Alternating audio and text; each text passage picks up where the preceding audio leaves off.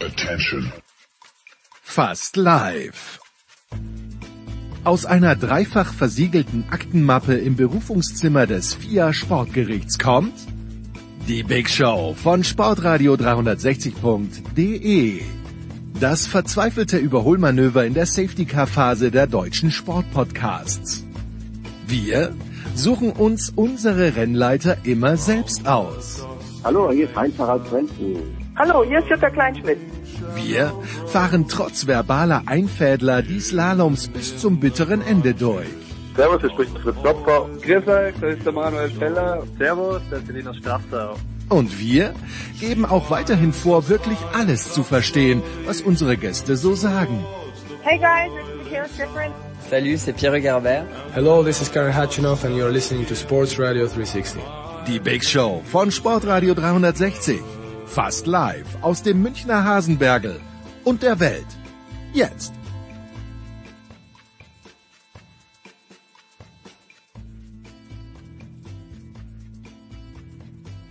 So, Herrschaften, leichte technische Probleme. Big Show 560, aber das hält uns von nichts ab. Lässiger Fußballteil. Nina Potzel, Jonas Friedrich, Markus Götz über die Eintracht, über dann auch Stuttgart. Danach, ich hatte in anderer Angelegenheit mit Horst Rubisch gesprochen, aber jetzt ist er auch hier dabei, nach ungefähr 43 Minuten. Nach 53 Minuten dann zwei Teile mit Holger Gerz, zuerst über Werder Bremen und danach, nach ungefähr einer Stunde sechs, über den Eurovision Song Contest, Believe It or Not. Nach 1.19 dann BBL mit Michael Körner, nach 1.35 die Power Rankings mit Producer Junior Robin, nach 1.52 der Motorsportteil mit Stefan De Voice. Da haben wir Eddie Milke leider auf dem Weg immer wieder verloren. Das gleiche gilt für den Formel 1 Teil, der nach 2 Stunden 5 beginnt. Da haben wir Stefan Ehlen nur zu einer kurzen Antwort am Start gehabt, dann auch verloren. Aber okay, so ist es. Nach 2.17 Eishockey, das hat besonders geschmerzt. Sash Banderman und die Legende Günther Zapf. Und äh, da sind uns leider drei, vier Minuten verloren gegangen von Sascha. Was nicht an Sascha gelegen hat, sondern an meinem Aufnahmetool hier, ähm, das sich selber aufgedreht hat. Ich habe es ein bisschen zu spät gemerkt. Wurscht trotzdem, goldene 15 Minuten mit Günni und mit Sash. Danach NBA, Sascha, äh, André Vogt nach 2,32 und nach 2,52 dann noch Tennis mit Stefan Hempel. Viel Spaß. Ah ja, 850 Euro habe ich gespendet an Ärzte ohne Grenzen. Wenn's wem interessiert, danke an all diejenigen, die nicht nur die Pullis gekauft haben, sondern auch noch sehr, sehr großzügig Spenden draufgelegt haben. Die Big Show 560 beginnt naturgemäß mit Fußball. Heute viele Fußballteile, wie vorhin schon angesprochen. Aber wir legen los mit folgender Runde. Zum einen zum ersten Mal dabei Nina Potzel, freie Sportjournalistin für Sportradio Deutschland, hauptsächlich unterwegs. Guten Morgen, Nina. Guten Morgen. Öfter mit dabei beim Fußball, aber auch beim Golf ist Jonas Friedrich von Sky, von Amazon. Guten Morgen, lieber Jonas. Tag zusammen. Und heute darf er auch mal beim Fußball mitreden. Er versucht immer, er versucht immer die Hintertür zum Tennis auch zu bekommen. Die gestatte ich ihm manchmal. Markus Götz von Sky. Götzi, morgen. Meine Frechheit, diese Begrüßung. Ja, das ist, das ist alles legitim. So, ich habe mich gestern Abend gefragt, gestern Nacht vielmehr. Ich weiß nicht, Nina, fangen wir gleich mit dir an. Gibt es keine bessere Möglichkeit, einen Sieger zu ermitteln im Fußball als ein Elfmeterschießen? Weil das ist absolut random am Ende des Tages. Und schön, dass Ja. Frankfurt gewonnen hat, aber es ist halt leider random. Ja, es ist äh, sehr random. Also natürlich ähm, gibt es eine bessere Variante, nämlich im Spiel direkt. Aber dazu hatte Frankfurt ja auch enorm viele Möglichkeiten und die haben sie einfach nicht genutzt. Und dann ist es natürlich schon irgendwie äh, für die Nerven schwierig, aber zum Zugucken finde ich dann doch immer ganz äh, ganz spannend. Also ich bin da eben weil es so random ist, ein bisschen auch Fan von, aber natürlich ähm, ja random. Jonas, wäre es nicht schlauer, alle, alle fünf Minuten zwei Spieler runterzunehmen?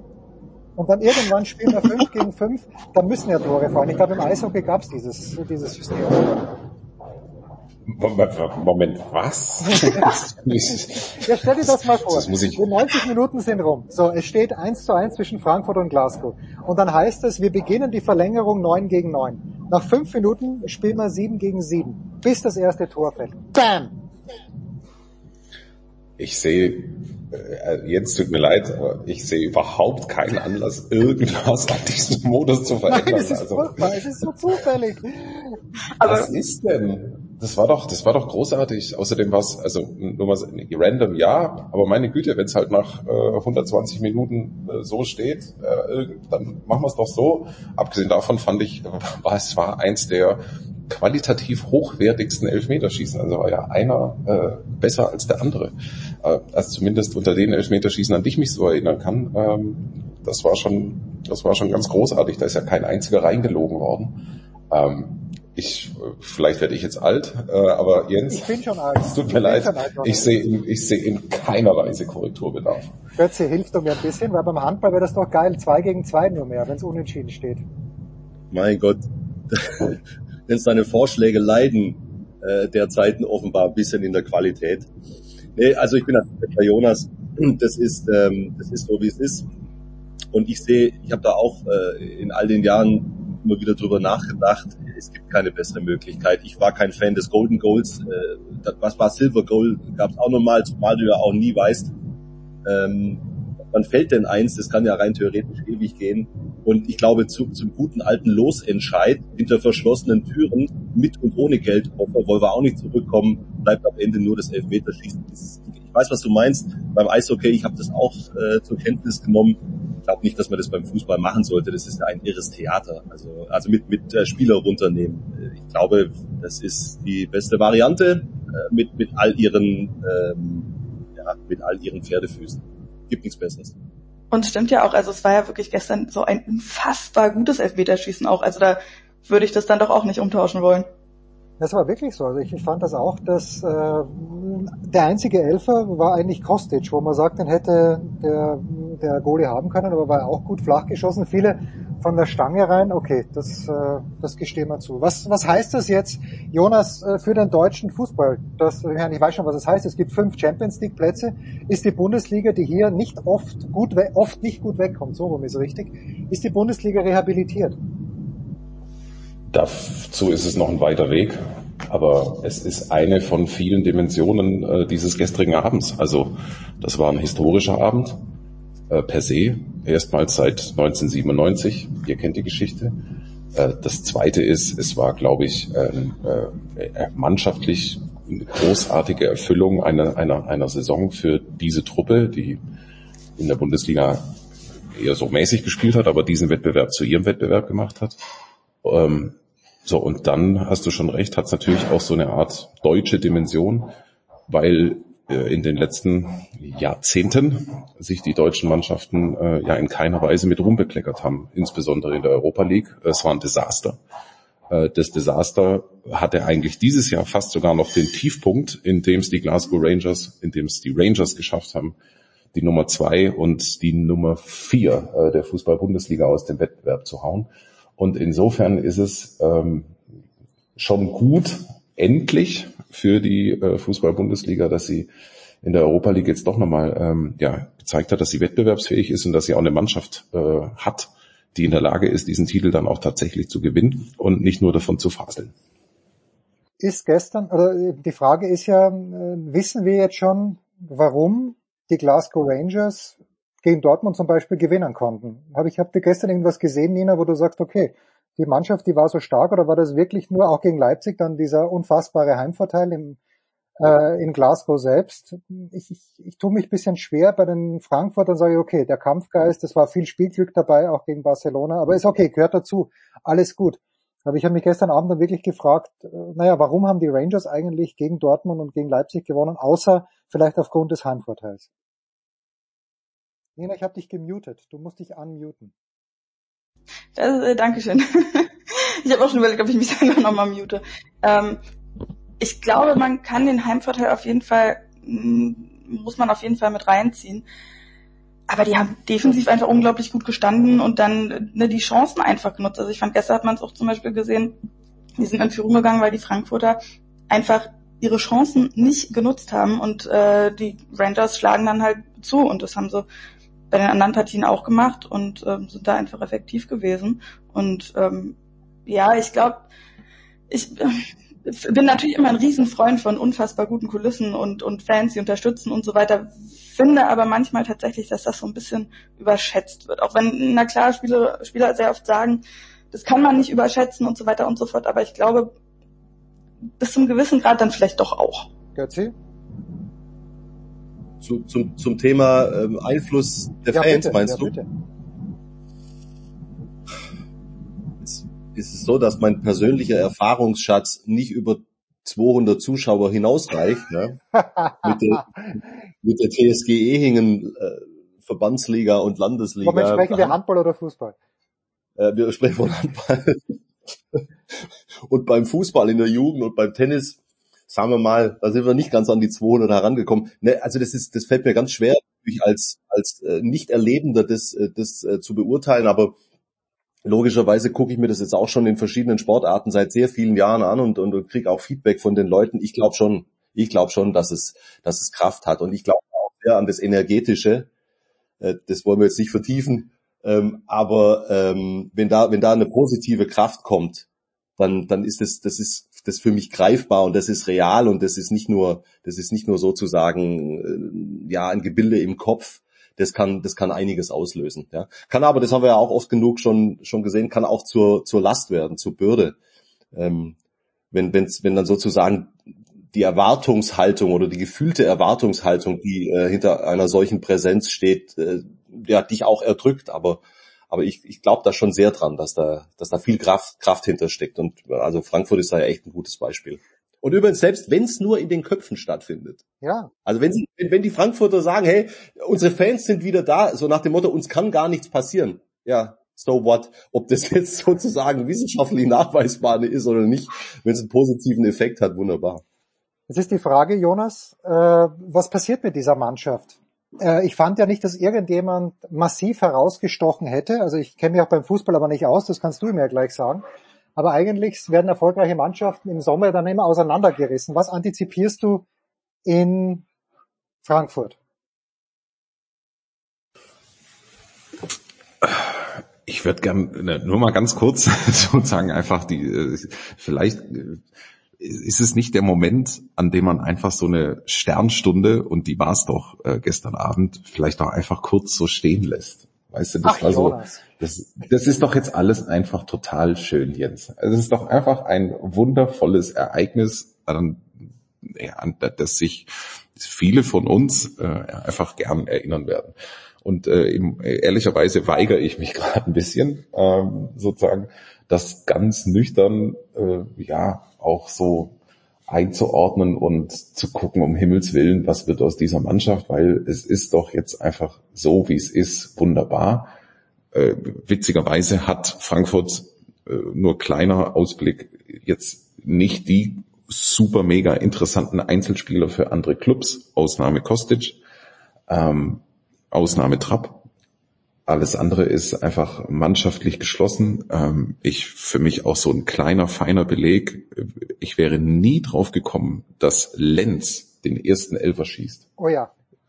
Der das ganze Jahr eigentlich aus unterschiedlichen Gründen meistens verletzt, im Prinzip nur eine untergeordnete Rolle spielt, äh, freundlich formuliert. So, und der tritt diesen ersten Elfer an und ist auf einmal mittendrin äh, in, in, in diesem Geschehen und sozusagen ein elementarer Bestandteil dieses Elfmeterschießens und dieses gigantischen Erfolgs. Ähm, und das ist auch nur so ein kleiner, feiner Schnipsel in diesem Gebilde, aber es spricht für diese mannschaftliche Leistung, die ist einfach großartig und ich hoffe, dass die idealerweise mit diesem Geist ja noch so ein Weilchen zusammenbleibt und gemeinsam dann die nächsten Abenteuer angeht. Eins davon ist die Champions League. Ja. Und dann alles auch noch mit einem österreichischen Trainer, Jens. Hast du es mitgekriegt? Also pass auf, Martin Konrad, euer Sky-Kollege aus Österreich, hat ja damals, als es hieß, Oliver Glasner geht direkt vom Lask, dort war er, glaube ich, in Österreich, geht er direkt zu Wolfsburg. Da hat der Martin, der wirklich enorm viel Ahnung vom Fußball hat, hat gesagt, naja, schwierig. Er hat eben nicht diesen Zwischenschritt gemacht, den Adi Hütter gemacht hat, der zuerst mal in die Schweiz gegangen ist, sondern direkt von einem zwar guten, aber jetzt nicht überragenden österreichischen Verein zu einer eigentlichen Spitzenmannschaft nach Wolfsburg zu gehen, das wird schwierig. Jetzt ist es in Wolfsburg nicht schwierig geworden. Und dass der die Mannschaft so einfängt. Ich weiß ja noch, im Herbst haben wir hier diskutiert, Glasner passt überhaupt nicht zur Eintracht, zu wenig emotional. Ähm, dass das so gut funktioniert, das finde ich dann schon geil am Ende des Tages, Götze. Das muss ich dir wirklich sagen. Also Österreicher hin oder her. Und ja, aber Moment, Jens, also im, im, im Leben ist doch die Schweiz kein Zwischenschritt von Österreich nach Deutschland. Ja, doch, doch, also doch, so, so, schlimm ist es jetzt auch nicht. Basel ist, Basel, äh, Jonas schon. Ich finde schon, dass Basel zum Beispiel. Aber war doch Bern.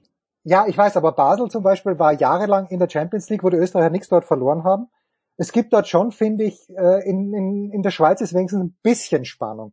Ab und zu. Also ich sehe es, äh, ich finde, da machst du jetzt den österreichischen Fußball viel zu klein. Ähm, das ist äh, nein. Ähm, ich glaube, Wolfsburg war die perfekte Station mhm. äh, für, für ihn. Ähm, vielleicht, also ich hoffe, ich erinnere die Geschichte richtig, aber der, der Glasner war ja in seiner Salzburger Zeit, war der ja gar kein Trainer. Nein, nein, nein. Ähm, der war. Sondern der war doch im Management. Und wenn ich es richtig erinnere, ähm, war der irgendwann mal mit Ralf Rangnick joggen. Ähm, und der Rangnick fragt ihn, was er denn eigentlich in seinem Leben noch so machen will.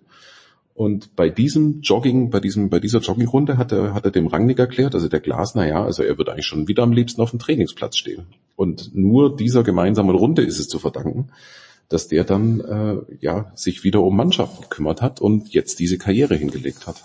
Ähm, das fällt mir jetzt völlig zusammenhangslos anekdotisch an der Stelle ein. Ja, random. Das ist irgendwie alles random. Können wir, Nina, wenn wir jetzt den Haken dran machen an die Europa League-Saison sagen, absolut verdienter Sieger, weil Frankfurt, wollen wir nicht vergessen, kein einziges Spiel verloren hat. Ja, auf jeden Fall. Also auch, wie sie das gemacht haben, so dann Barcelona rausgehauen und West Ham auch noch und so.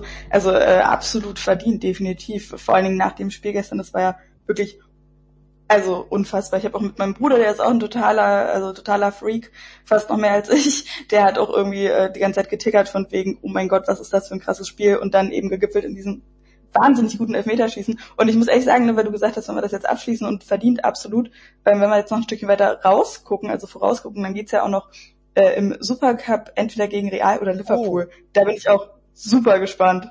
Stimmt, das hatte ich, hatte ich gar nicht auf dem Schirm. Wo auch immer, äh, wo auch immer der dann stattfindet, man weiß es nicht. Das weiß ich auch gerade gar nicht, aber ähm, das, das, ich weiß nicht, ob ich denen da wirklich vier Chancen zurechnen würde, den Frankfurtern, aber ey. Sag ich das, Warum nicht eigentlich? Ich jetzt bei Jonas Friedrich völlig wurscht. Ja, die dürfen ja. gegen Liverpool oder gegen äh, Real spielen, das wird ganz, ganz groß werden. Absolut. So, und ein Mann, Absolut. der mittendrin war, hat mir gestern um 0.37 Uhr eine Sprachnachricht geschickt, die werde ich jetzt einspielen. Ähm, Jonas äh, und Nina und Markus müssen sie nachhören. Das war Thomas Wagner, der mir eine einminütige Nachricht, wie gesagt, geschickt hat. Kurz nachdem es gestern passiert ist. Wir machen eine kurze Pause, hören uns den Wagner an und kommen dann wieder zurück. Also ich schicke dir jetzt Bilder direkt vom Rasen, vor der Kurve. Danny da Costa hat den Pokal. Ich sehe so viele fassungslose Gesichter auch von den Fans, von den Spielern. Ich habe das Gefühl, wir haben das alle nicht ansatzweise verarbeiten können oder haben damit gerechnet. Und auch was vorm Stadion los ist, da hören wir jetzt schon, also wirklich unglaublich. Und ich muss ehrlich sagen, es war natürlich jetzt auch im äh, Moderations- oder Reporterleben eine absolute Sternstunde, auf dem Platz zu dürfen, die ganzen Jungs einfach festzuhalten. Trapp, der geweint hat, Hinteregger fassungslos, Knauf. Also einfach nur geil, muss ich ehrlich sagen.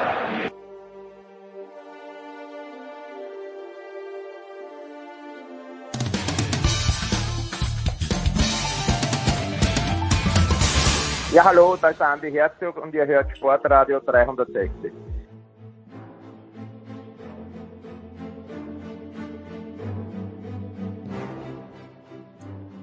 So, Herrschaften, wir sind wieder da, Big Show 560 mit Jonas Friedrich, mit Nina Potzel, mit Markus Götz und Götzi, wenn du sagst, das Publikum kann auch äh, ein kleines bisschen vielleicht belastet sein, kann aber auch antreiben. Ich sag dir, was ist, Götzi, am letzten Samstag 17.20 Uhr, wenn ich in Stuttgart gewesen wäre, ich weiß, ich habe eine Woche vorher noch gesagt, diese Platzstürme gehen mir auf den Keks. Aber wenn ich in Stuttgart gewesen wäre, du weißt, ich mag dich, ich mag den Jonas, ich mag Toni Tomic, der VfB ist mir relativ wurscht. Aber ich wäre mit euch auf den Platz gelaufen, wärst du an meiner Seite gewesen, weil das war schlicht und ergreifend Wahnsinn, was da, was da passiert ist. Hm, vermutlich wäre ich nicht an deiner Seite gewesen, ähm, denn ich wäre gar nicht in der Lage dazu gewesen, äh, gewesen irgendwas ko koordiniertes in irgendeine Richtung zu machen. Das möchte ich bestätigen als jemand, der dich gesehen hat während, während dieser Minuten. das war Augenzeuge. Ähm, also das war für mich, das muss ich echt ehrlich, ich bin, seit ich denken kann, diesem Verein emotional zugeneigt. Das, das ist dann irgendwann da gewesen mit vier, fünf. Ja. Ich bin in, in einer Gegend aufgewachsen, da gab es zu der Zeit eigentlich, ich glaube, das ist heute noch so, es gibt eigentlich gab nur zwei Möglichkeiten. Ja. Du, du tendierst zu den Bayern oder du tendierst zum VfB, quasi genau dazwischen in der Ulmer Gegend. Den SSV gab es ja damals nicht, im Grunde.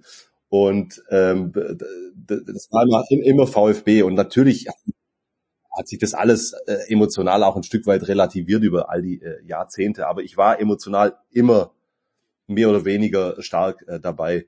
Das war für mich der geilste Fußballmoment seit mindestens zehn Jahren. Also ich kann mich an nichts, auch nur ansatzweise Vergleichbares erinnern. Diese, wie das alles zustande gekommen ist, ja, wunderbar live mitgezeichnet äh, in der Sky-Konferenz. Ja. Ich meine, die Hertha geht echt in Führung. Dortmund spielt ah, grauenhaft in der ersten Hälfte. Der VfB schafft zwar selber die Führung, kriegt aber den Ausgleich und ist echt mental am Boden, weil weil die, die, die, die aus Dortmund kein positives Signal kommt und wie das dann zusammenspielt, dieser schimmlige Elver, den Dortmund kriegt, ja, regelkonform, aber trotzdem wieder zustande kommt, wie plötzlich da wieder Leben ins Spiel kommt, wie die Hertha wieder anfängt zu zittern, wie Mukoko äh, äh dieses echt coole Tor macht. Der war super schwierig, ja, und, und der musste genau so kommen, dass er, dass er reingehen kann. In der 84. und 85. Ich weiß nicht ganz genau. Und, und der VfB mit den ganzen vergebenen Chancen im Hinterkopf aus der ersten Hälfte, wo du denkst, meine Güte, warum haben wir da nicht schon längst das 2 und das 3 und das 4-0 gemacht? Und dann fällt dieses Ding in der 92. 92. Minute. Die 92er Meistermannschaft komplett im äh, äh, Stadion in der 92. Minute fällt äh, dieses Ding in den 92er äh, Trikots und Wataro Endo am 9.2. hat er Geburtstag. Leute, ganz ehrlich. Und jetzt sagen wir noch, du glaubst nicht an irgendwelche größeren Dinge. Nee, ehrlich, es war ein Wahnsinnsmoment und ich war in der Sky-Konferenz. Ich habe äh, im Nachhinein muss man sagen, äh, glücklicherweise ein Spiel kommentiert, das jetzt nicht so relevant war, mit Mainz gegen äh, Frankfurt. In dem Moment hat's mir echt fast den Schalter umgelegt und ich bin da, nee, lass Lola, Jonas. Du, du, ich war ja nicht zurechnungsfähig. Was hast du gesehen? Ich hatte das große Glück, eine Box schräg hinter dir zu haben und, und, habe gesehen, wie du im Prinzip dein Spiel fahrlässig vernachlässigend. Nur ganz kurz fahrlässig vernachlässigend im Stehen mit allenfalls einem Viertelsauge noch äh, verfolgt hast. Ähm, du bist wild herumgehüpft, hast das Headset weggefeuert. Du bist ja auch äh, nicht, wie soll ich sagen, von wer Markus Götz noch nie in Persona gesehen hat, es ist jetzt nicht die federleichteste Person äh, der Welt und dementsprechend hat es einfach auch im ganzen Raum Schläge getan, bis du, als du auf und ab gehüpft bist. Du warst einfach da und äh, hörbar, spürbar, äh, sehbar und ähm, es hat mich sehr, sehr, sehr, sehr A für den VfB, aber speziell auch für dich gefreut, weil äh, dein Pessimismus dich das ganze Jahr über ähm, getragen hat, nach unten gezogen hat und es mich für dich persönlich sehr, sehr freut, äh, dass es ausnahmsweise entgegen deiner Erwartung gut gegangen ist. Das ist aber meine komplett gegenteilige Erfahrung gewesen. Erstes Mal, was ich toll fand und ich, weiß, äh, das äh, ich bring's trotzdem auf, aber es war, wie Kalajdzic diesen Elfmeter verschießt ist Götzi aus irgendwelchen Gründen in der Konferenz zu hören gewesen. Ey, das ist echt nicht gut für meine weitere Karriere bei Sky, was hier gerade alles Was heißt denn da aus irgendwelchen Gründen? Er hat sich schlicht nicht ausgetastet. ich hoffe doch, dass da keiner zuhört. Ja, es ist, es ist so, es ist so, ich war drauf. Als Kai schreit, Kai Dittmann, elf Meter in Stuttgart. Äh, bei mir hat die Atmung ausgesetzt. Äh, ich habe sofort abgegeben zu Kai, ja, also on air und habe tatsächlich vergessen, man muss sich, das, das funktioniert so, wir tasten uns selbst ein und aus, wenn wir in der Konferenz reinschreien und kommentieren.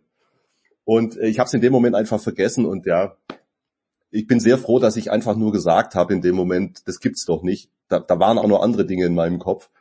Äh, und dann kam auch schon der sehr freundliche Hinweis auf meinem Kopfhörer, äh, ich solle mich doch mal zügig austasten. Ja, dann kam auch der sehr freundliche Hinweis von Kalajdzic, Götzi, beruhig dich mal, ja, ich hau den jetzt rein.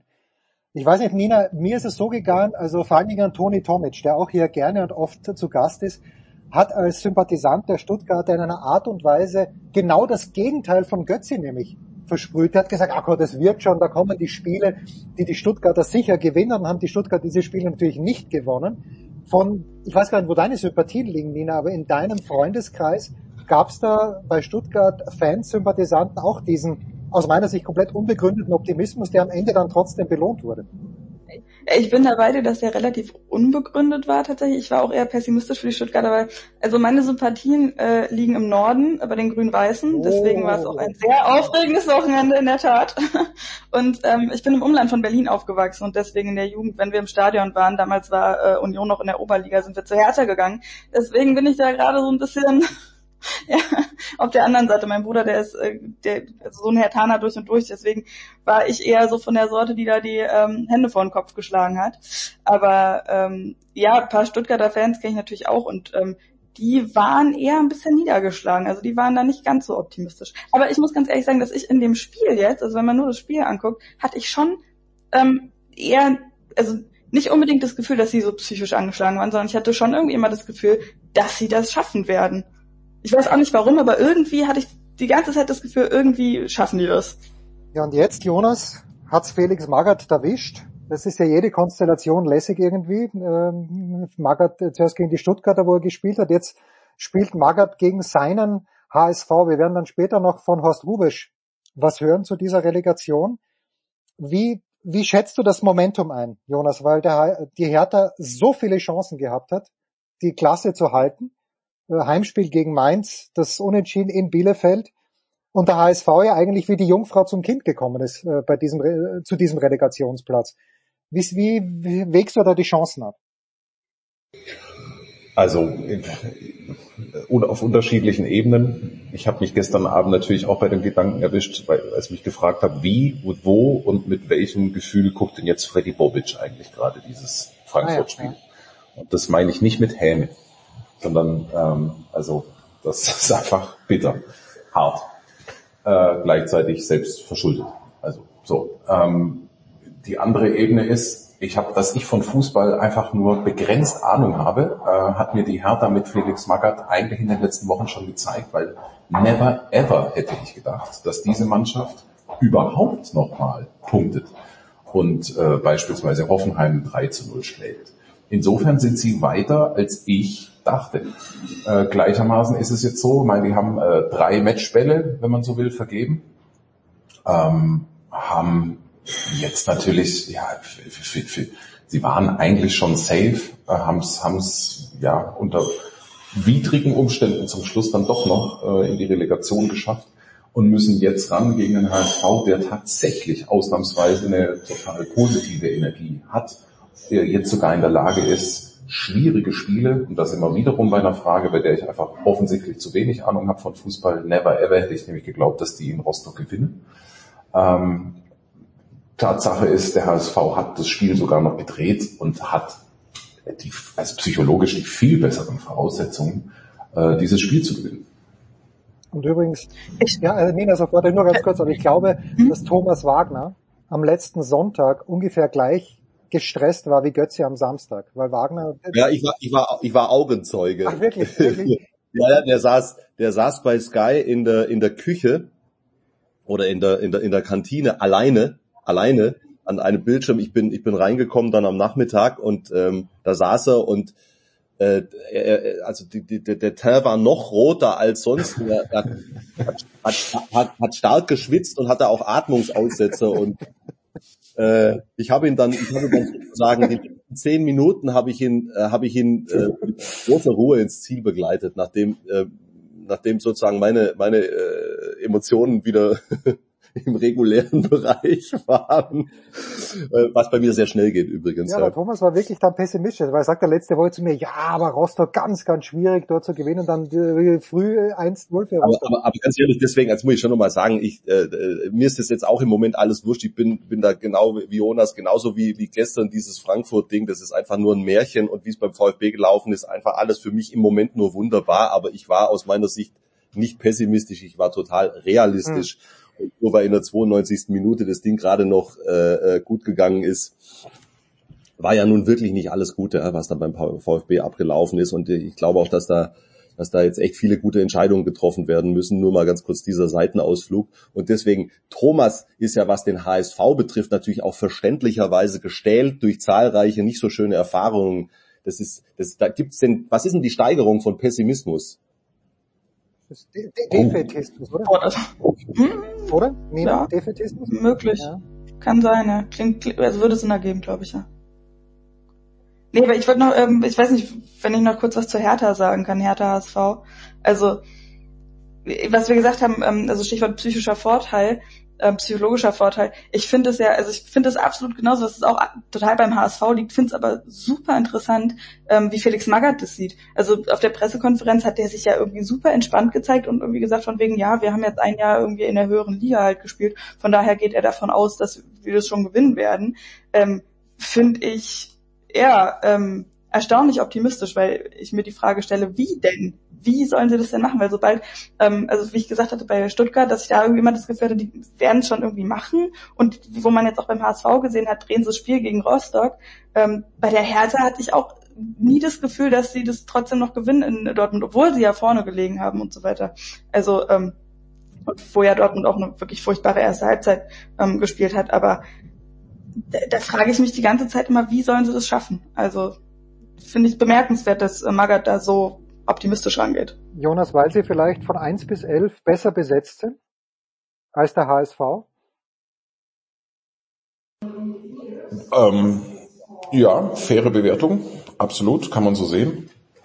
Ich habe allergrößten Respekt davor, was Felix Magath mit dieser Hertha äh, angestellt hat, weil die Mannschaft war sportlich tot die war am absoluten Tiefpunkt. Und er hat mit seinen, mit seinen ureigenen Methoden geschafft, still, lächelnd, äh, mit einfachen Stilmitteln diese Mannschaft wiederzubeleben. Und äh, die ganze Idee von Felix Magath oder Felix Magath zu verpflichten war ja, irgendeine Reaktion von dieser Mannschaft noch zu bekommen. Irgendeine. Denn alles andere, was zuvor probiert worden ist, hat nicht funktioniert.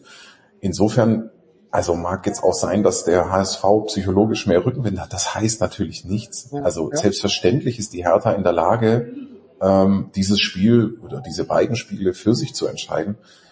Ich würde auch sagen, auf dem Papier, wenn man jetzt mal alles Vorwissen irgendwie streicht, nur die Spieler anguckt und die einzelnen Fähigkeiten, dann kann man zum Schluss kommen, ja, Hertha hat die bessere Mannschaft.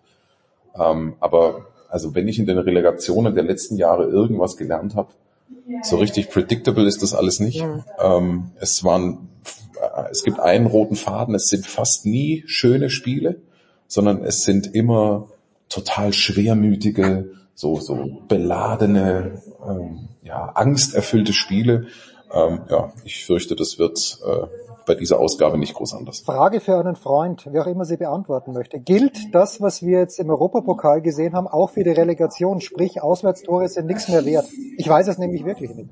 Ja. Nichts mehr wert. Nichts mehr wert. Okay. Äh, der Herr Taner, die Herr Tanerin, der, also dein Bruder dann, Nina, oder, oder auch ja. deine Einschätzung, diese Ruhe, die Jonas angesprochen hat von Felix Magath, ich kann die auch als eine, also ich habe die als eine gewisse Wurstigkeit interpretiert.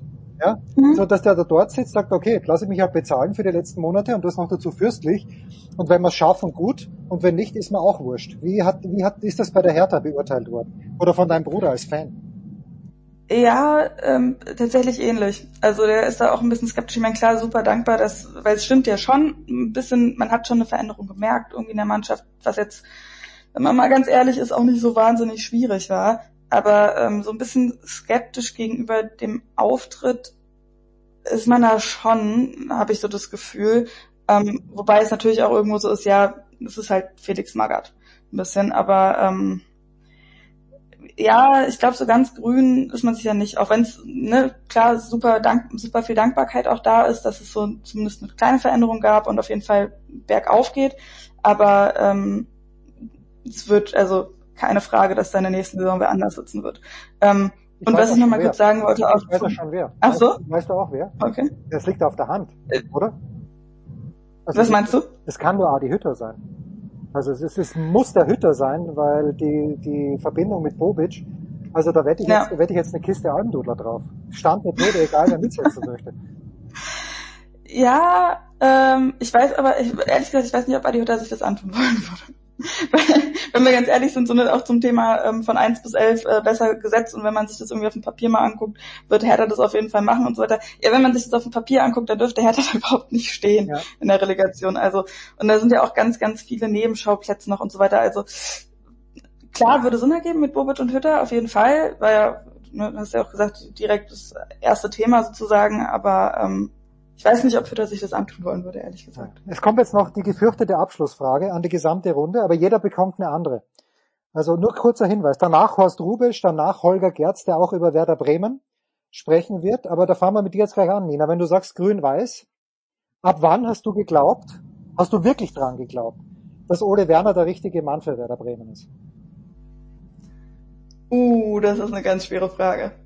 Ähm, also ich muss sagen, ich bin tendenziell eher pessimistisch eingestellt, so dieses äh, typische Werder Bremen-Ding ja irgendwie so ein bisschen auch ähm, erst richtig freuen, wenn es dann wirklich soweit ist. Also an den Abstieg, äh, Aufstieg habe ich, Abstieg sag ich jetzt schon, äh, Aufstieg habe ich bis zur letzten Sekunde eigentlich kaum geglaubt oder zu glauben gewagt. Aber bei Ole Werner war ich mir schon ziemlich zügig sicher. Also dass er da irgendwie die acht Spiele am Stück da ähm, gewonnen hat, ähm, da war dann schon so nach dem fünften Spiel habe ich schon gedacht, ja okay, es könnte was werden. Ja. Aber auch da ähm, warte ich lieber nochmal die nächste Saison ab, weil ich meine, bei Kurfeld haben wir auch gehofft, der, dass das eine neue Ära wird sozusagen. Und darauf wartet man ja bei Werder Bremen irgendwie immer, dass ähm, so eine neue Ära beginnt. Ähm, und deswegen warte ich mal sehr auf die nächste Saison. Weil bei Ole Werner hat man ja bei Kiel auch gesehen, ähm, dass er dann irgendwie ähm, in seiner letzten Saison, ja, sah das Ganze dann nicht mehr ganz so toll aus. Aber ähm, ich hoffe wirklich sehr, sehr, dass ähm, dass es längerfristig werden wird. Immer diese Ansprüche. Und ich glaube wirklich, also auch mit seiner ganzen Art und Weise auf den Pressekonferenzen und so weiter, ähm, das, das, das, das passt schon und auch wie die Spieler von ihm sprechen, das ähm, war dann doch schon relativ zügig ein zumindest okayes Gefühl, sagen wir mal so. Immer diese Ansprüche in Bremer, da reicht es nicht mal die Klasse halten, es muss gleich eine Ära werden. Wahnsinn. So, Jonas, du bist nicht wir waren verwöhnt. Ja, natürlich, natürlich. Äh, was soll ich sagen? Österreichischer Einschlag und dann Diego, das waren halt eine ganz, ganz glorreiche Zeiten. Jonas, die Frage, auf die du nicht vorbereitet warst, aber die du natürlich trotzdem beantworten kannst. Was zum Henker machen wir mit deinem Lieblingsgolfspieler Phil Mickelson? Was ist da los? Oh, das ist ein Drama. Das ist echt ein Drama. Das ist äh, extrem desillusionierend, ähm, weil es aus unterschiedlichen Gründen einfach der coolste Golfer ever äh, war, äh, der sich, der, wie sich jetzt halt blöderweise herausgestellt hat, auf eine gewisse Art ein ziemlicher Vollidiot ist. ähm, ja. Das, das, stürzt mich in, in, das macht mich betroffen. Also jetzt kurz für alle Nicht-Golfer. Ja, bitte, bitte. Ähm, Elaboriere bitte. Ja. Phil Mickelson ist ein linkshändiger, deswegen finde ich ihn gut, links herumschwingender Golfer, der, sagen wir mal so vor 15 Jahren der einzige war, der es gewagt hat, Tiger Woods herauszufordern, der ein unglaublich spektakulärer Spieler immer war, Spitzname Phil the Thrill, äh, und letztes Jahr im zarten Alter von 50 nochmal ein Major gewonnen hat, das PGA Championship. Das jährt sich justament jetzt am Wochenende und er tritt nicht an, weil er blöderweise äh, versucht hat, äh, daran mitzuwirken, eine von Saudi-Arabien finanzierte Gegenveranstaltung zur PGA Tour aufzuziehen. Ich hoffe, das ist jetzt in der Kürze einigermaßen, äh, ja, also ist so, ist sehr viel kürzer, kann man es nicht zusammenfassen. Und äh, dieses Saudi-Arabien-Abenteuer ist ein einziges inhaltliches und moralisches Desaster, ähm, was dazu führt, dass er sich im Moment zu Recht eigentlich auch nirgends blicken lassen kann und deswegen äh, im Moment kein Golf spielt. Und man muss dazu sagen, warum hat er sich den, den Saudis anschließen wollen oder wird er sich anschließen, Jonas? Weil er, glaube ich, sind es 40 Millionen Dollar Spielschulden hat, was ich auch erstaunlich finde, die musste er erst mal zusammenkriegen. Äh, das weiß ich jetzt gar nicht. Ne? Also äh, das, das ist, äh, ich, ich weiß, äh, das, das war mir jetzt so nicht klar, dieser, dieser Riesenbetrag. Ähm, ich habe nur, wann war es vorgestern, ähm, einen Podcast gehört mit dem Autor seiner Biografie und der wiederum hat diese ganze Geschichte ja ins Rollen ja, gebracht. Ja. Und es ist einfach so Hanebüchen, mit welcher Hybris und mit welcher letztlich moralischen Verkommenheit diese ganze Geschichte äh, zustande kam. Und ähm, führt im Moment dazu, dass ich ein, wenn man so will, Lieblingsspielerloser Golfgucker bin. Ja, schwierig auch die neue Generation, wo einer wie der andere ist. Also Scotty Scheffler wird's gewinnen für alle, die Geld setzen wollen. Vielleicht nicht so viel wie Phil Mickelson, aber das ist im Moment, glaube ich, das sicherste Tipp. So, und Götzi, apropos, heute Abend, wir werden beide also ich zumindest, werde versuchen, den Second und den Third Screen aufzumachen, damit ich den großen Uwe Sembrau hören kann. Wir haben ja letzte Woche schon ein bisschen drüber gesprochen, aber jetzt, äh, wenige Stunden davor, Götzi, wer kommt weiter? Kommen beide weiter? Scheiden beide aus? Kommt nur Kiel weiter? Kommt nur Flensburg weiter? Flensburg muss in Barcelona spielen, Kiel spielt zu Hause gegen PSG. Bitte. Also da du jetzt gesagt hast, du, du, du musst den großen Uwe Sembrau hören, was ich sehr gut verstehen kann, und vom Second und Third äh, Stream gesprochen hast. Also Second ist klar, wobei, nee, ist gar nicht klar, weil die Spiele laufen ja hintereinander. Äh, Barcelona ja. gegen Flensburg gegen PSG. Wer wohl läuft denn dann der Second Stream? Äh, pass auf, äh, BBL natürlich. Lud Ludwigsburg gegen Ulm kommentiert von, beziehungsweise Ulm-Ludwigsburg kommentiert von Michael Körner. Ja, und was ist mit Baling gegen Wetzlar kommentiert von Markus Götz? Okay, bitte. Ja, das erfahre ich jetzt. Ja, you heard it here first. Also gib, gib, mir, gib mir deinen Ausblick für, für die Champions League, Götzi. Was ist da los? Ähm, das war nur ein Scherz. ähm, äh, Champions League, ja. Ähm, äh, Kiel kommt zum Final Four, Flensburg scheidet aus. Das ist die Kurzversion. Äh, ich kann mir beim allerbesten Willen nicht vorstellen, dass äh, die SG einen deutlichen Sieg, was sie ja brauchen nach dem Hinspiel in Barcelona einfahren können. Das, das, das existiert im Grunde nicht. Man muss sich nur mal die Heimbilanzen des FC Barcelona, äh, also im Handball, äh, anschauen. Die sind furchterregend. Und äh, für Kiel wird's es nochmal ganz, ganz schwierig, ja, denn äh, ja. Das Unentschieden ist ein gutes Ergebnis, aber äh, bei manchen, also mir kam es zumindest so vor, war das sozusagen schon die Quali fürs Final Four, ist es auf gar keinen Fall. Äh, ich erwarte nochmal genauso ein enges Spiel wie beim Hinspiel in Paris. Äh, das ist nach wie vor eine Top-Mannschaft mit super erfahrenen Spielern, äh, PSG äh, ich erwarte äh, wieder so ein, so ein, so ein ja, absolut ausgeglichenes Spiel bis in die Schlussphase hinein und dann glaube ich und hoffe natürlich auch äh, drauf äh, äh, aus deutscher Sicht, dass Niklas Landin den Unterschied machen wird zugunsten des THW. Der Welt. Handballer, zweimal hintereinander. Götze ganz schnell noch am Wochenende. Wo hören wir dich? Also heute Abend Balingen, war's das oder ja. am Wochenende auch Handball? Ja, ja, ähm, Sonntag ist nochmal Handballkonferenz. Ah, ja. Also Fußball ist ja jetzt, also für mich ist Fußball durch und äh, Sonntag Konferenz, da wird der SC Magdeburg ähm, gar nicht so unwahrscheinlich, äh, ja, womöglich Meister am Sonntag. Ja, schauen wir uns an. Jetzt schon und wir sehen uns dann kommende Woche in Paris. Jonas, bist du durch fürs Jahr und kannst dich jetzt auf einen 16-wöchigen Golfurlaub begeben oder ist die Schulpflicht deiner Kinder da ein bisschen im Weg? Ähm, 16 Wochen trifft es leider nicht ganz. Es sind drei Tage. Oh, ja, immerhin. Ja, ähm, ja. Immerhin, äh, tatsächlich nächste Woche, äh, da werde ich mit äh, alten Freunden ein äh, sehr, sehr wichtiges Einladungsturnier in Frankreich spielen. Man nennt es auch das fünfte Major. Ja. Äh, ja, der, äh, egal, äh, will ich euch nicht langweilen. Tatsächlich bin ich fußballmäßig in der gedanklichen Eistonne ähm, in, der, in der Sommerpause. Ich werde jetzt einfach ein paar Tage nichts machen. Äh, dann in der Sommerpause ein, zwei Golfturniere mhm. kommentieren und dann freue ich mich auf die. Jawohl. Und Nina, wo werden wir dich das nächste Mal hören können bei Sport Deutschland? Radio. Äh, tatsächlich nicht so wahnsinnig viel. Doch, ich bin bald wieder in der Morning Show am Start im Juni, eine, eine Woche, aber ansonsten eher hinter den Kulissen tatsächlich. Äh, und äh, freue mich da im Sommer auf jeden Fall auch auf die ähm, äh, Fußball-EM äh, der Frauen. Die WM ist erst im nächsten Jahr, aber die EM jetzt in England, das wird ein Riesending und da freue ich mich tierisch drauf. Und dann natürlich erstmal noch DFB-Pokal und äh, der Männer und Frauen und Champions League und was da noch alles kommt. Also Saison ist noch längst nicht vorbei. Stimmt, aber jetzt geht die Tennissaison so richtig los und ich freue mich auf Götze in Paris. Kurze Pause, Big Show 560. Wir bleiben auch danach beim Fußball.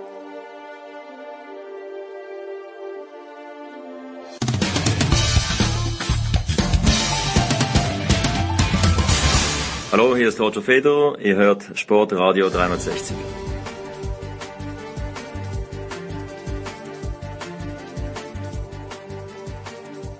Big Show 560. Was anderes jetzt einmal, was heißt was anderes, wir bleiben beim Fußball, aber lang habe ich mich um ihn bemüht in anderer Angelegenheit, aber schön, dass es geklappt hat, äh, für, auch für die Big Show ein paar Segmente mal hier rauszuziehen aus diesem Gespräch und ich plaudere jetzt gleich, habe geplaudert mit, und zwar am Montag mit Horst Rubisch, mit dem großen Horst Rubisch, wohlgemerkt, vom Hamburger Sportverein. Ich habe mir seine Karriere ein bisschen angeschaut, die ja wirklich erstaunlich kurz war, aber, naja, natürlich eine Legende, nicht nur für den HSV, sondern auch für den deutschen Fußball mit seinen Toren im EM-Finale 1980 und einen Tag nach dem Sieg der Hamburger in Rostock mit Horst Rubisch zu plaudern. Da war er natürlich gut aufgelegt. Wie gesagt, ich habe in anderer Angelegenheit mit ihm gesprochen, aber ein paar Minuten für die Big Show war ich so frei, einfach mal herauszuholen. Da hören wir jetzt rein beim Horst.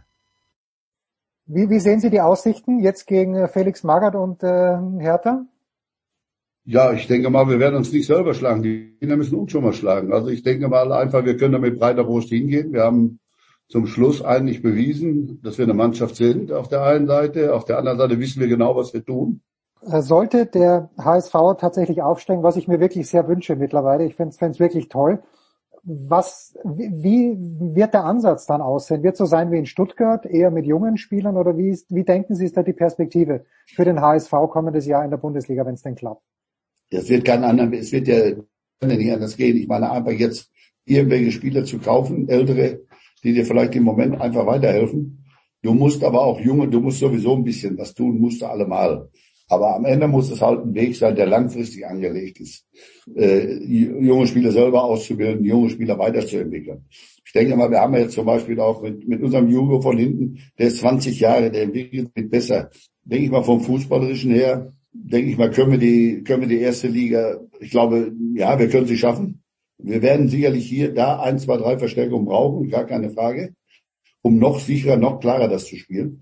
Und vor allen Dingen, ich denke mal, in der ersten Liga, das haben wir in den Pokalspielen auch gesehen, ist es halt nicht so, dass alle Mannschaften, wenn der HSV kommt, immer hinten drin stehen mhm. und immer auf die Fehler warten oder immer hingehen. Das ist ja, meine, eins darf man ja auch nicht vergessen es ist ja angefangen, er hat einen Plan gehabt, er hat es durchgezogen. Es war nicht immer alles Gold, was glänzt, aber er ist dabei geblieben. Und die Spieler haben es eingenommen, sie haben es verstanden.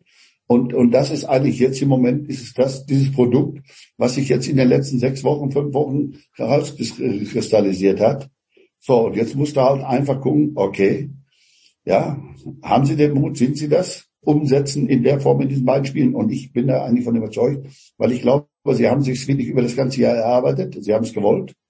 Und man hat jetzt zum Schluss auch selbst wie schwer das in Rostock war. Ne, gleich am Anfang das Ding an die Latte, dann kriegen sie das 0-1. Möglichkeit frühzeitig einmal auszugleichen, aber erste Halbzeit war eigentlich von unserer Seite nicht gut gespielt und man hat die zweite Halbzeit gesehen, dass sie die Voraussetzungen haben, dass sie eine Kontrolle drin haben, dass sie sich Deutschland rausspielen und dass sie vor allen Dingen auch vollstrecken können. Ne. Und äh, was sie mit abstellen müssen, das hat ja, glaube ich, das Freiburger Spiel auch gezeigt hier, dass man diese einfachen Tore, wie bei uns gestern auch äh, in Rostock nochmal das 3-2, dass man diese Tore verhindert. Das darf eigentlich nicht mehr passieren. Diese Fehler, die musst du eigentlich in der ersten Liga nachher und vor allen Dingen auch in diesen beiden Spielen musst du eigentlich minimieren, die musst du wegnehmen. Die dürfen dir nicht mehr passieren. Das musst du dann auch sicher weg verteidigen. Das muss man halt ganz klar sagen wenn man sich anschaut, was sie machen, äh, vor allen Dingen mit jungen Spielern, auch sie haben auch die Frauen trainiert ganz kurz. Also ich glaube, ohne sie zu kennen, aber sie sind ein ganz großer Kommunikator, der, der mit den Leuten einfach gut umgehen kann. Was kann ein Nationaltrainer? Jetzt nur am Beispiel Ralf Rangnick. Es muss gar nicht Rangnick selbst sein, aber das heißt immer, die österreichischen Kicker wären so gut. Ich bin selber Österreicher, ich sehe das nicht so. Aber was kann jemand wie Rangnick überhaupt machen, wenn er nur zehn Tage im Jahr mit der Mannschaft arbeitet? Ja, die Frage ist ja, die Frage ist ja, sind es nur zehn Tage? Du kannst es ja auch anders gestalten. Das ist ja, ne, ich meine, da musst du halt, nein, ich sag mal als Nationaltrainer, und das ist eigentlich, Sie haben eben Kommunikator gesagt, äh, gebe ich Ihnen recht.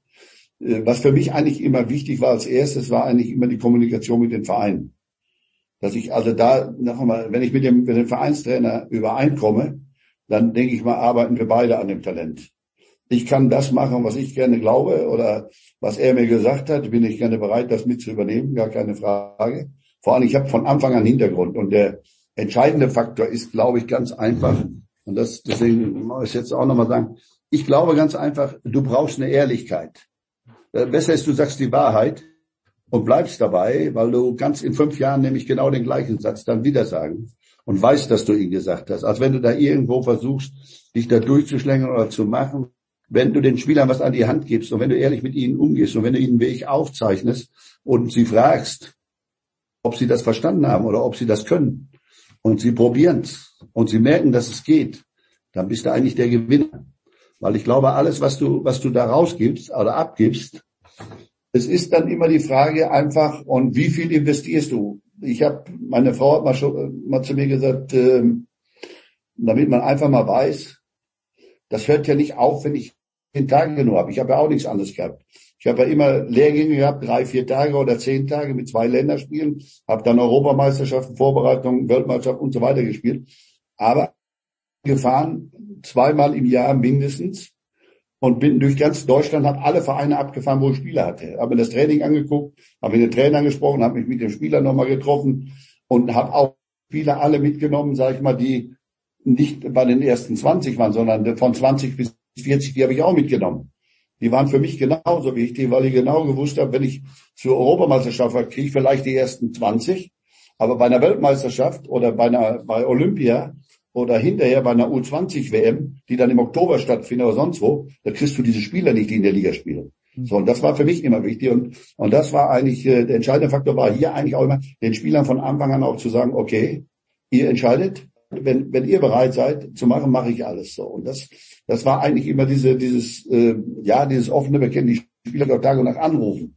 Das war auch dieses Angebot, was ich Ihnen gemacht habe, wenn ich Ihnen helfen kann, ob es ein Berater ist oder Krankheiten, Verletzungen, Ärzte, dies und jenes. Dann habe ich immer wieder gesagt, hör zu, falls das mal bei euch irgendwo nicht funktioniert, du bist verletzt und das dauert zu lange. Ich kann euch da helfen, ich kann auch mit dem Trainer reden. So, diese Verbindung aufzubauen und dann auch zu festigen und dieses Vertrauen nachher von beiden Seiten, weil ich musste mich ja auch auf die Spieler verlassen können, wenn, wenn da irgendetwas war. Das war eigentlich der entscheidende Faktor. Und was ich auch sagen muss, glaube ich ganz einfach, das wird Barangli das Wichtigste mit sein. Was hast du für Co-Trainer? Welche Leute drumherum arbeiten? Ich habe, ich hab immer, bleibe ich dabei. Michael Oenning ist ja zufälligerweise in Innsbruck, aber den habe ich gehabt damals und habe also mit Matthias Hilsen, nur mal einen Physiotherapeuten, nur mal die jetzt kennen, die wirklich das genau so betrieben haben, wie ich es auch betrieben habe. Und dann habe ich danach 15 Jahre mit Thomas Nürnberg gemacht, der ja heute noch bei den Frauen ist, Frauen-Nationalmannschaft. Ähm, da war es halt dann mit, mit Banovic, äh, mit, mit Tom Forde, den Torwarttrainer. Die haben das alle gelebt.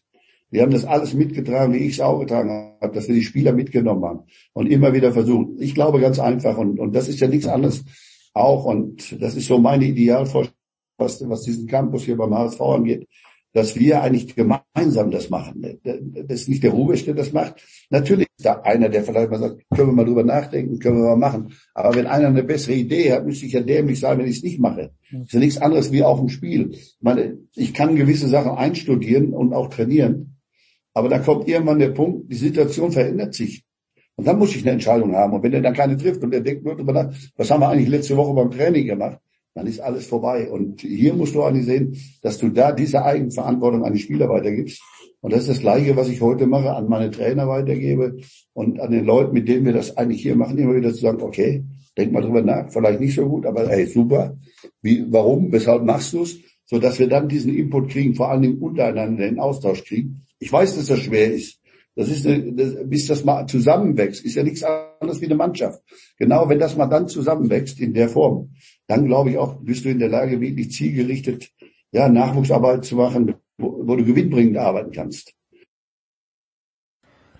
Horst Rubesch, meine sehr verehrten Damen und Herren. Jo, und ich äh, immer neutral, eigentlich was den deutschen Fußball angeht, außer es geht, ja, manche sagen mir nach Leipzig, aber eigentlich ja, ist eh fast alles wurscht. Nur in Zeiten, als der HSV unter Ernst Happel gespielt hat, da war ich natürlich schon, ja, das war ich fasziniert vom HSV, das war lässiger Fußball, eben dann auch mit Horst Rube, später mit seinem Nachfolger Dieter Schatzschneider, das war dann nicht mehr ganz so lässig, aber Rubesch, Kalt, Uli Stein im Tor, Felix Magath da 1983 in Athen, das war sehr, sehr fein. Und ja, ich habe auch ein kleines bisschen Schadenfreude empfunden, dass der HSV vor ein paar Jahren abgestiegen ist, aber nein, ich habe überhaupt nichts mehr dagegen. Ich würde sogar sehr, sehr hoffen, dass der HSV in diesen Relegationsspielen endlich aufsteigt wieder. Ich glaube, die erste Liga wäre besser dran. Das ist natürlich für die Hertha Banane, wenn sie absteigt. Ja, die Hertha gehört auch in die Bundesliga, aber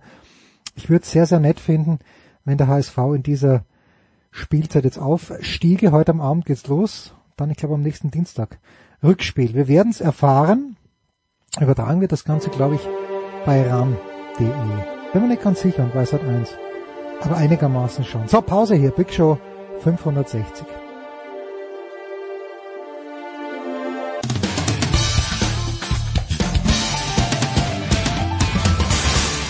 Hallo zusammen, hier ist Alfred Gislason, Bundestrainer Handball und ihr hört Sport Radio 360.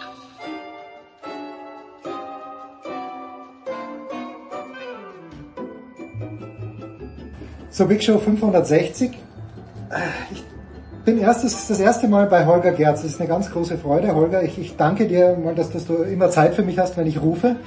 Du schwebst auf einer Euphoriewelle, ja oder nein? Aus verschiedenen Gründen vielleicht. Ja, aus äh, wenn du verschiedene, ich überlege jetzt gerade, was du von mir weißt. Ja, vielleicht hast du ein schönes Wochenende in Turin verbracht. Ich habe ein schönes Wochenende in Turin auch, auch verbracht, das ist richtig. Und ich habe vor allem natürlich erlebt, dass Werder Bremen, äh, wenn du nach Euphorie fragst, dass Werder Bremen völlig verdient in die Bundesliga zurückgekehrt ist. Ab wann hast du gewusst, dass Ole Werner der richtige Mann ist? Gab es da einen Spieltag, wo man dann sagt, okay, das war jetzt ein Spiel, von dem ich sage, das hätten wir jetzt zwingend gewinnen müssen, aber das ist es dann doch gut gegangen. Gibt da mal so diese, diese Wendepunkte in einer Saison? Ich bin, äh, das muss ich ganz ehrlich, muss ich selbstkritisch sagen, habe was gelernt aus der Saison und habe gelernt unter anderem, dass die doch diese Verantwortlichen bei Werder Bremen, die man gerne so belächelt, also Frank Baumann zum Beispiel, vielleicht doch mehr Ahnung haben als man selbst. Denn als der, der Anfang sich verabschiedet hat, wäre ich jemand gewesen, der gesagt, oder ich habe gesagt, wir brauchen jetzt einen erfahrenen Trainer, der das schon mal gemacht hat. Ich hätte, ich, Uwe Neuhaus war mein persönlicher Favorit, ja. Der passt auch so gesichtsmäßig gut nach Bremen, so dieses knorzige. Ich hätte sogar zu Friedhelm, ich hätte sogar zu Friedhelm Funkel nicht Nein gesagt. Weil ich dachte, das ist eine Mannschaft, die hat's eigentlich drauf und die braucht, die, die sind, das sind gute Leute im Prinzip, äh, dir die Abwehr an, da reden wir gleich noch, aber die brauchen jetzt einen, der schon einmal oder 18 Mal aufgestiegen ist. Und dann kommen die mit dem Ole Werner daher und da habe ich gedacht, ach, Kiel, da hat er Schwierigkeiten gehabt jetzt, hat, hat er hat ja selber freiwillig aufgehört dort, es hat nicht richtig funktioniert. Ole Werner, das ist so ein Studententyp. Mhm. Ich war total skeptisch, ja. Und dann habe ich, dann kommt er und gewinnt das erste Spiel, glaube ich, gegen Aue 4-0 und du hast sofort komplette Ruhe in diesem Verein. Also das war nicht das Spiel, das war so ein Eindruck, den ich hatte. Nochmal zurückgehend. Wir haben, wer das abgestiegen. Spieler, die wir wollten, haben wir nicht gekriegt. Spieler, die wir haben, behalten wollten, haben sich fast weggestreikt. Unter anderem unser mittlerweile österreichischer Abwehr-Superheld, der eigentlich zur Union Berlin wollte und schon, hat man schon längst wieder vergessen, ja. So fängt das an. Dann bist du ohnehin befangen, weil du Absteiger bist. Damit musst du klarkommen. Dann verlierst du 1 zu 4 zu Hause gegen Paderborn. Und dann fliegt ein Trainer, mit dem du, den du, für den du auch noch viel Geld bezahlt hast, was du hast, um den du alles neu aufbauen willst, Markus Anfang, dem, von dem musst du dich trennen, weil er den Impfpass gefälscht hat. Also wenn was, ich habe gedacht, was hat das Schicksal noch mit Werder Bremen vor? Was haben wir getan? Ist es jetzt, zahlen wir jetzt den Preis für sieben Jahre Champions League? Haben wir irgendwie, ist da irgendwie ein totes Huhn vergraben oder sowas? Keine Ahnung. Ich war wirklich in dem Bereich, ja. Und dann kommt der, kommt der Ole Werner und die ganzen Debatten sind weg. Weg. Die, guck dir die Pressekonferenzen an. Es gibt nicht einen einzigen schiefen Satz, den er sagt. Es gibt nicht einen einzigen Fehler, den er macht. Es ist sofort, merkst du, der hat ein Gefühl für die Stadt, der hat ein Gefühl für die Leute. Das ist überhaupt nicht Posing. Das ist total reduziert auf das Wesentliche. Taktisch die, erstmal die richtigen Männchen an die Position gestellt, also zum Beispiel den Herrn Pavlenka ins Tor stellen, nicht den anderen. Das habe ich nie, nie verstanden, warum der da, der Markus Anfang da rum experimentiert. Und wenn du solche zwei solche Stürmer hast, Füllkrug und Duxch und die sich untereinander abgesprochen haben, dass sie auch miteinander, dann musst du die halt spielen lassen. Punkt. Das ist, das musst du, wenn die fit sind, musst du die spielen lassen. So, das macht er. Der hat ja gar nicht so wahnsinnig viel gemacht, aber an die Position gestellt. Und dann hast du aber so ein Gefühl gehabt, wie der über die Leute geredet hat wie der, wie der das besprochen hat, wie das so eine Einheit geworden ist. Das hast du übrigens jetzt auch gemerkt, als die Spieler über, über Ole Werner gemerkt haben. Auch solche Leute wie Duxch, ja, wo du genau merkst, der braucht ja, der ist ja nicht so cool, wie er aussieht. Das wäre, der braucht, den musst du ja alle zwei Tage sagen, du bist der Größte und dann rennt er für dich. Das ist so, so ein etwas wie bei Klose, nur auf andere Weise. So ein Straßenklose ist das, ja. Aber du musst das Gefühl haben für den. Und das hat er, glaube ich, ich glaube, der hat für jeden Spieler, haben die in Kiel auch so ein bisschen gesagt, hat er, hat er die Ansprache gefunden. Und das war nicht das eine Spiel, das war dann schon, das, als ich merkte, wir waren, glaube ich, hatten 20 Punkte, als er kam und waren auf Platz 9. Und ich habe dann auch gedacht, ey Leute, komm, das wird schon, das ist schon in Ordnung mit dem. Und Wohnen haben sie auch immer besser gespielt, hatten wir diese Siegesserie, acht Spiele oder so. Am Ende wackelt es dann so ein bisschen. Nach Kiel habe ich dann wirklich noch wieder gedacht, oh Mann, wird eng, weil wer dann natürlich das immer so drin hat, dann irgendwie auch ein Irrsinn. Also zwei, zwei Eigentore und so, unfassbar. Ja. Aber das ist dann mehr so die Vergangenheit, dass man jetzt in der letzten Zeit so viel Scheiße mit diesem Verein erlebt hat, so viel Pech auch gehabt hat. Guck mal, letzte Abstiegssaison, du stehst nach 24 Spieltagen auf Platz 11 mit, glaube ich, 34 Punkten, hast nach 34 dann immer noch, weil das kann alles nicht wahr sein. Also so blöd abgestiegen ist auch noch nie jemand. Ne? Das nimmst du ja auch alles noch mit in die zweite Liga, aber das hat der Ole Werner alles, das ist manchmal so, der kommt rein, zack, und sofort ist, es haben sich all diese Krisendiskussionen äh, beruhigt, alle. Florian Kofeld war auch sehr eloquent fand ich. Hat immer viel Spaß gemacht. Mein Sohn hat sich Werder TV da ein bisschen angeschaut. Also alles, was der Kofeld gesagt hat, hat irgendwie signalisiert, ich bin, bin ein lässiger Typ, äh, ich bin umgänglich, ich kann gut. Und trotzdem glaube ich nicht, dass Florian Kofeld ein sehr guter Fußballtrainer ist. Nein, ist er nicht. Das ist der nächste Punkt, der mit reinkommt bei Werder. Ähm, wenn du dir die, die Bilanz von Florian Kofeld anschaust, die er vorher bei den Amateuren gehabt hat, die ist nicht berühmt. Hm. Die ist genauso wenig berühmt wie bei Werders Profis und die ist genauso wenig berühmt wie jetzt bei Wolfsburg. Aber er hat was gepackt in Bremen, er hat die Leute irgendwie verzaubert mit, mit, mit, mit seiner, vielleicht mit seiner Eloquenz, dass sich Werder Bremen auch von diesem Eindruck, Florian Kofel ist doch eigentlich doch der beste Mann für Werder, auch wieder lösen musste. Das ist auch so ein Punkt. Und der, der, der Ole Werner ist irgendwas eloquent. Er ist auf eine spezielle Weise eloquent, ja, aber er, ist, er redet immer viel weniger. Und er ist kein Poser, das merkst du. Er ist wirklich total, das ist kein Poser. Überleg mal, der ist in Kiel, der ist selber zurückgetreten, weil er gemerkt hat, es geht nicht mehr, weil es ist vollkommen undenkbar, dass Florian Kofeld hätte dem Verein einen großen Gefallen getan. Wenn er im vergangenen, Jahr, im vergangenen Jahr am 30. Spieltag oder vielleicht am 8. gemerkt hat, ey, ich habe jetzt 850 Mal hintereinander verloren mit denen, ich krieg die nicht mehr, ich ich, ich ziehe jetzt selber mal die Konsequenzen. Wäre für Werder auch okay, auch finanziell vielleicht besser gewesen, ja. Also das ist schon, das sind, die sind beide eloquent, sie sind, äh, gibt's Parallelen, aber es gibt auch ganz, ganz, ganz große Unterschiede. Und Werder musste sich wirklich von diesem, von diesem, also Bremen musste sich davon verabschieden, von dem Gefühl, wir haben hier eigentlich Florian, eigentlich ist Florian Kofeld doch der Richtige und wäre auch der Richtige für den Wieder. Gab, gab diese Stimmen. Ja. Ich habe diese, diese, diese, diese Nähe dann auch irgendwann nicht mehr, nicht mehr richtig verstanden. Aber es gibt immer noch viele Leute, es gab viele Leute in Bremen, die gesagt haben, eigentlich ist es doch gar nicht Florian Flohkos Schuld gewesen. Doch was? Mhm. Wenn du das anschaust, wir über Pressekonferenzen reden, über Ehrlichkeit, fängst an, ja, wir haben so viele Punkte, sagt er dann nach dem 26. Aber wir haben noch acht Spieltage. Wir schaffen das. Dann nächste zwei Niederlagen, 0 zu 8, 0 zu 14. Ah, wir haben noch sechs Spieltage, wir schaffen das. Bum, bum, nächste Niederlage, noch, ah, wir haben noch drei Spieltage, ja. Und das hat er jetzt übrigens in Wolfsburg wieder gemacht. da fing das wieder an, ja, wir haben aber noch, ist ja wirklich, heute ist es 0 zu 25 ausgegangen, das ist, sieht blöd aus, klar. Aber wir haben noch, und ich weiß genau, was wir machen, und irgendwann denkst du, das ist hier Gesundbeterei, oder? Mhm. Also, nee, da ist der Ole schon anders, und ich bin selten, ich bin, neige nicht zu Fantum, gar nicht. Aber das ist jemand, also da überlege, wenn ich jetzt so eine Ole Werner Maske, wenn ich in Bremen gewesen wäre und hätte so eine Ole Werner, die hätte ich mir jetzt auch im Büro aufgehängt, das muss ich schon sagen. Noch eine Frage, die, die letzte zu, zu Werder und dann kommen wir noch ein bisschen zum Song Contest. Aber Duxch und Füllkrug. Also ich bin mir immer noch nicht sicher, ob Terodde mit Schalke überhaupt aufsteigen möchte, weil Terodde möchte ja unsterblich werden in der zweiten Liga. äh, ist er vielleicht sogar schon, aber Duxch, Duxch und Füllkrug in der ersten Liga, ist das ein Sturmduo, wo man sagt, okay, das ist ein solider zwölfter Platz. Nein, leider nicht. Ähm, ähm, die, Ab die, die Konkurrenz ist so wahnsinnig groß. Äh, guck dir mal die, die Bundesliga an im nächsten Jahr, wer da alles mitkegelt. Also da sehe ich für Werder, Werder ist im Moment äh, klarer Abstiegskandidat. Bei Dux, bei Dux und Füllkrug, also Füllkrug ist, äh, wenn er fit bleibt, absolut erstligatauglich. Ja. Und wäre auch absolut Nationalspielerkandidat, wäre das auch gewesen, wenn er nicht diesen Knorpel, die Knorpelprobleme gehabt hätte im Knie ganz leicht fast an der, an der Invalidität ja öfter schon vorbeigegangen.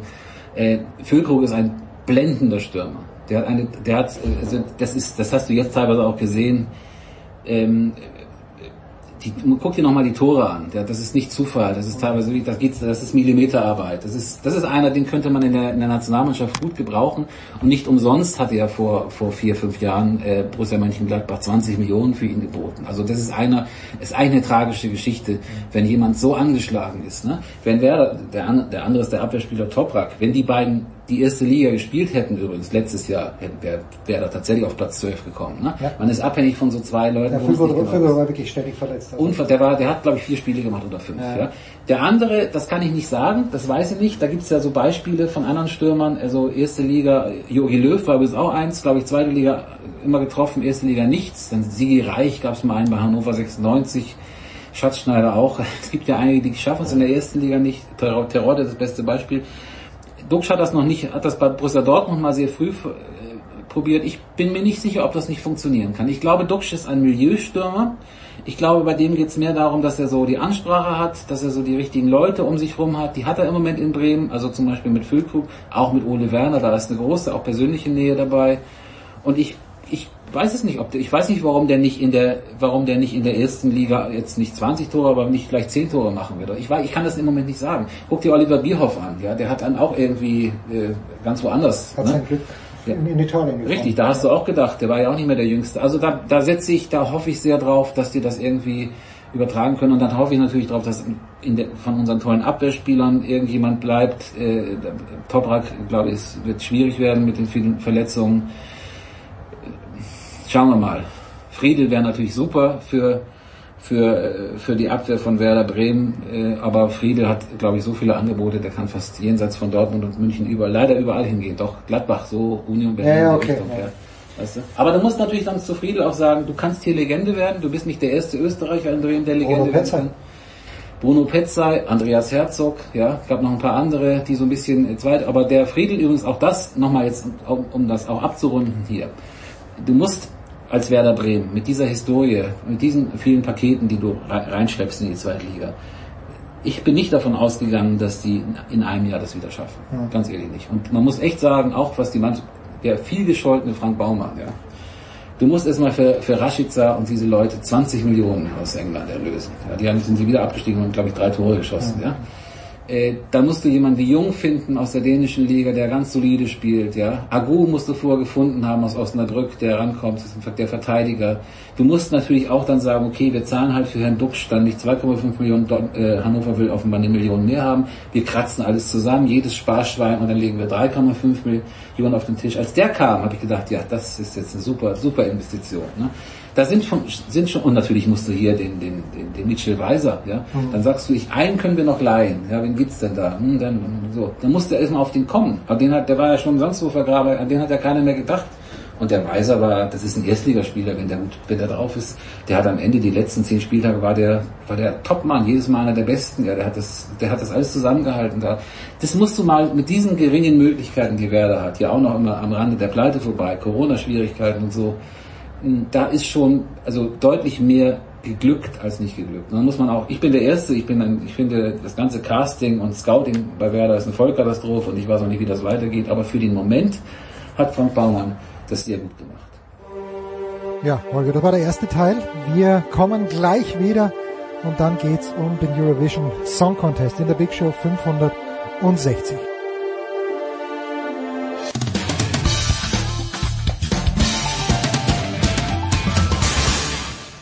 Ja, hallo, grüße euch, hier spricht Franco Foda und ihr hört Sportradio 360.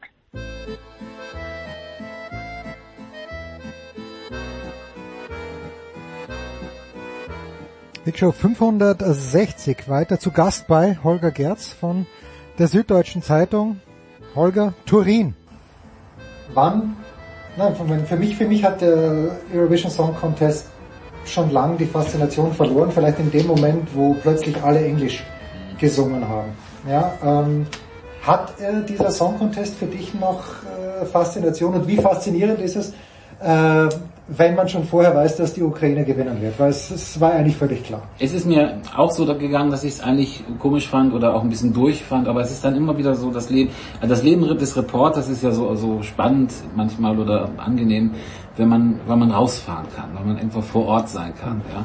Und wir erleben ja im Moment nach zwei Jahren äh, Pandemie, wo wir ja auch als Reporter größtenteils Dinge auch vom Schreibtisch machen mussten oder so, oder diesem schrecklichen Telefon, wo man die Leute sieht, mh, endlich wieder raus, endlich wieder irgendwo hinfahren. Und ich hab, mich hat das schon gepackt da. Also das ist war ein bisschen so wie Olympia packt mich auch immer, wenn die ganze Welt an einem kleinen Ort zusammenkommt.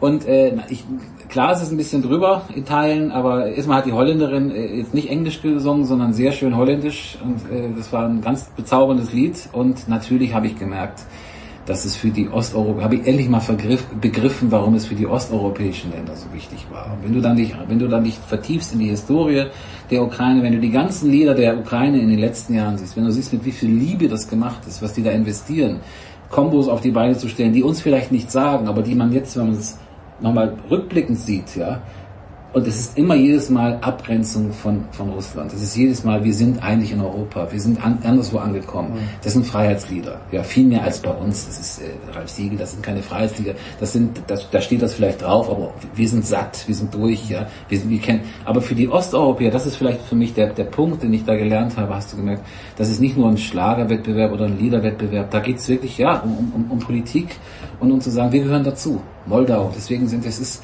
das ist alles, das, das genaue Gegengewicht zu dieser, zu dem, ja, zum eisernen Vorhang und äh, zu, zu so einer, zu so einer bleiernen Vergangenheit. Das ist bunt, das ist schillernd, das ist, wir wollen zum freien Teil der Welt gehören, spürbar. Jemand hat irgendwie geschrieben, äh, man hätte daran gesehen, dass Putin Europa tatsächlich verloren hat. Das ist alles, was da veranstaltet worden ist, ist das Gegenteil von dem, für das er steht. So. Und das, das, das, das finde ich, das, das stimmt so. Und deswegen fand ich das auch mit der Ukraine in Ordnung. Das war, ich fand das Lied übrigens, andere fand schwierig. Ich fand das Lied ganz gut. Ich fand, das hatte auch seine, das hatte auch seine, seine musikalischen Qualitäten. Wenn man es zwei, dreimal gehört hat, hat es irgendwie, hat es einen total gepackt. Hab die Jungs dann so ein bisschen verfolgt, begleitet, die natürlich auch, äh, wie viele Ukrainer sowas, sowas äh, überhaupt nicht Lamentierendes haben, sondern so was Kräftiges. Ne? Natürlich das auch wissen, wie sie es machen. Sie wissen natürlich, wie man mit Clips arbeitet und mit, mit den Hüten, die dann gleich verteilt werden. Das haben sie alles drauf, ja. ihre, ihre Message rüberzubringen. Ja, wird schon ja. jemand denen auch gesagt haben, ja, wie es geht, aber klar, das ist ja wurscht. Natürlich auch diesen, das ist alles wurscht, das sind Rapper und die, ne? Und ich fand das, ich fand das Lied auch stark. Also es wäre sonst, glaube ich, auch, hätte eine gute Chance gehabt, unter die ersten fünf zu kommen. Ob es gewonnen hätte, das, das weiß ich nicht. Ich habe gehört, die Ukraine hat dreimal gewonnen, glaube ich. Jetzt dreimal gewonnen, ja. Das erste Mal war es eben nach dieser orangenfarbenen genau. Revolution. Das zweite Mal war es eine Sängerin von der Krim. Richtig. Das war eben nach der Annexion. Richtig, 2014. Also es, bis jetzt immer ein absolut politisches Statement eigentlich. Absolut, absolut politisches Statement und die Ukrainer machen jetzt auch gleich wieder eine Briefmarke, äh, das ist jetzt bekannt gegeben worden. Also auch das wird natürlich transportiert. Aber äh, jetzt haben sie das auch interessant. Die Ukrainer haben das Lied jetzt nochmal neu, also sie haben nochmal ein neues Video gemacht und das, dieses Lied jetzt nochmal unterlegt mit Szenen aus dem Krieg. Äh, vorher wollten sie das nicht so auf den Krieg verstanden wissen, ja, was auch dann schwierig ist, weil man es ist ein unpolitischer Wettbewerb. Jetzt haben sie es nochmal neu gemacht. Äh, mit, und das ist sich das anzuschauen, ist schon nochmal auch natürlich ist es berührend, ja. Und so ein bisschen die Geschichten zu hören von diesen Leuten und äh, wir, wir sind ja schon wieder dabei, dass wir das normalisieren. Wir sind ja wieder dabei, dass es ist jetzt Donbass und wir gewöhnen uns im Moment an diese irrsinnige Situation. Aber das hat schon auf eine bestimmte Weise das nochmal, diese Schmerzen auch nochmal wachgerufen, ohne übrigens lamentierend zu sein. Das finde ich immer ganz wichtig. Du hast es einfach gehört, du siehst diese Leute, die dort sitzen, diesen Menschen, der erzählt, die dann, jetzt gehen die wieder zurück und die müssen ja teilweise, die müssen dann ja auch möglicherweise wieder an die Front, weil wenn du in dem Alter bist, musst du natürlich, darfst du das Land eigentlich gar nicht verlassen. Leute, Leute. Also da hat das, hat diese Kriegsrealität nochmal dich auch gepackt, ne? Nee, ich fand das, äh, war eine, es war eine interessante Erfahrung, dorthin zu fahren. Ich bin auch natürlich, ich bin gerne in Österreich, ich bin auch gerne in Italien und auch das war wieder wunderbar. Und aber es hat, ich habe, es hat mir auch, also ich habe jetzt auch mit Leserbriefen, die sagen dann immer, ja, was soll dieser Verein, ist doch alles durch und das ganze Gebrüll da, nee, ist, ist nicht, ist nicht Gebrüll. Es, es geht auch nicht darum, dass wir wieder null Punkte gekriegt haben. Es gibt Länder und die osteuropäischen Länder sind solche Länder, für die ist es viel mehr als ein Musikwettbewerb. Da komme ich gleich nochmal zurück in, mit der allerletzten Frage, aber vielleicht noch die Frage dieser, dieser Wettkampfabend für dich als Reporter welche Möglichkeiten hast du da gehabt? Du wirst ja nicht im Green Room gewesen sein. Äh, sitzt man da, gibt es da ein Pressezentrum oder wie, wie schaut da die Arbeit aus an, an Pressezentrum, im, im, Im Halbfinale konnte ich, war ich in der Halle. Ah. Ja, genau. Nee, das, da habe ich das schon, das habe ich, das habe ich das schon. Und ich habe die Geschichte ja auch geschrieben vorher. Es war ja am Samstag sozusagen vorab ja, mit, klar, mit, so, so mit Blick auf das, was, was, was passieren wird. Also im Prinzip war das so für mich wieder eine Arbeit wie bei einer bei einer Europameisterschaft oder bei einer Weltmeisterschaft, wo man äh, auf das Finale hinschreibt und danach ist die Arbeit getan. Das machen dann die aktuellen Kollegen, die machen dann den, machen dann den, den, den Ticker oder wie auch immer. Das ist neben, wie gesagt, es war, es war eine Woche eine Möglichkeit, etwas näher an diese Menschen ranzukommen, das Gefühl und äh, ja, man ist dann präsent. Es gibt natürlich auch dann Einladungen, wie immer, äh, Veranstaltungen draußen, die stattfinden. Die Ukrainer sind nochmal an der deutschen Botschaft aufgetreten und haben dann mit dem deutschen Kandidaten das Lied zusammengesungen und das war, das war, man kam, man kam als Reporter, hatte man die Möglichkeit, verschiedene Eindrücke zu haben und das ist, war dann im Nachhinein ganz gut, dass wir das hatten. Jetzt habe ich die abschließende Frage. Ich bin äh, manchmal, ich bin da reingerutscht, wie auch immer, durch einen Freund, das äh, das katarische Fernsehen bei mir anruft. Als Experte für die deutsche Bundesliga oder für den deutschen Fußball bin da unabsichtlich einmal als Ersatz dort gewesen und irgendwie schaue ich wohl deutscher aus als mein Kumpel und die haben sich gedacht, okay, den, den Hulber, den nehmen wir jetzt öfter. Und äh, habe beim ersten drei, vier Mal irgendwas gesagt, naja, also ganz große Bedenken hier äh, wegen, wegen Arbeitern und so, also mein Gewissen ein bisschen reinzuwaschen. Keine Ahnung, ob das auch so übersetzt worden ist, wahrscheinlich nicht, sonst würden sie mir nicht mehr einladen. Aber, und jetzt, jetzt versuche ich den Bogen zu spannen. Mein Eindruck ist folgender, bei dieser WM in Katar, die sind so stolz auf diese WM unabhängig davon, welche Zahlen jetzt stimmen, ob das 7.000 oder 15.000 Tote sind, es sind ja sieben Tote, sind ja zu viel. Kann man ja, jeder einzelne Tote ist zu viel. Aber kannst du das in irgendeiner Art und Weise nachvollziehen, dieses Gefühl, die wollen eben auch dazugehören. Das ist mein Gefühl. Also wenn ich da nur so ein bisschen die Sendungen sehe und dieser Stolz und schau mal, haben wir das neue Stadion hingebaut. Natürlich reden die nicht drüber, wie viele Menschen da zu Tode gekommen sind. Aber kannst du dieses Gefühl ein kleines bisschen nachvollziehen, diesen Stolz, den die Kataris da haben und auch diese, ja, schon dieser Wille dazuzugehören. Ja, das ist klar, kann ich das nachvollziehen. Das ist bei denen so. Die, die sind stolz, da dazuzugehören. Das vollziehe ich nach. Die Russen waren auch stolz, eine WM im eigenen Land zu haben 2018. Und die Chinesen waren besonders stolz, 2008 äh, Olympische Spiele ausrichten zu können. Das hast du bei jeder Gelegenheit gemerkt. Damals hatte man ja auch noch die Möglichkeit, die Chinesen leibhaftig äh, besuchen zu können. Diesmal war das ja anders, weil wegen Corona, wissen wir. Stolz ist immer da und es geht auch nie gegen diese Leute. Ja, es geht nie die Skepsis oder so oder äh, äh, die Frage, warum man das jetzt dort macht, geht natürlich niemals gegen die Bevölkerung, sondern gegen vielmehr gegen die FIFA und gegen gegen gegen das IOC. Ja. Und das bleibt natürlich. Natürlich äh, muss man, äh, ob es sieben Tote sind, 70 oder 7000, das äh, werden wir auch noch in, in des Langen und des Breiten besprechen. Das ist klar. Ich sehe es im Moment so, das fällt natürlich alles gegen den Krieg ein bisschen ab und wir sagen, das, was dort passiert, ist unvergleichlich in den letzten Jahren, Jahrzehnten gewesen. Ja, das stimmt. Aber äh, wir müssen natürlich schauen, was, wie ist die Situation in Katar. Es sagt, einige sagen, einige von den Menschenrechtsorganisationen sagen, äh, die Menschenrechtssituation oder die Situation der Arbeiter hat sich ein Stück weit auch verbessert. Da müsste man den langen Blick haben, um zu schauen, wie geht es eigentlich nach der Weltmeisterschaft dann weiter. Das wäre übrigens auch mal interessant, dass man in zwei Jahren nochmal eine Geschichte über Katar macht. Ne? Könnte man sich journalistisch übrigens vornehmen, das zu tun, das im Blick zu behalten. Macht man normalerweise nicht. Olympia ja, hat aber, Entschuldige, aber in Rio hat es, hattet ja eigentlich die Möglichkeit, oder? 2014 Fußball-WM, 2016 Olympische ist Spiele. Auch immer wieder rein, ist auch immer wieder reingeflossen und man hat auch da gesehen, die, eine fatale Entwicklung allein, dass die Polizisten, glaube ich, fünf Millionen Überstunden angehäuft haben und nach 2014 war es erledigt. Die wollten die WM haben und 2016 Olympia war denen egal. Das hast du zum Beispiel damals, wenn es da Freikarten, Freikarten gab für rhythmische Sportgymnastik, ist kein Mensch hingegangen. Ja. Die Brasilianer interessieren sich für ihre Sportler, Judo und natürlich für die Brasilianer haben sich für das Finale des Fußballturniers und das war alles. Das andere war denen wurscht. Das ist, ja, das ist einfach so. So hart muss man es sehen. Ja. ja. Äh, kann man den Leuten dann einen Vorwurf daraus machen? Nein kann man verstehen, dass die Katar, dass die Bewohner in Katar äh, sich auf diese Weltmeisterschaft freuen? Ja. Wissen sie alles, was in diesem Land vorgeht? Nein. Äh, müssen wir darüber trotzdem berichten? Ja. Das ist, ist das eine ambivalente Veranstaltung? Ja, ist es. Ja. Und äh, wird es auch sein wird entsprechend auch, wird auch entsprechend natürlich begleitet werden müssen. Es ist eine sehr, sehr äh, anspruchsvolle Arbeit, das zu machen. Das, ich glaube, wir sollten nur beides im Blick haben. Auf der einen Seite natürlich die Freude der Menschen, dass sie dazugehören wollen. Ich habe das vielleicht abschließend, weil das, weil, weil das Thema dazugehören wollen so eins ist, was, was einen immer beschäftigt. Ich habe das 2010 erlebt in Südafrika bei der Weltmeisterschaft. Das war aber natürlich lange nicht so äh, umstritten wie jetzt Katar.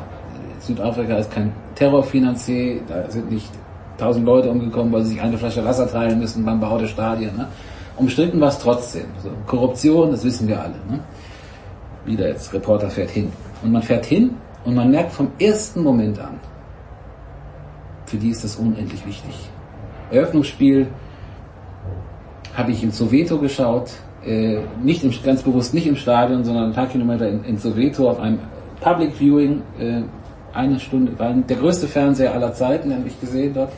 Ich war der Erste, halbe Stunde vor war kein da. Äh, zu Beginn des Spiels waren 75.000 Leute da. Ich war fast der einzige Weiße. Ein Erlebnis für die Ewigkeit. Das war mein Erlebnis im Sport, das ich je gehabt habe. Ja. Und dann fängt dieses Spiel an, du siehst die Eröffnungsfeier, siehst du auf dem riesen Fernseher. Ja? Das wird live übertragen. Und du siehst im Fernseher äh, Düsenjäger fliegen über das Stadion.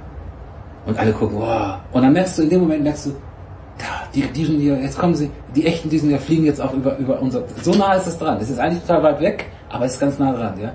Und dann fliegen die Düsenjäger direkt auch über, über das Public, wo wir gerade stehen. Und alle toben, schreien, das explodiert, ne. Und das war der Moment, wo du gemerkt hast, der Stolz dieser Leute dabei ist, wir sind jetzt angekommen. Wir sind auch Teil dieser bunten, schönen, farbigen, freien Fußballwelt, ja.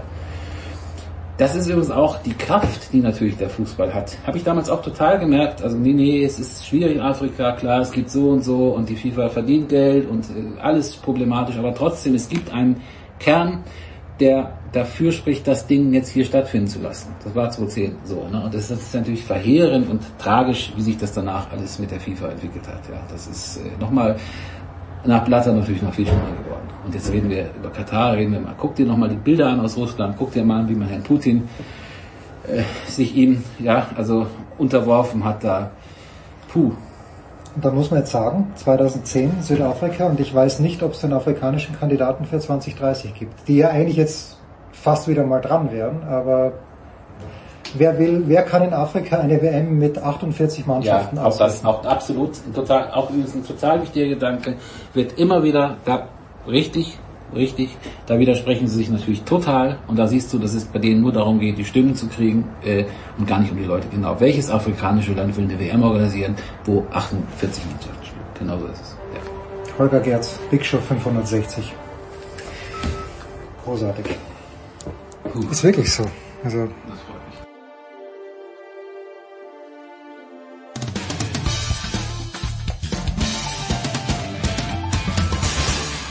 Hier ist Nils Giffey und ihr hört Sportradio 360.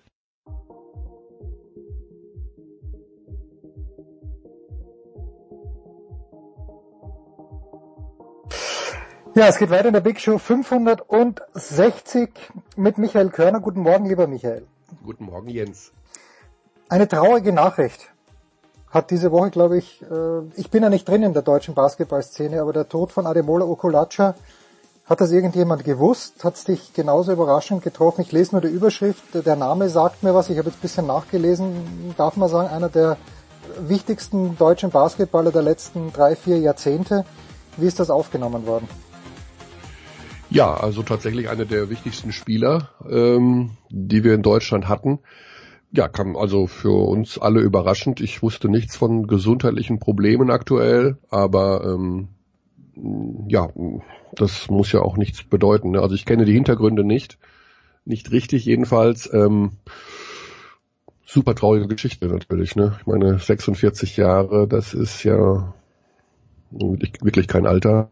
Ähm, extrem traurig. Er hat ja viele ähm, Kontakte immer noch in der Basketballszene, weil er als Spieleragent auch gearbeitet hat in den letzten mhm. Jahren. Und ähm, das, was ich mitbekommen habe, ist, dass äh, jeder komplett schockiert ist aufgrund dieses äh, plötzlichen Tods, ja. Na, ich habe nur gesehen, ähm, Marco Pesic hat das, glaube ich, getweetet. Und ich denke mal, was das für ein junger Kerl, der da auf dem Bild ist und äh, habe es dann gesehen, weil der Name sagt mir auch, er war doch auch mal, war nicht kurzzeitig auch Experte. Ich meine ihn irgendwo gehört zu haben auf irgendeinem TV-Sender. Ja, wir hatten ihn mal, ähm, er hat mal mitkommentiert vor einigen Jahren, ähm, war immer auch ein dankbarer Interviewpartner, hat natürlich auch immer viel zu erzählen gehabt, gute Einblicke in die Basketballszene. Ähm, ja, sehr, sehr traurig. Ja. Michael, es gibt vier Serien in der Easy Credit BBL, in allen steht's 2 zu 0. Berlin mhm. führt gegen Bamberg, Ludwigsburg führt gegen Ulm, Bonn führt gegen Hamburg und Bayern führt gegen Chemnitz. Welche macht dir am meisten Spaß? Ähm, ja, sicherlich äh, vom Spaßfaktor her würde ich sagen, ist es Bonn gegen Hamburg. Oh ja, ich dachte, ich dachte du sagst jetzt Ludwigsburg-Ulm, weil das so relativ... Ludwigsburg-Ulm ist auch ist, ist wahnsinnig spannend. Ähm, ich muss auch aufpassen, dass ich mich da nicht um Kopf und Kragen rede, weil ich da heute Abend bei Spiel 3 bin in Ulm. Äh, das ist nur also vom spielerischen her ist ähm, Bonn gegen Hamburg, sage ich mal, die etwas wertigere Serie mhm, zum, mhm. zum äh, Anschauen.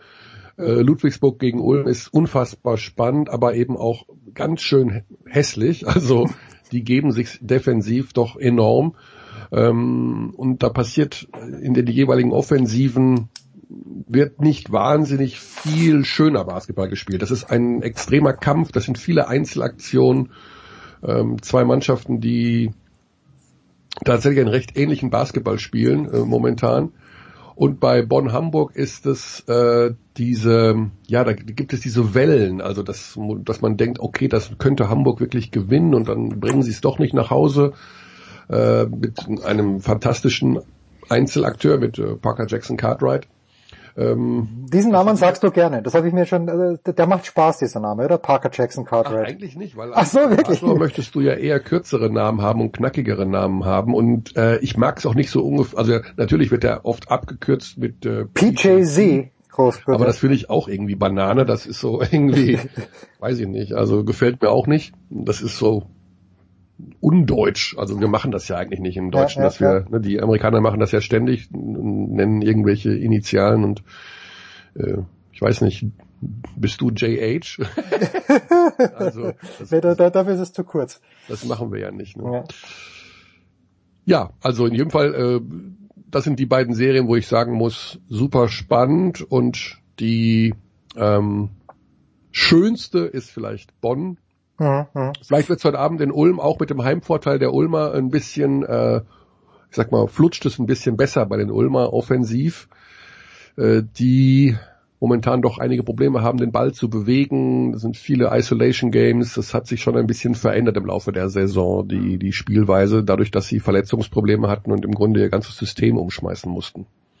Also Bayern gegen Chemnitz, da wird nichts anbrennen, genauso wenig wie bei Berlin gegen Bamberg, oder? Das ist, ja, also die Bayern haben einfach unfassbar gut verteidigt gegen Chemnitz. Äh, die Chemnitz haben überhaupt keine, sie haben keine offensive Lösung. Also hm. das ist, äh, haben ihren wichtigsten Offensivspieler gesperrt und ähm, dadurch kommt da irgendwie alles offensiv zum Erliegen. Die Moment, Moment haben, haben, Sie, haben Sie den, selbst, haben den selbst gesperrt, weil er zu spät zum Training gekommen ist, oder wurde er von der Liga gesperrt? Er wurde von der Liga gesperrt wegen einer Tätigkeit. Eine, ah, okay. Der Kopfstoß, es war ein Kopfstoß. Ala Sidan, ein, okay. Ala Sidan, genau. Er hat sich hin provozieren lassen und dann mit einem Kopfstoß und äh, Tätigkeit und eine Tätigkeit ist eine Mindestsperre von drei Spielen und die muss er jetzt leider absitzen und das ist zum wirklich ungünstigsten Zeitpunkt überhaupt. Hm. Apropos Bonn, ich spreche den Namen sicherlich falsch aus, aber Thomas Isalo ist Coach des Jahres geworden, mhm. gewählt worden. Mit Recht aus deiner Sicht. Ja, absolut mit Recht. Ähm, er hat sicherlich mit dazu beigetragen, dass die Liga ähm, sich in die Richtung entwickelt hat mit schnellem, attraktivem Basketball. Äh, da wird sehr, sehr viel der Ball bewegt, viele Pässe, viele schnelle Abschlüsse. Also man, man verbindet mit seinem Namen auch einen gewissen Spielstil und das sagt ja, ja schon immer was aus. Ne? Das ist also nicht ja. einfach nur irgendein Trainer, der, der da ist eine Spielphilosophie dahinter, die man mit seinem Namen verbindet und ähm, das ist attraktiver Basketball, das ist angriffsorientierter Basketball und dadurch auch eben ein recht hoher Spaßfaktor, wenn das funktioniert. Äh, er hat da super Arbeit geleistet. Die letzten Jahre war im Grunde eh fällig, weil für diese Auszeichnung. Und jetzt hat er Bonn. Bonn war im Grunde ein Abstiegskandidat. Äh, der Verein lag ja wirklich am Boden, speziell in den letzten zwei, drei Jahren. äh, zu dem Titelanwärter gemacht. Also das sollte man in der Hinsicht honorieren, ja. Inwieweit spielt da die nicht vorhandene Doppelbelastung eine Rolle, denkst du? Also die Bayern werden jetzt ja, ja werden jetzt ja relativ ausgeruht vielleicht nicht, aber die Bayern werden jetzt ready sein, oder? Ja, also äh, wird das wird eine interessante Serie werden. Ähm, die Bayern sind in der Lage, also natürlich dreht sich bei Bonn viel um PJC.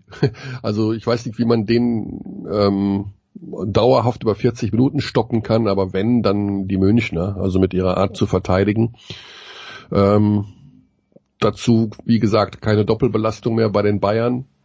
Das, äh, wie, wenn die so spielen wie jetzt gegen Chemnitz, äh, wird es auch für Bonn. Also muss ja dreimal gewinnen, um weiterzukommen. Das ist, ich sehe momentan außer Berlin. Also für mich ist Berlin gegen München das, äh, das Finale. Also ich, ich weiß nicht, wie man Bayern dreimal schlagen soll. Ich weiß nicht, wie man Berlin dreimal ja. schlagen soll in einer Serie und deswegen sind die für mich da weit vorne.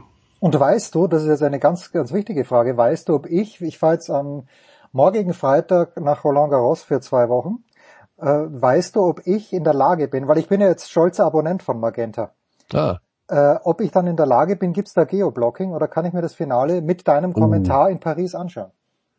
Starke Frage, oder? Starke Frage, äh, die mir immer wieder mal gestellt wird und die ich, äh, ich in der Hinsicht beantworte, dass ich glaube, dass du es von dort schauen kannst. Ich glaube auch. Ich hoffe es. Also ich weiß, dass Aber ich meine, mittlerweile durch diese ja. VPN-Geschichten kannst du ja machen, was ja, du willst. Da, da bin ich ja technisch komplett, komplett stehe ich da daneben. Mhm, okay. Machen wir uns da mal überhaupt nichts vor.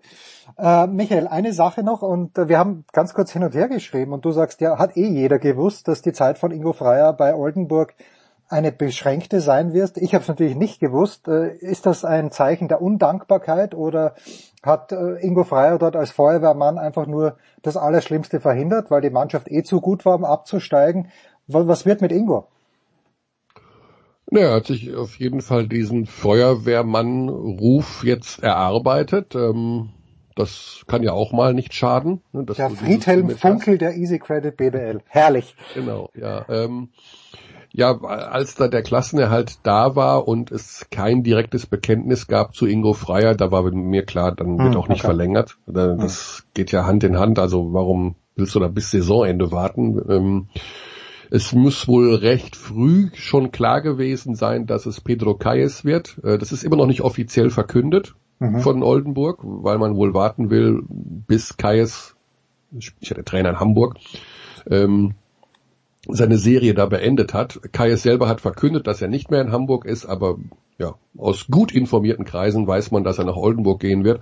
Äh, du hast dadurch, ähm, also die werden sich überlegt haben, unser nächster Trainer, das ist einfach, das ist nicht irgendeiner, sondern das soll einer sein, der da perspektivisch arbeitet und mit dem man eine starke Philosophie verbindet. Kayes hat diesen Ansatz, diese spanische Basketballschule. Äh, ähm, Ingo hat natürlich einen Ansatz, der auch jahrelang in der Liga gut funktioniert hat. Er spielt ja diesen sehr, sehr, sehr, sehr schnellen Basketball. Ich glaube, dass die Oldenburger eben auch diese internationale Ausrichtung haben, also Richtung äh, Europa, europäischer Wettbewerb und da einen Coach brauchen, der vielleicht ähm, ja noch eine etwas andere Art Basketball spielen lässt. Außerdem bekommst du mit Kais als Trainer vielleicht noch äh, den einen oder anderen Spieler, ähm, den, den du gerne hättest. Also kann mir vorstellen, dass Kais auch eine gewisse Anziehungskraft hat für den einen oder anderen. Ja, Oldenburg hat die Anziehungskraft ja nicht, wenn ich das mal so frech sagen darf. Ähm, weiß ich gar nicht. Also Oldenburg gilt als äh, Verein, der immer gut bezahlt. Ja, der Verein vielleicht, ja, aber die Stadt. Und die Stadt ist wunderschön. Okay, okay. Ich war also, natürlich noch nie dort. Oldenburg ist ein schickes Städtchen und du ja. bist nah am Meer, also das hat schon was. Okay. Mhm. Ja, und die ja. werden sich sicherlich international wieder aufstellen wollen. Und Kais ist natürlich da äh, schon ein guter Coach. Habe ich es richtig gesehen, Michael, dass die Euroleague an diesem Wochenende ihr, nicht an diesem Wochenende, sondern beginnend mit heute, glaube ich, ihr Final Four ausspielt in Belgrad. Ist das korrekt? Das ist korrekt, ja. Heute am Donnerstag die beiden Halbfinals und am Samstag das Finale. Wie soll ich das heute machen, Michael? Ich würde, mich interessiert das wirklich, aber ich muss ja gleichzeitig den THW Kiel und die SG Flensburg-Handewitt im äh, Viertelfinale der Champions League äh, beobachten und dann äh, muss ich einen zweiten Second Screen aufmachen. Es wird ganz, ganz schwierig werden.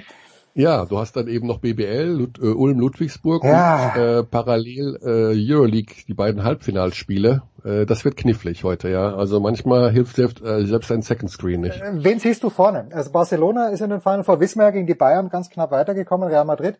Anadolu Efes, ich glaube mit Daniel Theiss und Olympiakos. Wer, auf wen würdest du, nicht dass du jemals was gewettet hättest, aber 1,20 Euro setzen? Ja, ich werde schon mal viel Geld darauf setzen, dass Daniel Theiss bei den Boston Celtics spielt und Ah, ich will mal Debo Pleiss, Debo Pleiss. Ah, verdient, das habe ich verdient, ja. Ja, also es ist Tibor Pleiss, der bei Anadolu spielt, äh, die sehe ich vorne gegen Olympiakos. Ähm, einfach weil ich glaube, dass sie da äh, mit ihrer super super Erfahrung ich glaube, eine Serie gegen Olympiakos würden sie nicht gewinnen, aber dieses eine Spiel und bei Real gegen Barca, das sehe ich extrem. Also viele sagen Barca, Barca, Barca. Äh, ich glaube, dass Real eine gute Chance hat, weil sie ähm, vielleicht die aktuell etwas bessere Form haben als Barca. Könnte auch super eng werden. Also mein Finaltipp ist Real Madrid gegen Anadolu. Und das Finale ist dann Samstag? Am Samstagabend, ja. Okay, gut. Und alles bei Magenta zu sehen, wie ich. Annehme. Logisch. Ja, Michael, äh, ein, zwei ganz kurze Dinge noch. Immer wenn ich jetzt äh, im Internet herumcruise und dann sehe ich das offizielle Video von Get Back, geht's dir da auch so wie mir, dass man sich irgendwie dazugehörig fühlt? Also nur weil ich die Entstehungsgeschichte jetzt so gut kenne, ich überlege mir sogar, ob ich mir es nicht ein zweites Mal anschaue, die ganze Geschichte. Ja, also ich schaue immer wieder auch so vereinzelt so zwei, drei Minuten, ne? Du gibt's ja mehrere YouTube-Clips, die äh, da nochmal, da nochmal, da nochmal. Äh, ich freue mich einfach, es war ja schon immer eines meiner drei Lieblingslieder der Beatles. Ähm, ah, bei ich, mir, ich, ich bin, it, it grew on me, aber ich bin nicht ja. so, nicht per se, würde ich nicht sagen, ja. Okay. Ja, und ich denke äh, denk mir, ach schau mal, jetzt äh, jetzt, jetzt kennen es alle so ungefähr. Ne? Es war ja, also jetzt ist es so ein bisschen äh, aus dem vielleicht dem kleinen Schatten herausgetreten, dieses Lied. Und nicht immer nur, äh, weiß ich nicht, Let It Be oder äh, She Loves You oder sowas, sondern eben auch mal so ne, eine, mein Lieblingssong, der jetzt plötzlich überall gespielt wird von denen. Also schon lustig. Schön. Und dann noch ähm, die Geschichte am letzten Bundesligaspieltag war ja auch eine dass einer, ein Trainer nach dem anderen gesagt hat, okay, wir haben uns einvernehmlich getrennt, ich mag nicht mehr, tschüss, Weinzierl, Hütter, dann Höhnes, Kofeld. Äh, bist du ein bisschen überrascht, dass Marco Rose Stand heute, 19. Mai, noch Coach bei Borussia Dortmund ist? Äh, ich bin so ein bisschen hin und her gerissen. Also, er hatte wohl ein sehr gutes Standing bei der Mannschaft. Hatte? Sagst du? Hat. Hat, okay. Ah ja, okay. Also die Mannschaft fand ihn wohl gut. Und ähm, das ist ja schon mal wichtig. Ne? Also, dass du, dass die Mannschaft ein gutes Verhältnis zum Trainer hat und umgekehrt. Äh, scheinbar, wenn, er, wenn die Mannschaft ihn gut findet, heißt das ja eigentlich auch, dass das Training gut ist und dass die Ansprache gut ist. Ähm, wenn man dann sich überlegt, was, wen hätten wir denn noch, was wären denn die Alternativen und du findest keine so wirkliche Alternative, äh, dann denkt man sich, okay, man macht mit ihm weiter. Also hm, es ist, ich war so ein bisschen hin und her gerissen. Also ich bin auch enttäuscht von der Saison irgendwie beim BVB und auch von der Art und Weise, wie sie zuletzt gespielt haben. Aber ähm, vielleicht liegt es auch nicht immer nur am Trainer. Ne? Also vielleicht sind da auch einfach Dinge nicht richtig umgesetzt worden. Ja, und ich glaube nicht, dass Terzic eine Alternative ist. Der hat natürlich einen wunderbaren Run gehabt da in diesem Frühjahr, wo er am Start war. Aber auf Dauer, wenn der dann plötzlich auch Druck bekommt, glaube ich nicht, dass das, dass das funktionieren ja. könnte. Also ist nur, ist nur ein ja. Gefühl von mir, aber was soll man sagen? The Great Michael Körner. Das heißt, heute Abend, Michael, bei äh, Ulm gegen Ludwigsburg in Ulm. Mhm. Und am Samstag Euroleague-Finale machst du oder wie wird's für dich weitergehen am Wochenende? Genau, das sind die beiden Termine. Ähm, also zwei super Sachen und ja, ist im Übrigen in Neu-Ulm. Also man muss weiß, einmal über die ja, Donau drüber ja, fahren. Ja. Natürlich. Also die, die Neu-Ulmer bestehen ja schon darauf, dass sie eben nicht Ulm sind, sondern Neu-Ulm. Ich war. Aber die Halle, die Halle ist in Neu-Ulm und der Verein ist dann logischerweise in Ulm angesiedelt. Und in der Halle kann ich euch sagen, wenn ihr unter der Woche hinfahrt, es gibt daneben ein Outlet von irgendeinem Sportartikler oder nee, es ist, äh, es ist einfach ein großes Sportgeschäft, wo ich mir mal mitten im Sommer Skier gekauft habe. Ah. Wie aus dem Nichts. Da habe ich ein Spiel der Ulmer Basketballspieler gesehen, bin rübergegangen und dachte, na, jetzt könnte ich mir neue Skier kaufen. Zack. Siehst du? Ja? Vielleicht gucke ich da auch noch mal rein. Schau, kauf dir ein paar neue Skier, Michael. Kurze Pause in der Big Show 560.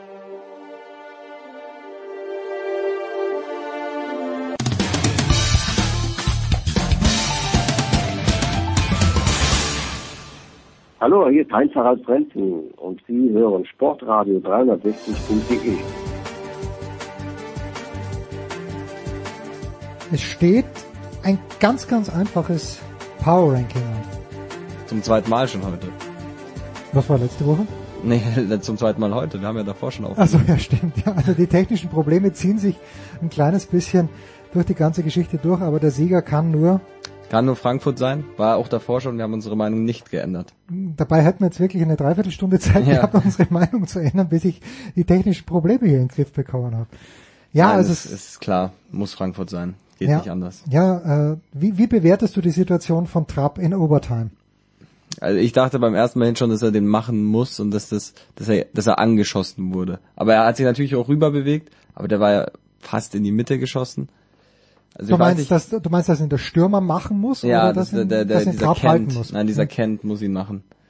Aber ich will da nichts vom dem dem Trap wegnehmen seine Leistung. Wahrscheinlich hat er den super gehalten und ich hatte nur eine, eine falsche Perspektive. Es wäre Wahnsinn gewesen.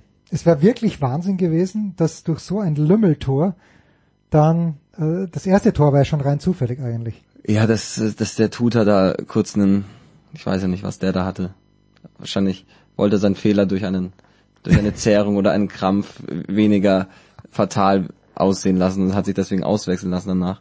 Aber vielleicht ist er wirklich verletzt und dann wünsche ich ihm natürlich gute Besserung. Ja, aber ja, aber das erinnert mich an einen alten flüchtigen Bekannten in Volzberg, der auch gekickt hat und der hat mir mal gesagt, ja, Schalk hieß er mit Nachnamen. Markus, bin mir nicht ganz sicher, ob Markus, aber jedenfalls Schalk mit Nachnamen, ein, zwei Jahre älter als ich, der hat gekickt für Volzberg oder für Köflach und dann hat er für selbstkritisch genug gesagt, äh, der Trainer, dann einfach, ah, Schalk zeigt gar nichts, den müssen wir austauschen. Völlig zu Recht natürlich, aber in dem Moment, wo er sieht, dass der Coach signalisiert, du wirst jetzt ausgetauscht, hat er sich an die Rückseite seines Oberschenkels gegriffen, äh, ist rausgehumpelt und alle die drei Zuschauer, die dann dort waren, haben gesagt, ah, der arme Schalk. Ja, kein ja. Wunder, dass er nichts gezeigt hat, schwer verletzt. Ja, das kennt ja jeder Fußballer, immer nach einem Fehler kurz mal. Ja, ja, kurz, an, äh, kurz mal ans Bein greifen, ja, ging nicht anders. Ja, es hätte eine zweite Mannschaft gegeben, die es absolut verdient gehabt hätte in dieser Woche. Ich habe es nur zufällig gefunden, ganz ehrlich, weil ich hätte auch gar nicht gewusst, wo ich es hätte sehen können. Aber das ist die Spielgemeinschaft BBM Bietigheim. Frauenhandball haben die European League gewonnen mit einem souveränen 31 zu 20 in Viborg in Dänemark und haben sage und schreibe, also sind, wir hatten sie glaube ich schon als deutscher Meister. Ich, ja, der Name kommt mir bekannt vor. Ja, äh, vor zwei oder drei Wochen haben die letzten 50 Spiele gewonnen. Was ein kleines bisschen was aussagt über die Dichte möglicherweise im Frauenhandball. 50 Spiele en suite, aber es wurscht, also Spielgemeinschaft BBM Bietigheim. Das ist stark. Kann man das eigentlich irgendwo sehen, wenn man es sehen wollen würde? Ich, wenn ich vermuten müsste, würde ich sagen Sport Deutschland TV. Okay. Aber es ist natürlich, gewinnen 50 Spiele am Stück und es kann keiner sich anschauen. Also ich weiß nicht, ob das bei den vielen Zuhörern hier jemand sich sonst angeschaut hätte. Meldet euch bitte. Wer hat das gesehen? Über Twitter at sportradio360 oder mail steilpass at sportradio360.de würde mich, würde mich auch interessieren. Ganz lokal hätten wir auch eine Mannschaft, die wir würdigen könnten. Ich weiß nicht, ob es für die Power Rankings reicht. Den Münchner Sportclub? Ja! beim, beim Hockey, die sind aufgestiegen in die erste Bundesliga, oder? Bei den Herren. Genau. Die Damen spielen ja eh schon. Und jetzt letzten, am Sonntag war das, glaube ich. Am Samstag haben sie gewonnen und dann Sonntag auch, also zwei Siege. Haben wir noch persönliche Bekannte in dieser Mannschaft? Der Titus, der Freund von der Nina, ist, spielt hat, schon in der ersten hat Mannschaft. sein Debüt letzte Woche gemacht und mit 16 hat einen Hattrick gemacht. Also ist ziemlich ziemlich stark. Ich habe uns schon eigentlich, ich habe mir schon ein Olympiaticket gesichert, falls er als falls, sein, er, falls er dabei ist. Als sein Manager? Ja, oder als sein persönlicher Freund und Begleiter habe ich mir ein Olympia-Ticket gesichert. Also er gehört jetzt nicht hierher, oder gehört vielleicht schon hierher, aber Titus ist das größte Bewegungstalent, das ich jemals gesehen habe. Wenn man Titus, ich weiß es noch, er hat das allererste Mal Tennis gespielt mit mir und du hast gedacht, er nimmt seit drei Jahren bei einem sehr, sehr guten Trainer einen Kurs. Also es ist fantastisch. Okay, also aber die ersten Herren, die ersten, es sind die Herren, man darf noch Herren sagen im Hockey, des Münchner Sportclubs werden es nicht werden. Haben wir andere Kandidaten? Also Fußball haben wir schon abgefackelt. Fußball haben wir abgefackelt, weil sonst müssten wir ja die zweite Liga auch irgendwie müssten wir uns Gedanken machen, aber das, das können wir uns ja jetzt dadurch sparen. Ja, niemand möchte sich Gedanken über die zweite Liga machen. Ja, und vielleicht haben wir ja dann nächste Woche die Relegation, die wir Ja, müssen wir machen, müssen wir machen. Dann gerne mit dem HSV, oder hast du, hast du Präferenzen? Naja, ich weiß nicht, ich mag irgendwie den, den, den HSV schon lieber als Berlin, aber ich finde diese Memes lustig, wenn HSV einfach nicht aufsteigt in der zweiten Liga. Einfach diese, diese Witze auf, auf deren Kosten, die, die, die zaubern mir schon manchmal ein Lächeln auf die Lippen. Deswegen bin ich, glaube ich, für Hertha BSC, auch wenn, also, auch ungern. Also ich war schon stark für Stuttgart am Wochenende, dass die das gewonnen haben. Und Aber wir hatten Probleme. Du hattest Probleme. ich hatte Probleme beim Sky Sport Bundesliga 1, so wie jeden Samstag um 15.30 Uhr. Und manchmal auch dann um 18.30 Uhr zum Beispiel, ich glaube Leipzig gegen Bayern war es, mussten wir dann in dieser komischen Fan-Perspektive auf Sky Sport 3 Bundesliga oder so, wo man, wo man nichts sieht, auch keine Wiederholungen und so einen ganz komischen Winkel hat. Aber gut, diese Probleme ziehen sich ja bei uns schon das ganze Jahr durch, diese technischen Probleme. Ja, also okay, wenn ihr da draußen helfen könnt, ist natürlich ein absolut wichtiges Thema in den Power Rankings, dass Robin und ich am Samstag einen klaren Empfang haben für die Bundesliga-Konferenz. Aber folgendes Paket haben wir. Wir haben äh, Vodafone Kabel Deutschland und eben den Sky Receiver und Kanal 211, Kanal 200 und am Wochenende ist er noch dazugekommen. Ich war zwar nicht da, weil ich 214, ja, war das, glaube ich, am Wochenende. 214 und genau das war Pfeilgrad das Stuttgart-Spiel. Ja, genau, dann haben wir es auf dem Handy angeschaut. Und apropos Stuttgart, ich habe gestern mitbekommen, dass Kalajdzic der Nachfolger von Lewandowski werden soll. Der gestern, angeblich war er gestern schon auf dem Trainingsgelände von Bayern München. Oh Sascha mein Gott. Kalajdzic, also dann, dann, dann könnte die Liga wirklich spannend werden nächstes Jahr. Ja, das Problem bei Kalajdzic ist das genau gleiche wie bei Haaland. Der ist so jung und war schon zweimal so schwer verletzt. Und äh, ich sehe ihn, also ich glaube, wenn er, wenn er wirklich zu Bayern käme, glaube ich A nicht, dass er erste Aufstellung ist, wie man so schön sagt. Ich glaube aber, wenn er es wirklich reinschafft in die erste Mannschaft, dann schießt er auch 20 Tore, einfach weil er so viele Chancen bekommt, dann aufgelegt von wem auch immer. Aber ich stelle mir das schwierig vor. Aber ich habe zumindest weniger Angst, als wenn der Lewandowski da vorne drin steht. Das ja, das ja. Andererseits, ob äh, Karim Adeyemi, Karim Adeyemi in Dortmund so viele Tore schießen wird, dass die nächstes Jahr mitspielen, wissen wir nicht. Wir, wir schweifen ein bisschen ab, aber macht nichts. Also Bietigheim, ja, hätte auf jeden Fall Chancen gehabt, wird vielleicht ein solider zweiter Platz. Fußball, sagen wir, zweite Liga, nein, schauen wir uns die Relegation an. Handball schwierig, erst heute Abend. Ja, haben wir mit Götzi darüber gesprochen, Flensburg und Kiel, um den Einzug in die Final Four.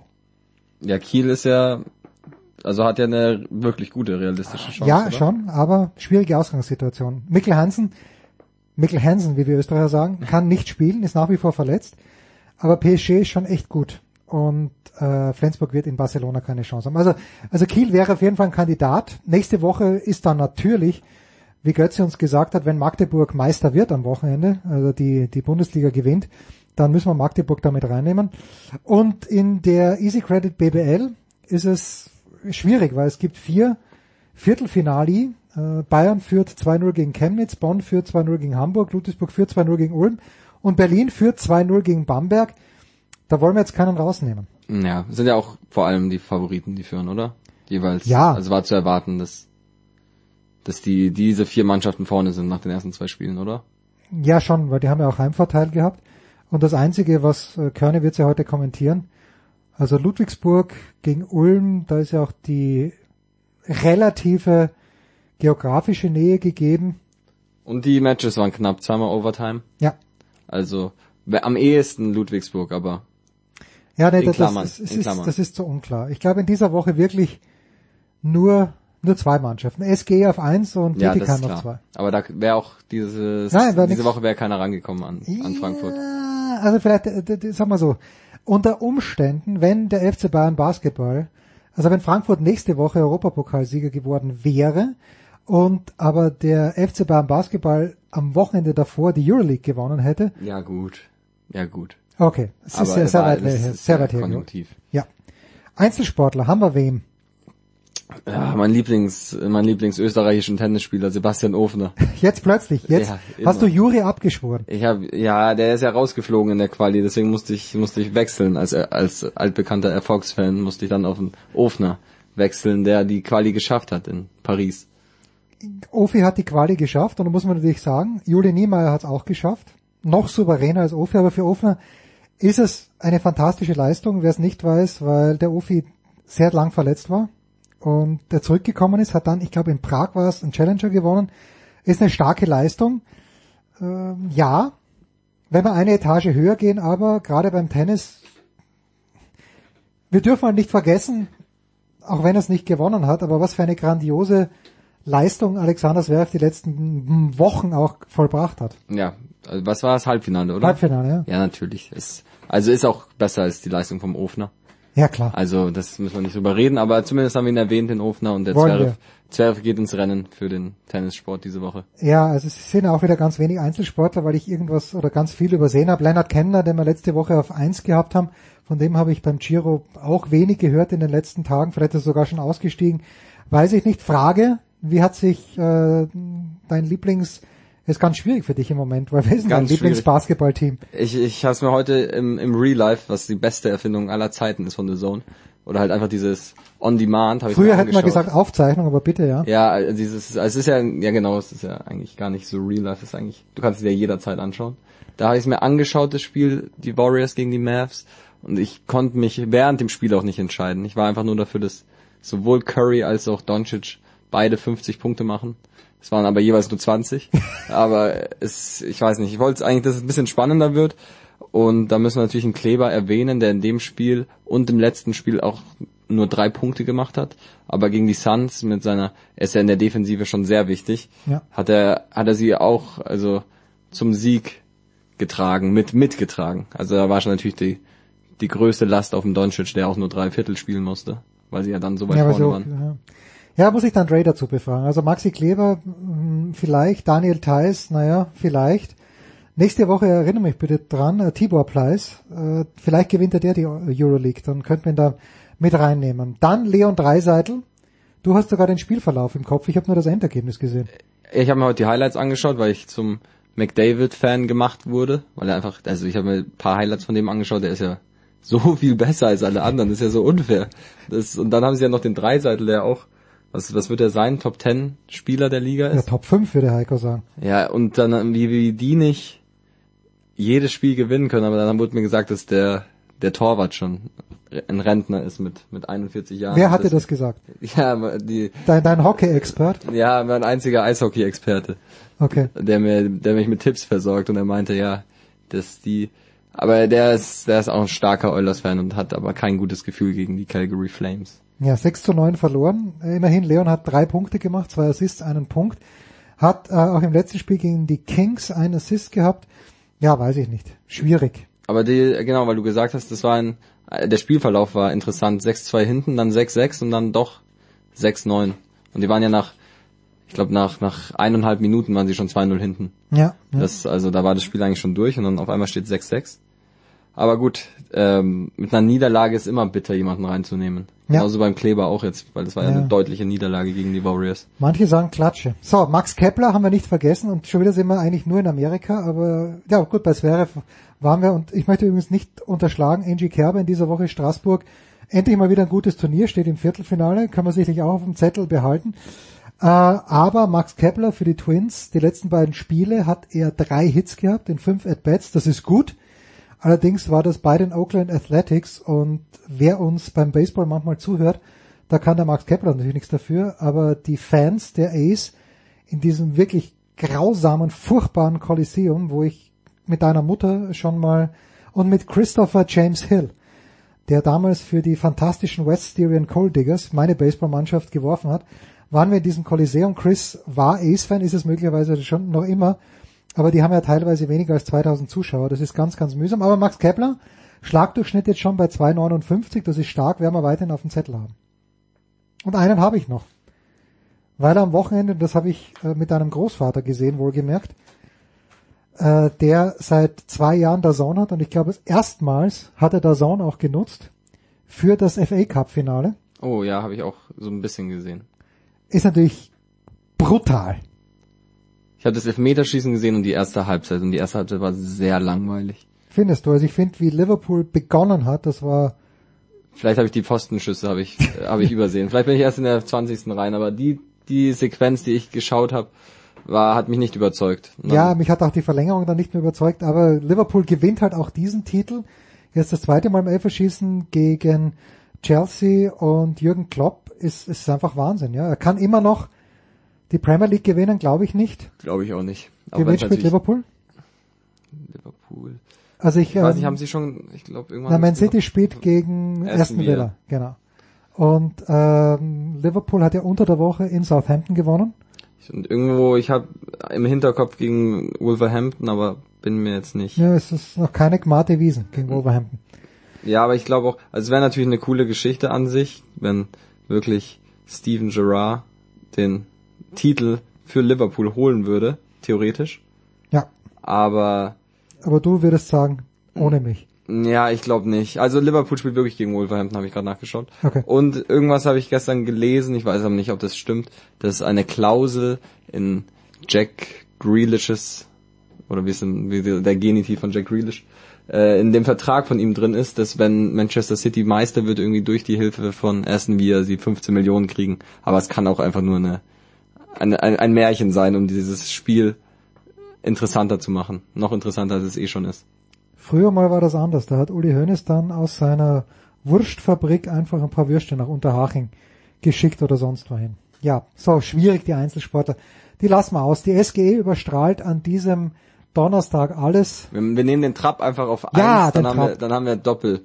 Weil er hat ja den Elfer gehalten und wir sagen, dass er auch den, diese Chance in der Verlängerung überragend pariert hat. Und dann sagen wir einfach Doppelsieg für, für Eintracht. Also ich wollte es im Fußballteil nicht zugeben, aber ich ich habe auch gestern Abend gearbeitet nebenbei und habe es fast ohne Kommentar angeschaut. Ich habe noch nie vom Spieler Lenz gehört und der schießt dann den ersten Elfer. ja, der war, ich glaube, der war letztes Jahr bei Uni- Union Berlin oder so. Wir haben es gestern mit ein paar Freunden geschaut und die haben sich alle aufgeregt, als der da zum, zum Punkt geschritten ist. Aber er hat ihn ja reingemacht. Also alle Elfer, die drinnen waren, waren schon echt überragend geschossen. Kostic vielleicht nicht. Ja, der, der, da hätte der Torwart eine Chance gehabt, aber ansonsten. Tja, die SGE und Trapp, komm, das lassen wir so stehen.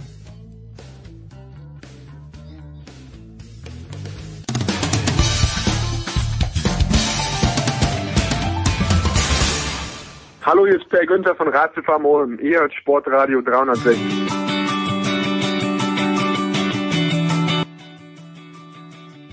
Geht. Super, Moment. Big Show 560. Weiter geht's mit Motorsport mit einem grandiosen Duo, das sich letzte Woche tatsächlich live in den Person gesehen hat. Darüber müssen wir gleich sprechen. Zum einen Eddie Milke, den wir gerade wo erreichen. Bist du schon am Lausitzring? Ich bin gerade am Lausitzring angekommen, richtig. Ganz, ganz groß am Wochenende DTM und The Voice. Wir hören im Hintergrund in Tübingen, da lebt die. Moment, lebt die Fauna oder lebt die Flora? Ich weiß es gar nicht. Fauna und Flora. Ah ja, beides, das ist gut. So, ihr habt euch im vergangenen Wochenende getroffen. Eddie, äh, war das das Highlight äh, der Formel E am Tempelhof oder, oder gab es auch sportlich irgendwas zu berichten? Ich glaube, ein Käffchen mit The Voice, viel größer wird's nicht im Motorsportbusiness. Das ist völlig richtig, äh, aber es gab natürlich am Rande auch äh, sportlich einiges zu berichten. Vor allen Dingen, es war das erste Mal ein Rennen, äh, was ich in der Formel E erlebt habe, ohne Zuschauerrestriktionen. Und ich weiß nicht, wie Stefan es empfunden hat. Mir hat es großen Spaß gemacht und dadurch noch besser gefallen. Naja, auf jeden Fall. Äh, Wir hatten ja nun in den letzten zwei Jahren Corona-bedingt äh, immer äh, leere Tribünen. Das war grauenhaft und überhaupt kein, kein Funke, der darüber gegangen ist. Die Leute waren, die Berliner sind ja sowieso relativ begeisterungsfähig. Wir kennen es ja auch zum Beispiel vom äh, sehr oft während des Formel E-Renns in Tempelhof parallel laufenden Festival der Kulturen. Und Live-Konzerten hatten wir auch. Die Jenny ist da rumgetobt wie ein äh, Aufzieh Aufziehmädchen. Äh, war toller Rock'n'Roll, war äh, tolle Musik, es war eine tolle Stimmung. Und das Wetter hat ja auch gepasst. Es war sehr warm, aber nicht zu warm und immer leichter Wind. Also Eddie, für uns zum Arbeiten war es eigentlich auch prima. Ja, war perfekt, würde ich sagen. The Voice ist die, äh, welche Klientel spricht die Formel E denn besonders an? Na, die Uridee ist natürlich äh, mit der Elektro-Formel 1 neue Kundenstämme äh, anzusprechen. Der DNA äh, der Rennserie, die seit 2014 ja äh, existiert und seit 2014 Jahr für Jahr eben in Berlin, der deutschen Hauptstadt, auch Station macht. Die einzige Metropole der Welt, in der das der Fall ist. Und der Vertrag ist im Übrigen auch gerade noch mal über mehrere Jahre verlängert worden. Das wird also auch in Zukunft so sein. Du hast also in der DNA tatsächlich, wir gehen in Zentren und holen eben die Zuschauer dort ab, wo sie auch leben, wo sie unterwegs sind, wo sie einkaufen, wo sie üblicherweise sich aufhalten und nicht, dass man in ein Auto sich setzen muss und weit, weit fahren muss. Äh, wenn wir gerade über Lausitzring sprechen, an dem die DTM ja an diesem Wochenende äh, zu Gast ist, eine permanente Rennstrecke zwischen Dresden und Berlin, da fährst du aus Berlin halt schon mal deine eineinhalb bis zwei Stunden. Äh, das ist natürlich was ganz anderes und das machen Leute nur sehr zielgerichtet. Also die nehmen sich dann vor, DTM am Wochenende da, vielleicht Leute, die früher sogar in der, Ber an der Berliner Avus gehockt haben, als es die noch gab und dann fahren sie zu der Rennstrecke. Ich glaube, bei der Formel E ist es anders. Du kannst mit dem Nahverkehr dahin fahren. Viele, viele kommen auch mit E-Bikes und E-Rollern dahin. Mhm. Und äh, das funktioniert wirklich zwischen 70 und 80 Prozent aller Zuschauer, das haben die Umfragen ergeben, sind Newbies, sind also neue Leute, die noch nie mit Motorsport vorher direkt in Kontakt waren. Schön. So, und jetzt noch ganz kurz zum Sportlichen. Wir haben Eddie kurz verloren, werden aber gleich versuchen, wieder reinzuholen. Nick de Vries hat das Sonntagrennen ja. äh, hat gewonnen und er war aber nicht der Einzige, der gewonnen hat. Ne, es waren zwei Rennen, das war separat gewertete E-Bries, also am Samstag und am Sonntag. Und was wir insgesamt als Hauptüberschrift vielleicht äh, sagen sollten, ist, dass Mercedes sehr, sehr gut abgeschnitten hat. Denn am Samstag hat Edo Mortara gewonnen, aus der DTM vielen Leuten bekannt, in einem Venturi mit Mercedes-Antriebsstrang. Oh, und am Sonntag war es dann ein Durchmarsch vier von Mercedes befeuerte Autos sind ja im Feld und alle vier haben dann auf den ersten vier Plätzen gelegt, gelegen. Also besser kann man es nicht machen und ganz anders, wenn der eine also strahlt, ist der andere natürlich bitter enttäuscht und in dem Fall ist es der andere deutsche Hersteller Porsche, die sich eigentlich äh, von äh, Samstag früh an schnell gezeigt haben, Pascal Wehrlein und äh, auch der zweite, nämlich André Lotterer, die auch so Pech hatten beim letzten Rennen, als sie in Führung liegend in Monaco, respektive in den Top 5 liegend ausgefallen sind oder abgeschossen wurden. Diesmal waren sie schnell, aber es hat im, im entscheidenden Zeitpunkt nicht gepasst. In der Qualifikation bei diesem neuen Gruppen-KO-System äh, hat Pascal Wehrlein einmal geschwächelt. Ähm, und im Rennen hatten sie nicht die Pace, die sie sich eigentlich vorgenommen hatten, sodass in der Tabelle sie keinen Sprung nach vorne machen konnten.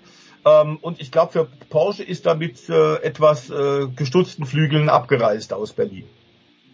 Ja, Eddie ist wieder da. Er hat den Parkplatz erreicht am Lausitzring und ich weiß nicht, ob der Führende in der DTM äh, auch schon wieder, äh, auch schon dort ist. Ich gehe mal davon aus, nämlich Mirko Bortolotti. Ich weiß, die Saison ist sehr, sehr jung. Eddie, aber was müssen wir über Mirko Bortolotti wissen? Also erstmal ist er ein absolutes GT3 Vollgastier. Der war im Übrigen in Portimao LMP2 testen. Äh, der ist ja viel beschäftigt, der Mann. Und der müsste eigentlich auch gleich irgendwann hier auftauchen. Im Übrigen 27 Grad. Aber Mirko Bortolotti, ich kenne ihn schon ein bisschen länger.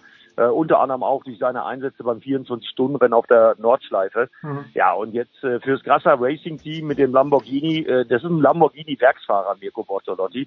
viel mehr muss man eigentlich nicht dazu sagen. Und äh, wenn man sich ans letzte Jahr erinnert, da hat er einen Gaststart gemacht für T3 Motorsport äh, und ist direkt mal aufs Podest gefahren in der letztjährigen DTM. Äh, also das ist definitiv, und das kann man nach dem ersten Rennen schon sagen, einer der Titelkandidaten. Überhaupt keine Frage. Da ist vielleicht noch zu erwähnen, dass er auch im Formelsport richtig schnell war. Der hat am Ende aber leider das nötige Portionchen Geld, das du leider heute brauchst, bei ihm gefehlt, einen Sprung in die Formel 1 zu machen. Dass der das auch könnte, da sind sich Experten absolut einig. Und da Lamborghini im Übrigen ja jetzt auch ein Sportwagenprogramm inklusive Le Mans angekündigt hat, in der Le Mans Daytona Hybrid-Prototypenklasse, bin ich ganz sicher, wird der da auch Test- und Entwicklungsfahrer sein und Dreh- und Angelpunkt auch diesen Projekts. Zunächst mal wird er uns in diesem Jahr aber, glaube ich, ähnlich wie Eddie in der DTM noch viel Freude machen. Der Typ ist sauschnell. Mhm. Und fährt für dieses Grasser-Team von Gottfried Grasser. Jetzt meine ich, Eddie, vor zwei Wochen gelesen zu haben, dass Grasser vor einem Jahr oder vor eineinhalb Jahren, äh, als äh, Gerhard Berger die GT3-Teams in die DTM gelassen hat, kein Fan dieser Entscheidung war. Reden die beiden wieder miteinander, Grasser und Berger? Also da gehe ich mal ganz schwer davon aus, sonst wäre Gottfried Grasser nicht mit vier Autos gekommen. Hm. Äh, also und im Übrigen ja auch Manuel Reuter als äh, Sportdirektor. Also Manuel Reuter, der hatte ja auch äh, Kritik geübt an der äh, DTM. Jetzt ist er Sportdirektor beim Gottfried Grasser Racing Team. Ähm, ja, so schnell können sich die Dinge wenden.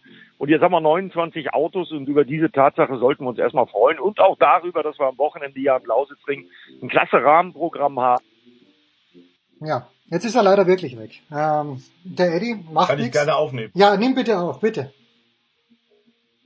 Rahmenprogramm mit dem Formel 1 Zweisitzer. Wir haben äh, auch da wieder Konzerte. Wir haben ein äh, komplett volles Rahmenprogramm an der Lausitz. Und was besonders erfreulich ist, nachdem wir in Portimao zwar ein schönes Auftaktrennen zur DTM 2022 hatten, lieber Jens, aber eben eigentlich null Zuschauer, ist der Vorverkauf fantastisch gelaufen. Ich bin sicher, diese Riesentribüne, die sie ja äh, vor 15, 20 Jahren gebaut haben, vor allem um die Indycars und vielleicht auch Manesca nach Europa zu locken, diese Riesentribüne, diese Haupttribüne, die wird richtig voll sein und ich glaube, ähm, das liegt dann auch an Eddie, aber nicht nur. Ich glaube, das wird dafür, dafür wird gesorgt sein, dass da richtig Stimmung ist.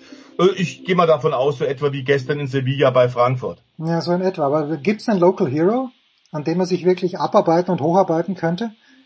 Ähm, es gibt natürlich das, das, äh, das Mücke-Team, äh, das da ja auch fährt. Ähm, äh, es gibt aber eine Menge äh, Leute, die so oder so ist nicht aus Berlin da anreisen. Auch der Lausitzring, weil Auftakt der deutschen DTM-Saison. Hm. Ähm, und im Internet haben wir das deutlich gemerkt, wie viele Leute sauer waren, dass der Auftakt der DTM nicht in Deutschland war. Und Wirklich? Äh, so fern in okay, okay. Portimao. Es gab richtigen Shitstorm. Okay. Und Gerd Berger hat sofort auch reagiert, hat gesagt, ja, wir haben leider den Terminkalender 2022 natürlich im letzten Jahr, als noch Corona galt, äh, genommen und haben gesagt, wo sind wir denn im Süden, wo ist es relativ früh warm mhm. und wo ist ein Veranstalter, der uns garantieren kann, dass er äh, das Ganze öffnen kann. Und Portugal war relativ früh, relativ äh, offen. Und deswegen haben sie gesagt, gehen wir nach Portimao. Aber er hat sofort auch gesagt, das wird nicht wieder passieren. Und im nächsten Jahr werden wir einen Auftakt in Deutschland haben. Auf welche Rennstrecke ist da noch offen? Aber äh, das war klar, es war ein Fehler, äh, wie das im Übrigen nicht nur Berger schon gemacht hat, sondern auch die alten Verantwortlichen rund um Hans-Werner Aufrecht, die haben ja auch oft äh, versucht, im Süden Fuß zu fassen, dort Rennen zu fassen. Es war immer so, wir haben da eigentlich nie Zuschauer gehabt, was vor allem damit zusammenhängt, Iberische Halbinsel, ohnehin Spanien, Portugal, lieber Jens, das ist Motorradland. Warum haben wir da drei MotoGP-Rennen, die alle ausverkauft sind, plus dann das Rennen in Portugal? Das hängt damit zusammen, dass Zweirad das große Thema da unten ist. Und wenn du keine einheimischen Fahrer hast, brauchst du da eigentlich gar nicht hingehen. Ja gut, aber da sprechen wir jetzt dann mit äh, Stefan Ehlen gleich drüber, der Grand Prix von, ich weiß nicht, ist es der Grand Prix von Katalonien oder von Spanien, der am Wochenende stattfindet? Äh, Grand Prix von äh, Barcelona in Katalonien. In Katalonien, okay, na bitte auch schwierig. Ja, und wenn man jetzt mal so schaut, äh, immerhin der Saisonabschluss wird er dann am Hockenheimring sein. Für mich sind es immer noch zu ja. wenig Rennen, der Voice. Ja, also ich meine, Portimao, ich kann mich vage daran erinnern, ja, jetzt haben wir jetzt Lausitzring, wir haben jetzt den 20. Mai und dann ist das letzte Rennen am Hockenheimring ist am 9. Oktober, das ist mir, mhm. ja, das ist zu wenig. Vielleicht ist es in der Formel 1 zu viel, aber bei der Formel 1 habe ich wirklich den Eindruck, ich werde die ganze Zeit beschallt. Da kommt immer was. Ständig neuer ja. Content. Ich bin zwar nicht mehr ja, jung, aber irgendwie brauche ich das. Nee, aber, aber Jens, du hast völlig recht, es ist beides richtig. Also A, Formel 1 ist zu viel, obwohl ein Rennen ja jetzt endgültig gestrichen ja. worden ist. Es bleibt also bei 22 Grand Prix. Aber das ist auch ein Übermaß, das ist zu viel. Und die DTM hat noch ein paar Rennen zu wenig. Es ist aber natürlich eine Frage der Finanzen und der Gerhard Berger, nachdem er die DTM gerettet hat, balancierte auf einem sehr schmalen finanziellen Grad. Ähm, Portimao hat auch ordentlich gezahlt im Übrigen als Veranstalter. Also die DTM musste dort nicht zahlen in Portugal beim Auftakt, sondern sie haben Geld bekommen. Und insofern muss er halt jetzt natürlich noch ein bisschen sich durchbalancieren. Ich glaube, dem Gerhard ist aber selbst auch klar, dass äh, diese Anzahl von Rennen, nämlich acht Rennwochenenden, das ist zu wenig. Also zehn, elf sollten es in der DTM schon sein. Wirst du bei irgendeinem dieser Rennwochenenden tatsächlich vor Ort sein? Äh, ich werde bei drei Rennen sicherlich vor Ort sein, Saisonfinale ohnehin. Ähm, Norrisring? Ja.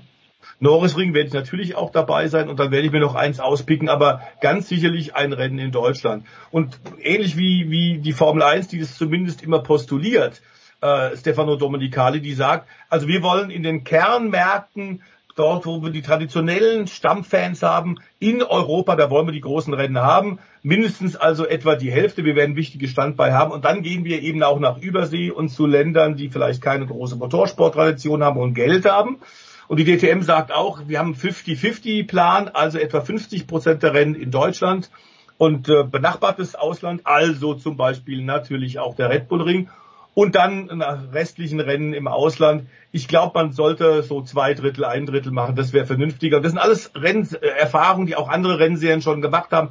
Die australische V8 hat es versucht, lange Zeit auch im Ausland zu bildern. Es hat nicht funktioniert. Die Indycars haben es versucht, unter anderem ja mit dem Abstecher mal nach Europa, nach Deutschland. Es hat auf Dauer auch nicht getragen und hat sich äh, nicht gerechnet. Also Hauptmarkt, glaube ich, darauf konzentrieren, gerade in diesen wirtschaftlich schwierigen Zeiten. Ja, aber gut, ein Versuch war es wert, weil sonst hätte es ja wahrscheinlich ewig geheißen, ja, die Indica, hätten sie doch nur mal versucht, äh, es in Deutschland, äh, und ja, wenn sie es dann versucht haben, es hat nicht funktioniert, ist ja gewissermaßen auch was wert. Ja, schade, dass wir Eddie verloren haben, aber wir versuchen das natürlich nächste Woche reinzukriegen und The Voice ist natürlich auch mehr als nur, na, es geht nicht mehr als voll. The Voice ist voll im Thema, was 100% sind. Mehr geht nicht. Kurze Pause, dann sprechen wir über die Formel 1, die, wie gesagt, in Barcelona fahren wird und wir sprechen mit Stefan Ehlen, der nicht dort fahren wird, erstaunlicherweise.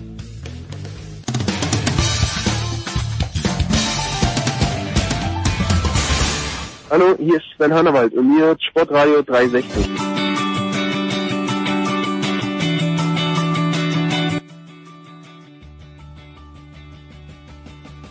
Wer eine Reise tut, der hat was zu erzählen. Der Eddie jetzt äh, vom Lausitzring und nächste Woche dann hoffentlich bei uns. Und eine Reise in den Schwarzwald hat auch Stefan Ehlen getan. Trotzdem steht uns für ein paar Minuten zur Verfügung. Servus Stefan. Hallo.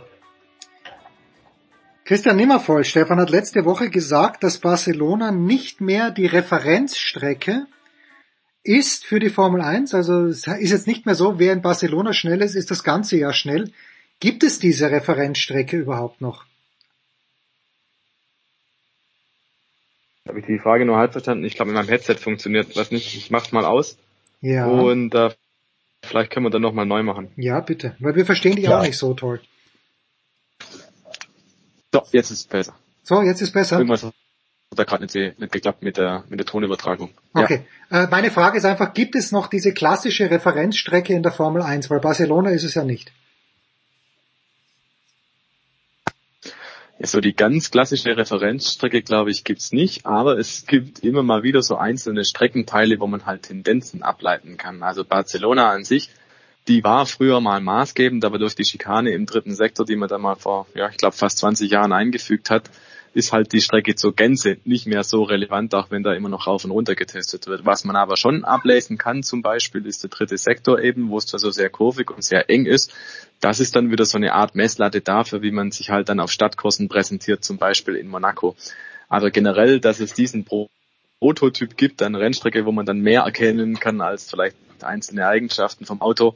Hm, da tut man sich, glaube tatsächlich schwierig, die eigene, äh, diese eine Rennstrecke zu finden, auch wenn inzwischen viele Rennstrecken in der Formel 1 nach demselben Muster gebaut werden, zum Beispiel etwa 5,2 bis 5,4 Kilometer Länge, viele schnelle Kurven, ein paar langsame, ein paar sehr äh, lange Geraden. Mhm. Das ist so ein bisschen das Muster, nach dem Hermann Thielke auch die Rennstrecken baut. Also sprich, davon findet man im Rennkalender sehr, sehr viel. Das ist so der typische, der typische Charakter einer heutigen Rennstrecke. Und Barcelona erfüllt das nur zum Teil. Auch da gibt es eine lange Gerade, aber da gibt es mehrheitlich halt die schnelleren oder mittelschnellen Kurven. Das ist ja die langsamen Ecken, die also wie gesagt nur im dritten Sektor. Deswegen Barcelona halt immer noch aus der Vergangenheit so ein Testgrund, wo man einfach rauf und runter gefahren ist. Da hat man halt unheimlich viele Daten, da ist das Wetter meist auch gut, deswegen wird das oft als Referenz zitiert, auch wenn die Temperaturen beim Testen nicht mit dem übereinstimmen, was man dann später in der Saison hat. Darf ich da noch was anfügen? Du musst. Lieber Jens, also es ist natürlich alles völlig richtig, was der Stefan sagt, überhaupt gar keine Frage. Hinzufügen möchte ich noch, man kann auch fantastisch essen und trinken, was nicht ganz unerheblich ist. Ja, ja, ist doch schön, wenn, wenn die Jungs am Abend wissen, dass sie gut aufgehoben sind. Äh, in Barcelona, und da kannst du mir sicherlich weiterhelfen, der Voice, wird äh, Sergio Perez nicht am Freitag trainieren, sondern ein gewisser Juri Wips mhm. aus dem Red Bull Nachwuchsstall. Äh, wer ist das? Was kann er, der Junge? Der Typ ist richtig schnell auch. Ähm, es gibt ja diese Regel, dass tatsächlich in diesem Jahr jeder Fahrer, jeder Stammfahrer mal am Freitag im ersten freien Training tatsächlich sein Cockpit räumen muss. Äh, also auch ein Lewis muss. Hamilton, muss. auch ein muss auch ein Max Verstappen. Finde ich eine ganz gute Regelung, denn das Problem ist tatsächlich, der Nachwuchs kommt kaum dazu. Bei restriktiven äh, Abhalten von, von Testfahrten, das ist ja alles aus Kostengründen mehr und mehr eingeschränkt worden. Es gibt tatsächlich diese Young Driver Tests einmal im Jahr, aber das ist am Grunde tatsächlich für talentierte Formel-Nachwuchskräfte einfach viel zu wenig. Und der Schritt tatsächlich von der Formel 2 oder in diesem Fall bei Max Verstappen ja direkt von der Formel 3 in die Formel 1 ist viel zu groß für normale, gute Profi-Rennfahrer, junge, talentierte Leute. Da muss öfter mal was passieren. Das beginnt jetzt tatsächlich in Barcelona. Genauso so ist es. Der hat eine Menge schon gewonnen in unteren Formelklassen, ist äh, nicht desto trotz natürlich auch eine ganze Weile jetzt schon von Dr. Helmut Marko unterstützt. Bei dem geht ja schnell der Daumen mal rauf, der Daumen mal runter. Äh, Wips fährt weiter, ist gut. Im Übrigen wird auch, das ist ganz interessant, bei Williams Nick de Vries sein Formel 1 Debüt geben. Der Mann, der ja gerade im letzten Jahr Asich in Tempelhof zum Formel E Weltmeister gekürt hat und bei dem wir jetzt intensiv gesagt haben, also nach der Vorstellung am letzten Sonntag wieder in Berlin mit einem klaren, souveränen Sieg, wäre der längst mal reifen Formel 1 Auto ausprobieren zu dürfen. Und jetzt passiert's am kommenden Freitag. Jetzt hat er uns verlassen. Da gebe ich die Frage weiter an dich, der Voice. Gibt's gibt's ja. da mehrere Menschen, die diese, die, die so einen Kurs fahren können? Weil ich glaube, Hermann Tichke kümmert sich ja auch um den Kurs in Las Vegas. Kümmert sich auch darum, aber nicht um den in Miami. Also okay, das hat, okay. äh, hat dann äh, ein kleines Konsortium von Engländern gemacht. Natürlich gibt's auch andere Leute, die das machen, aber man muss zugeben, dass Hermann Thielke deswegen auch State of the Art über Jahrzehnte war, weil der wahnsinnig gut mit Bernie Ecclestone konnte. Mhm. Und Bernie wollte einfach, dass was, vor allem was die Sicherheitsanforderungen angeht, immer auf der guten Seite sein. Es ist eine kommerzielle Frage, dass du tatsächlich bei neuen Rennstrecken auch nicht gleich mit einer Menge schweren Unfällen passiert und dann hinterher diskutiert wird, ja, ja, aber die Streckenpassagen waren ja viel zu gefährlich und das ist nicht State of the Art mit Safer Walls. Also da hat Hermann Thielke immer auf der sehr sicheren Seite gearbeitet und seit Jahrzehnten natürlich auch sein Rieseningenieurbüro mit ein paar hundert Mitarbeitern äh, deswegen am Laufen halten können, weil der quasi einen Exklusivdeal mit Bernie hatte. Seitdem Liberty Media dran ist, nach wie vor gehen die auf die sichere Seite, also die meisten der neuen Rennstrecken, auf die die Formel 1 angetreten ist und antritt, sind nach wie vor aus der Feder von Herrn Thielke. Und zwar nicht nur, weil er die dann gut designt und zeichnet, sondern weil er die auch baut, also mit mhm. seinen Leuten. Der hat dann auch die komplette Bauüberwachung und Verantwortung und der weiß tatsächlich weltweit äh, mit am besten, was die FIA, der Weltverband, heute so wünscht und was der fordert. Jetzt hat uns Stefan Ehlen ja diesen berühmten Sektor 3 hier als Referenz gegeben, ja. ja. So, ähm, den letzten Rennen, Max Verstappen hat die letzten beiden gewonnen, hat alle mhm. Rennen gewonnen, bei denen er ins Ziel gekommen ist, erstaunlicherweise. Ähm, was wissen wir äh, oder was würdest du voraussehen für dieses Wochenende im Duell zwischen Verstappen und Leclerc? Weil um die beiden wird sich wahrscheinlich wieder drehen oder ist mhm. Carlos Sainz, der sehr unstet fährt in diesem Jahr, wie ich finde. Einmal super und dann mhm. ganz, ganz grausam kann äh, Carlos Sainz eine Rolle spielen.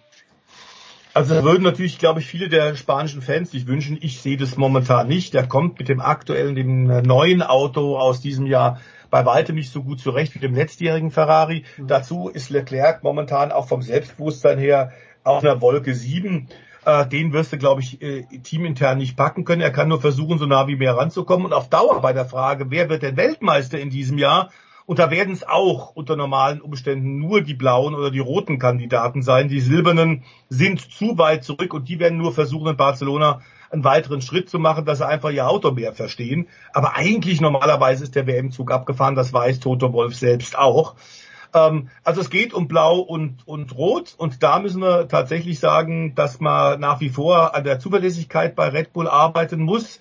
Denn Perez ist beim letzten Rennen um einen Wimpernschlag noch kurz vor Schluss ausgefallen. Das war an einem seidenen Faden, mhm. dass er dann doch noch ins Ziel kam. Und hätte das Rennen eine, eine Runde länger gedauert, wäre es, glaube ich, Essig gewesen. Also Zuverlässigkeit ist dort das Problem. Und bei Ferrari müssen wir jetzt, du hast gesagt, zwei Siege in Folge, und zwar eindrucksvolle Siege in Folge. Ja, fahrerisch, fahrerisch, fahrerisch sehr, sehr stark. Aber es fehlte eben auch an Speed bei Ferrari. Und die müssen jetzt nachlegen. Die waren ein bisschen vorsichtig wegen diesem Bouncing. Muss man mhm. vielleicht mhm. kurz erklären.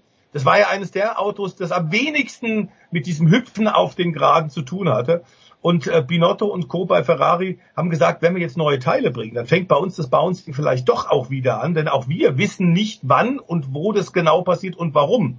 Also haben die gesagt, unser Auto, unser Basisauto vom ersten Rennen an ist super schnell. Wir wollen nur minimal was ändern, so lang wie möglich und werden dann erst beim Europaauftakt, wo wir auch kurze Wege zur Fabrik haben, ähm, wenn man tatsächlich erst neue Teile holt. Das haben sie jetzt auch gemacht und aber angekündigt, in Barcelona wird es jetzt viel zu testen geben. Das heißt, der Freitag ist von entscheidender Bedeutung. Nahezu alle Teams haben riesen neue Teile dabei, große Pakete und die werden vorher auszusortieren sein. Ähm, in Imola hatten wir ja auch ein Europarennen, aber da hatten wir das Problem mit dem Sprint und dadurch war die reguläre normale freie Trainingszeit dramatisch reduziert. Und deswegen haben da die meisten Teams bis auf Red Bull Abstand genommen, neue Teile zu bringen. Red Bull hat's gemacht und es hat ja funktioniert, aber das war natürlich ein bisschen ein Glücksspiel. Ja. So, dann deine Glaskugel für Mick Schumacher an diesem Wochenende. Knapp dran in Miami an den ersten Punkten, am ersten Punkt. Ist das jetzt wirklich nur noch die Frage der Zeit oder ist das auch so ein, so ein Fenster eigentlich für das Haas-Team, wo Mercedes noch nicht ganz auf der Höhe ist, wo die Red Bulls ausscheiden? Weil wenn Mercedes auf der Höhe ist, wenn McLaren auf der Höhe ist, äh, Red Bull und Ferrari sowieso, dann sind ja eigentlich die acht ersten Plätze schon weg und dann nimmst du auch noch den Bottas dazu, der natürlich überragend fährt im Alfa Romeo. Also da bleiben ja nicht mehr wahnsinnig viele Plätze, viele Punkteplätze übrig, um nicht zu sagen, vielleicht einer und dann hast du Ocon und Alonso noch, die auch Kandidaten sind. Also ich und Magnussen. Ja, und Magnussen, ja. Ich fürchte irgendwie, also gar nicht mal so einfach für den Mick. Nee, es wird schwerer. Das ist überhaupt gar keine Frage, Jens. Du hast völlig recht. So, je mehr die Teams mit diesen neuen Autos lernen und besser werden, desto schwieriger wird es tatsächlich in die Punkteränge zu fahren. Aber klar ist, er muss endlich den Knoten lösen. Er ist ein super Rennen gefahren, sollten wir bitte auch nochmal sagen. Zuletzt in Miami, bis auf diese äh, verdammte blöde Kollision mit äh, Sebastian Vettel, die klar auf Mix Kappe geht. Da hat er sich einfach komplett verkalkuliert. Mhm ähm, da hat er sich einen eigenen Fuß geschossen. Das Rennen war richtig stark und er war im Grunde an dem gesamten Miami-Wochenende nah an äh, Magnussen dran, wenn nicht sogar einen Tick schneller. Also äh, er muss jetzt wirklich tatsächlich, und der Druck wächst, da hast du völlig recht, er muss jetzt liefern. Ähm, und es geht nicht darum, dass er seinen Platz in der Formel 1 komplett verlieren könnte, aber es geht darum natürlich, dass, dass die Teams jetzt sehen, im letzten Jahr mangelndes Auto, war langsam, war klar, er konnte sich einschießen, da war kein Druck. Jetzt hat man gezeigt, vor allem Kevin Magnussen, der Haas ist gut und wir wissen, wie gut die Antriebseinheit von Ferrari ist. Man sieht es ja an Leclerc. Also auch davon kann man durchaus profitieren. Dazu muss man auch sagen, ist der Haas bisher relativ zuverlässig. Die haben ein wirklich gutes Auto hingestellt, die US-Amerikaner. Und jetzt muss tatsächlich Mick das einfach mal hinkriegen. Äh, ich glaube noch nicht, dass es in Barcelona klappt, aber ich hoffe, dass das Fortune, das man dazu auch braucht, jetzt bald mal auf seiner Seite ist. Vor allem, wie heißt das so schön im Englischen, that he is able to get the monkey off his back dass er also diesen irrsinnigen Druck los wird. Äh, das heißt ja immer, wenn man im Englischen, im Sinnbildlichen, dass die in einem großen Affen und Gorilla auf der Schulter sitzen haben, der einen zusammendrückt. Und äh, das, das sollte jetzt wirklich zu lösen sein. Der muss weg. Er muss jetzt irgendwann in die Punkte kommen. Ich glaube, der kann das aber auch. Wie sagt man im Deutschen, fällt ein Stein vom Herzen. Ich glaube, so ist es. Aber irgendwas mit dem, ja, der Rucksack, den er mitzutragen hat, vielleicht, dass er den mal abgibt. Fantastisch. Also schwere technische Probleme, hoffentlich nicht bei den Formel 1 Teams, aber nur der Voice war heute glasklar hier zu hören. Ich danke dir herzlich, der Voice. Äh, ein spannendes Motorsportwochenende steht uns bevor. Wir werden in der kommenden Woche drüber sprechen. Wahrscheinlich wird es dann Nicola tun, weil ich bei den French Open sein werde. Anyway, kurze Pause, dann geht's weiter in der Big Show 560.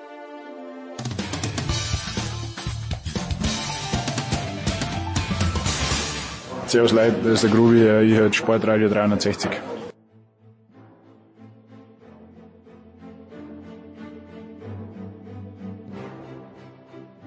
Ja.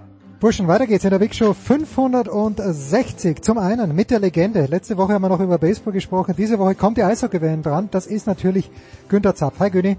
Servus, grüß euch. Und wir haben einen Mann dabei, der sich das ganze Jahr über, schade, dass er sich so wenig nur noch mit Tennis beschäftigt, zumindest on air, aber Eishockey scheint sein Leben zu sein. Sascha Bandermann, hi Sash. Hallo, ja, aktuell ist das mein Leben, das stimmt. Ja, und die Eishockey-WM ist losgegangen. Ich höre eine Jubelmeldung nach der anderen, schaue ich mir die Tabelle an. Österreich in Abstiegsgefahr, trotz des Sieges gegen die Tschechische Republik und Deutschland. Günther, ja, Deutschland einmal gewonnen, zweimal verloren, jetzt kommen zwei Winnable Games. Wie ist denn so deine Einschätzung nach den ersten drei Spielen für das deutsche Team? Ja gut, also im Rahmen würde ich sagen. Sie haben gegen Kanada ein bisschen den, den Start verschlafen, haben dann am, am Schluss nochmal gezeigt, was möglich ist, hat natürlich auch Kanada ein bisschen rausgenommen, aber das ist in, bei so einer WM ganz normal und äh, ansonsten du siehst halt, es ist nicht so einfach, wie, wie manche Zuschauer das zu Hause natürlich sehen, äh, vor allem nach den Erfolgen zuletzt. Und Olympia jetzt mal rausgenommen, da erwartest du natürlich gegen, gegen Frankreich, äh, auch gegen die Slowakei, ja, es sind klare Dinge, die musst du gewinnen. So einfach ist es nicht mehr. Umso besser, dass man beide äh, Spiele gewonnen hat mit äh, drei Punkten, also in der, in der regulären Spielzeit. Das ist ja auch nicht ganz unwichtig, könnte am Ende noch eine Rolle spielen. Sind auf einem sehr guten Weg. Es kommt heute das, das äh, vielleicht vorentscheidende Spiel, wo, wo es tatsächlich dann noch nach oben hingehen kann, ob man schon mit dem Viertelfinale in Anführungszeichen planen kann oder ob man wirklich hoffen und kämpfen muss. Also das, das ist heute eine ganz entscheidende Partie gegen Dänemark. Teils Aber der Weg ist gut.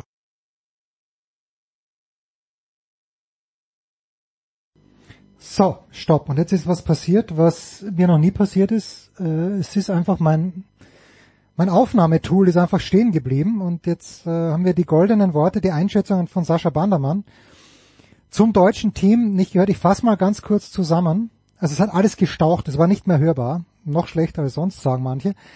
Anyway, but Sash, von dem hören wir sowieso gleich mehr.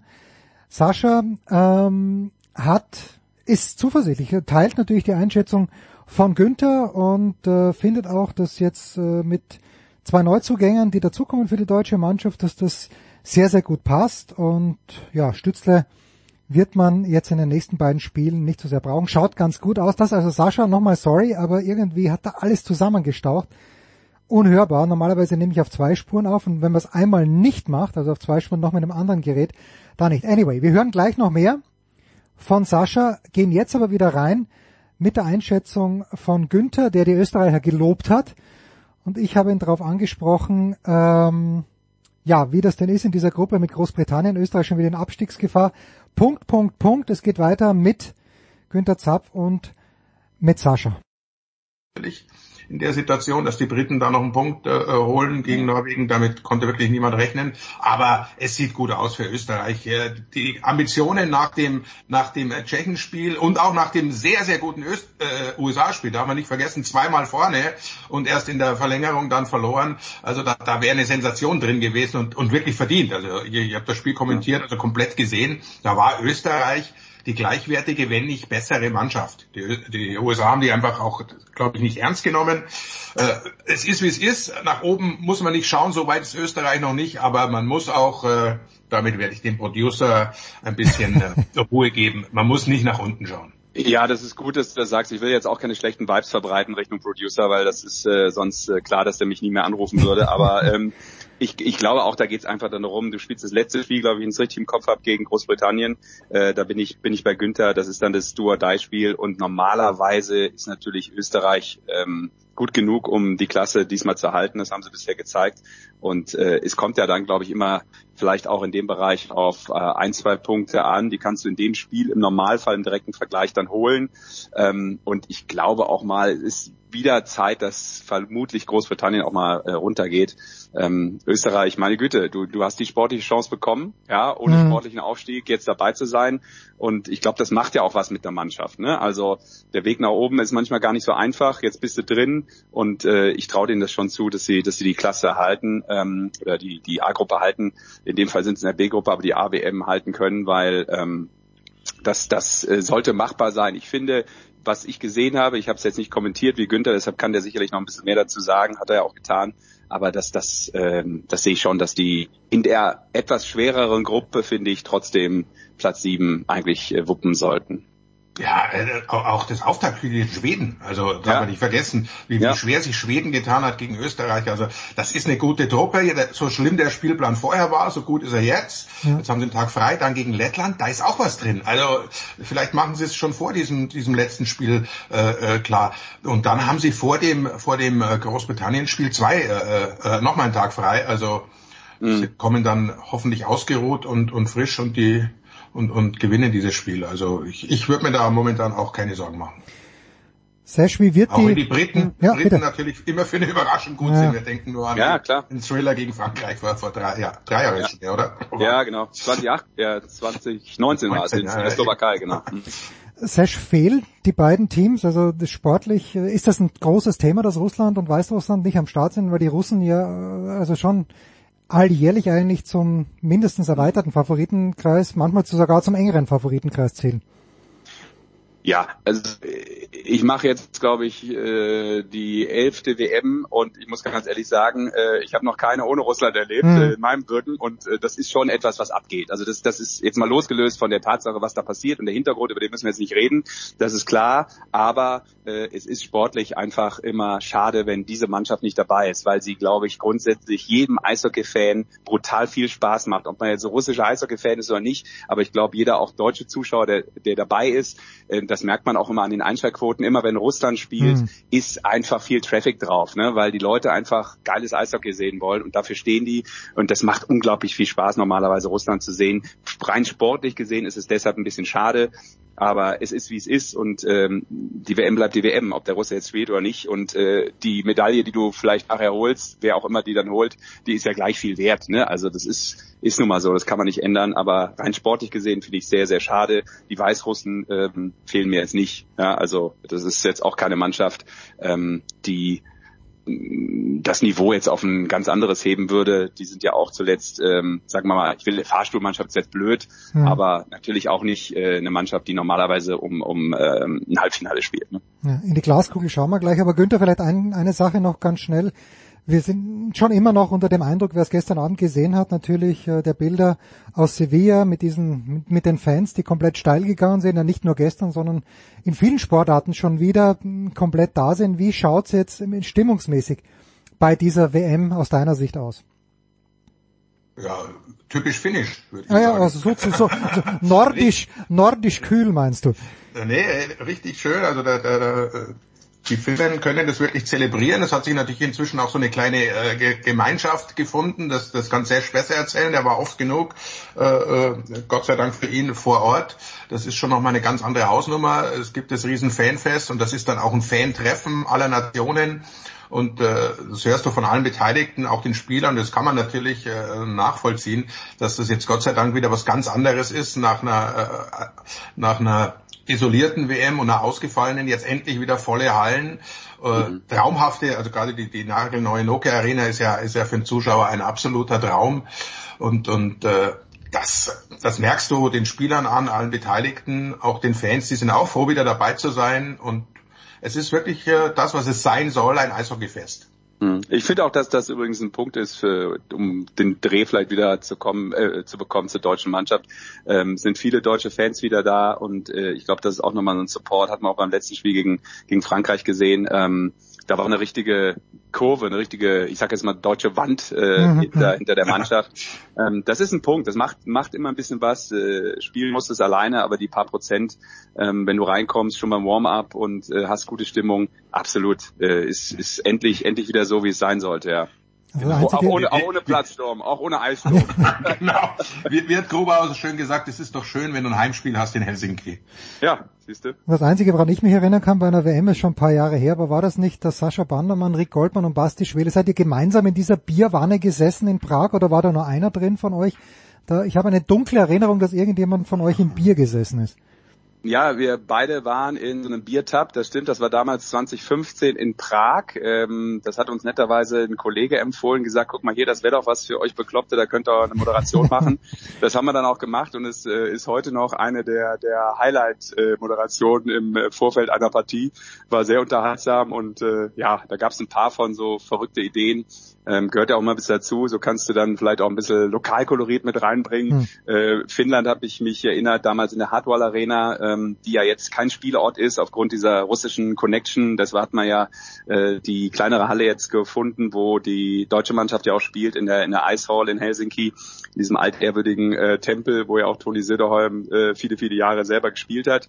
Und auch da haben wir in der Hardball Arena, da ist eine Sauna drin, da haben wir auch mal in der Sauna aufgemacht, was echt ein Highlight ist, weil du guckst von der Sauna aufs Spielfeld, aufs Eis drauf und kannst einen vierten Aufguss machen. Das war auch äh, sehr, sehr interessant, äh, auch wenn wir da natürlich nur mit einem äh, Bademantel geblufft haben und nicht wirklich einen Aufguss genossen haben.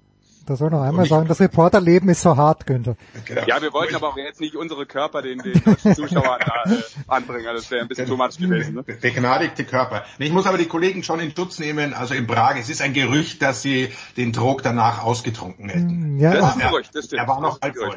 Genau. Dann da lasst lag uns- auch Stroh und so, aber wollen wir nicht weiterreden. Ja. Ja, das kommt noch dazu. So, dann lass uns vielleicht noch ganz kurz äh, bisschen in die, ich weiß, nächste Woche bin ich bei den French Open, äh, werde natürlich, soweit es geht, versuchen, das Turnier mitzuverfolgen, aber wer weiß, ob wir nochmal zusammenkommen in dieser kleinen Runde. Sesh, deine Glaskugel, gerade im Hinblick auf die deutsche Mannschaft nach diesem Start, äh, sagt dir was? sagt mir Viertelfinale und dann sagt mir äh, mein Gefühl, was nicht nur mein persönliches Gefühl ist, sondern bist du einfach in der inter- internationalen Qualität von so einem Eishockey-Turnier, dann sind es einfach auch Spiele, wo du ein bisschen Muzzle brauchst. Ich meine, wir Mhm. reden dann immer, hey, letztes Jahr Halbfinale und überragend.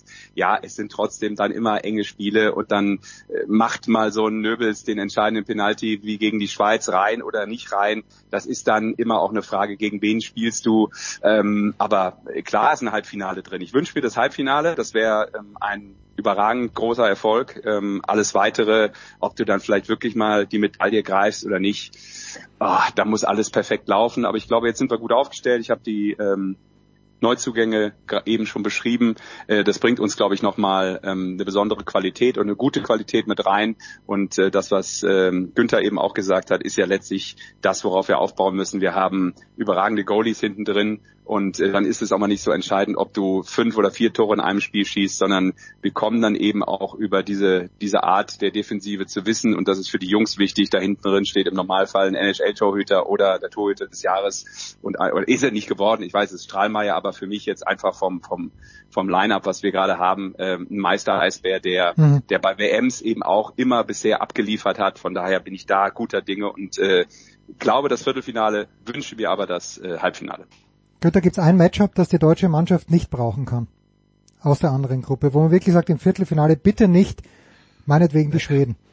Der ist ein Problem. Du, du musst fair sein und sagen Dritter oder Vierter. Also Zweiter wird nicht drin sein und das heißt, du hast aller Voraussicht nach Schweden oder Finnland. Hm. Und Ja. die mögen wir beide nicht. Also da, da wird's wirklich, äh, da brauchst du ein bisschen mehr als das Glück, das Sesh völlig richtig angesprochen hat. Aber es gibt so Spiele und das ist halt Eishockey. äh, Ich sehe es genauso. Also ich plane schon fest mit Viertelfinale, aber eigentlich äh, befürchte ich, das war's dann, denn ganz nach oben, da, da fehlt halt noch das ein oder andere.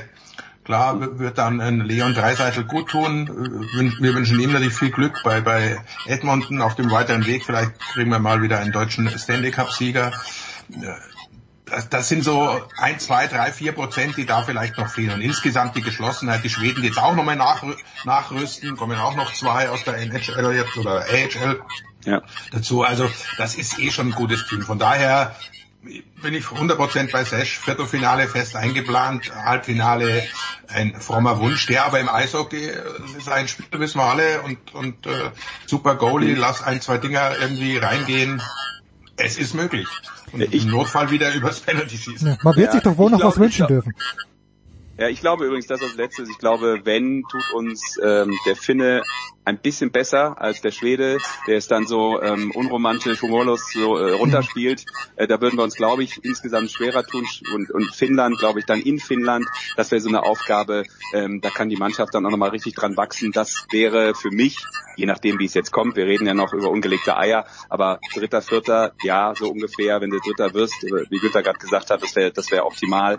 Und dann vielleicht Finnland zu haben, ähm, da sehe ich äh, die besseren Chancen. You heard it here first. Sascha Bannermann und Günther Zapf zur Eishockey WM. Danke Sash, danke Günni. Kurze Pause, dann geht's weiter in der Big Show 560.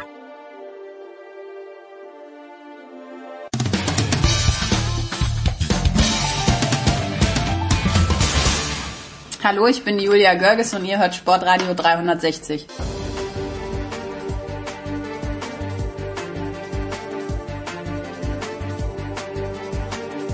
Herrschaften, die Big Show 560 geht weiter mit der NBA und mit André Vogt. Hi Dre. Bardzo niente. Ähm, wenn man so lang aufbleibt wie du in der Nacht von Mittwoch auf Donnerstag und da gibt so einen Blowout, schmerzt sich das in deiner, in der Reife, in der Blüte deines Lebens noch? Ist es noch der jugendliche, äh, jugendliche Übermut, der dann sagt, na komm, das muss man einfach mitnehmen, Schwamm drüber Oder hättest du dir doch schon gerade in diesem ersten Spiel ein kleines bisschen mehr Competitiveness von den Mavericks erwartet? Ich glaube, man wünscht sich ja immer, dass es knappe Spiele sind, glaube ich. Die Uhrzeit ist halt ziemlich egal. Ähm, ich bin ja so alt genug, dass ich da jetzt viel vorschlafe. Ich war, glaube ich, jetzt so um acht im Bett, von daher. Du kannst das das auch. wirklich. Das, Ja. Daran bin ich teilweise gescheitert im Baseball beim Vorschlafen. Nee, das geht ganz gut. Äh, wenn man sich mit der Tochter hinlegt und dann irgendwie noch was vorlesen soll, dann. Ich schlafe eigentlich regel schneller als das Kind. Ähm, von daher, nee, das war eigentlich okay. Trotzdem ist es natürlich äh, krass, dass man den, Rhythmus durcheinander bringt, jetzt man irgendwann mal im Mai war, weil dieses Jahr eigentlich habe ich ja viele Spiele am Wochenende kommentiert, die vielleicht spätestens mal um 1 Uhr angefangen haben. Das passt ja alles. Aber so unter der Woche jetzt morgens um drei ran, ja, das, äh, das schlägt schon ins Kontor. Und dann wäre es halt wirklich schön, wenn es wenigstens knapp wäre. War es nicht, aber da gibt es sicherlich auch Gründe für. Ja, bitte. Also ich, ich habe ja gelesen, dass aus Sicht der Golden State Warriors, ich habe, glaube ich, Brad Gilbert, folge ich ja, dem man als Tennis-Fan auf jeden Fall folgen muss, großer Warriors-Fan und der sagte, ja, es wäre eigentlich besser gewesen, wenn sie gegen die Suns gespielt hätten, weil da gab es ein 3 und 1 Record, glaube ich, und gegen die Mavericks gab es ein 1 und 3 Record. Sind diese Matchups relevant für dich im jetzigen Stadium der Saison? Ja, Brad Gilbert muss vielleicht ein bisschen tiefer einsteigen in, in seine Boxscores, weil dann hätte er mit Sicherheit gesehen, dass diese drei Spieler, die man verloren hat gegen die äh, Dallas Mavericks, dass das eigentlich Muster ohne Wert waren. Ähm, Okay. Da hat Draymond Green, glaube ich, in drei Partien gefehlt. Glaube ich, in zweien war noch Christoph Porzingis auf Seiten der der Mavericks dabei und das sind natürlich schon zwei Akteure, die äh, die Statik von von jedem dieser beiden Teams einfach extrem verändern.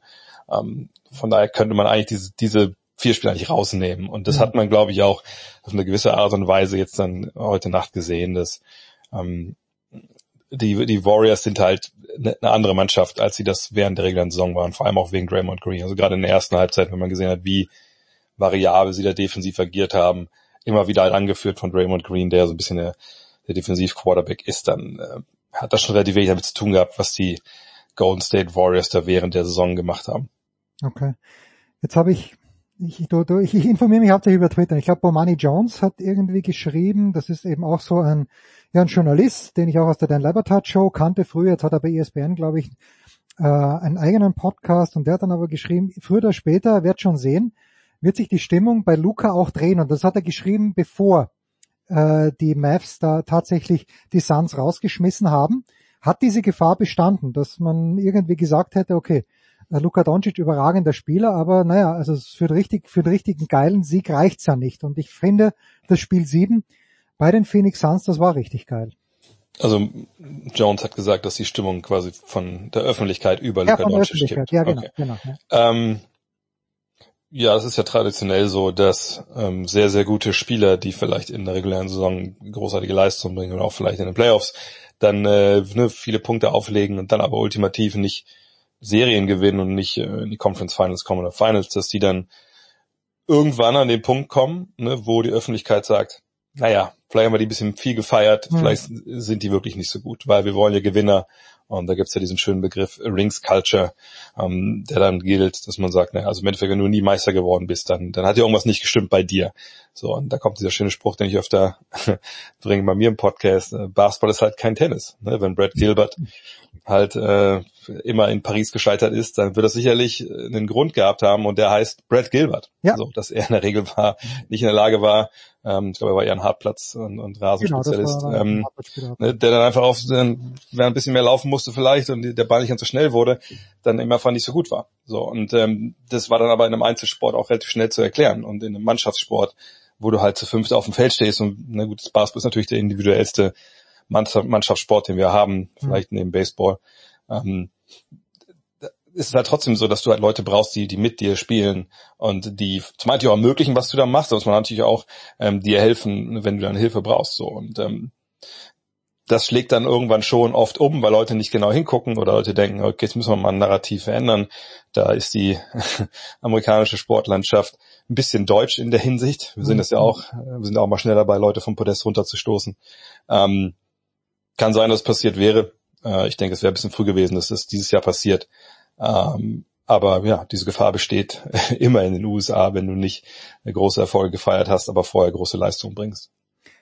Welchen Vorwurf müssen sich die Phoenix Suns machen, beziehungsweise gefallen lassen? Das ist eine sehr gute Frage, glaube ich, die sich auch in Phoenix gerade sehr viele Leute stellen. Ähm, was da in Spiel 7 passiert ist gegen die Mavericks, das habe ich äh, persönlich, und jetzt gesagt, ich bin zwar alt, aber nicht so alt, dass ich jetzt in den 70ern und 80ern äh, alle Playoff-Serien äh, im Fernsehen gesehen habe. Ging ja auch physisch gar nicht in Deutschland. Selbst in den USA ging das ja nicht. Ähm, und ich kann mich aber trotzdem nicht erinnern, dass ich mal so einen Zusammenbruch erlebt habe von einer Mannschaft, die eigentlich so gut war. Klar, ja. Bilanzbeste Team der, der regulären Saison ähm, die, die so Basketball gespielt, also sehr, sehr wie aus einem Guss, ähm, ne, mit, mit vielen guten Entscheidungen, dass die so auseinanderfällt. Dass man verliert gegen ein vermeintlich schwächeres Team, das haben wir in der NBA Playoffs schon öfter erlebt. Kommt nicht oft vor, deswegen ähm, ist es auch meistens überraschender äh, und, und bleibt dann vielleicht länger im Kopf. Ne? Ganz präsent hat man natürlich, wenn es um die Mavericks geht, die Niederlage 2007 gegen die Golden State Warriors an Runde 1, dass man selber Erster war im Westen und die Warriors waren Achter. Ich kann mich an Seattle gegen, gegen Denver erinnern. Äh, damals war es aber, glaube ich, noch eine Best of Five Serie zu Beginn. Ähm, aber dass man jetzt ne, in, in der zweiten Runde, ne, erstletztes Team gegen viertletztes Team, Spiel sieben zu Hause so ein Ei legt, mhm. das, also ich bis jetzt, das ist ja schon ein paar Tage jetzt her, habe ich da eigentlich keine Erklärung für. Basketballerisch kann man das natürlich erklären. Ne? Also die Mavs haben alles dafür getan, dass Devin Booker immer zwei Verteidiger vor sich hatte ähm, und er dann die Entscheidung treffen muss, werfe ich gegen die zwei, ne, einen schlechten Wurf, oder ja. passe ich den Ball irgendwie weiter. Äh, und wenn er den Ball weitergepasst hat, was zum großen Teil der Fall war, konnten seine Mitspieler mit dem Ball nichts anfangen. So, und ähm, das wäre so vielleicht in einer Nutshell die, die basketballische Erklärung. Ähm, auf einer Seite des Feldes, dass sie einfach Luka Doncic nicht verteidigt bekommen haben. Aber die, die Art und Weise, wie sie dann verloren haben, ne? also wirklich, dass sie sich so ergeben haben, dass da kein, kein Aufbäumen kam, dass es da nicht, nicht physisch, nicht körperlich wurde, dass ein Chris Paul eine totale No-Show war, bis dann irgendwann, glaube ich, im dritten, vierten Viertel das Spiel lange entschieden war, mal ein, zwei Würfe getroffen hat, überhaupt genommen hat. Da fragt man sich halt, gab es da Verletzungen im Hintergrund? Gibt es da welche Probleme? Die Andre Ayton wurde kaum eingesetzt, der Center. Ähm, der Trainer hat danach gesagt, ne, warum, das ist alles intern, das, das berät nicht mit den, mit den Journalisten. Mhm. Das, da muss irgendwas mehr noch drin gesteckt haben als nur basketballerische Dinge. Und bevor jetzt irgendein Enthüllungsjournalist in Arizona da jetzt äh, die Oral History bringt, werden wir abwarten müssen, äh, ob wir jemals erfahren, was da passiert ist. Aber fest steht für meine Begriffe, dass so eine Niederlage so vehement und, und überraschend und, und klar wie die war, ähm, da geht jetzt keiner unbeschadet raus. Also weder Devin Booker, der Superstar des Teams, noch ein Chris Paul, äh, noch der Trainer, noch das Team an sich. So, ich denke, da wird es einige Veränderungen geben im Sommer und ähm, ich glaube auch, dass dieses Meisterschaftsfenster, was man äh, ja weit geöffnet sah bei Felix nach der Finalteilnahme die, letztes Jahr und noch dieses Jahr dieser grandiosen regulären Saison, kann gut sein, dass das jetzt über den Sommer zuschlägt und dass man da erstmal neu anfängt. Ich kann mich nicht erinnern, aber als Jason Kidd der Coach der Dallas Mavericks geworden ist, ob du einer von denen warst, die gesagt haben, gute Entscheidung oder schlechte Entscheidung, aber anyway, wenn man ihm ein Zeugnis ausstellen müsste jetzt, äh, wie, wie würde das ausfallen? Also als er den Job bekommen hat, muss ich sagen, war ich schon ein bisschen überrascht und ein bisschen gezweifelt, ob das die gute Idee war. Ich meine, er war in seinen Stationen, wo er bisher gecoacht hat, prominent in Milwaukee und in, in Brooklyn, nicht unbedingt erfolgreich, ähm, hatte auch ein, gerade nochmal zu Milwaukee defensiv so ein paar sehr, sehr komische Ansichten vertreten, die auch dann überhaupt gar nicht funktioniert haben. Aber das wird ja oft vergessen, äh, generell im Sport. Menschen sollen sich ja entwickeln. Ja, und das mhm. geht nicht nur um Spieler, die dann mit 18, 19 in die Liga kommen und dann hoffentlich in zwei, drei Jahren ne, sich zu einem Superstar entwickeln oder zu einem tollen Spieler, generell ein Rollenspieler oder auch Starter. Für Trainer gilt das eben auch. Und er war ähm, bei den LA Lakers in der Bubble, als sie Meister geworden sind, äh, im Stab äh, von Frank Vogel. Und man hat schon davor gestanden, dachte, okay, warum ausgerechnet jetzt Kid? Ähm, man hat im Kopf gehabt, wie es damals bei ihm gelaufen ist. Und gleichzeitig dachte man halt so, gut, aber er ist ja älter geworden, ne, das ist ein intelligenter Typ. Mal gucken, was er macht. Und dann hat man in der Saison gesehen, dass es offensiv so ein bisschen halbgar war. Ich glaube, das kann man ganz klar so sagen. Äh, defensiv aber hat er da echt wirklich einen exzellenten Job gemacht. Auch gerade als Posingis dann weg war, als es diesen Trade gab für unter anderem Spencer Dinwiddie dann haben sie wirklich defensiv gefunden und, und diese defensive Stärke, die hat ihnen ja auch die Serie gewonnen im Endeffekt gegen Phoenix, obwohl es ja nach den ersten beiden Partien gar nicht danach aussah. Also Jason Kidd hat schon einen wahnsinnig guten Job gemacht und ich glaube bis jetzt, also ein Zeugnis, es kann sich ja immer schnell ändern, wenn wir jetzt 0 zu 4 gegen Golden State verlieren, dann ist das Zeugnis vielleicht schlechter danach, aber ich würde sagen, wenn das äh, Semester heute endet oder das Halbjahr, dann würde ich sagen, dass er schon eine Eins verdient. Hättest du das möglich? 0-4 aus Sicht von Dallas. Ja, möglich ist es auf jeden Fall. Ähm, das Golden State ist wirklich so gut und ähm, mhm. ist eine Mannschaft, die ja schon viel gesehen, die viel Erfahrung hat. Und sie haben für meine Begriffe eine Sache gezeigt jetzt früh in dieser Serie, wo ich denke, okay, das ist wirklich aus Golden State Sicht ein sehr, sehr positiver Schritt und das, wie gesagt, diese Variabilität in der Verteidigung. Sie haben mhm. Fehler gemacht, auch gar keine Frage. Also gerade so ähm, den Kollegen Jordan Poole und äh, auch, auch Clay Thompson stellenweise würde ich da ähm, mal nennen wollen, die uncharakteristischerweise eigentlich für die für die Warriors, die eigentlich eine sehr gute Verteidigung haben, stellenweise einfach falsch gelaufen sind und sie nicht abgesprochen haben. Ähm, aber sie haben in der ersten Halbzeit viel versucht, verschiedene so Mischformen in der Verteidigung gebracht.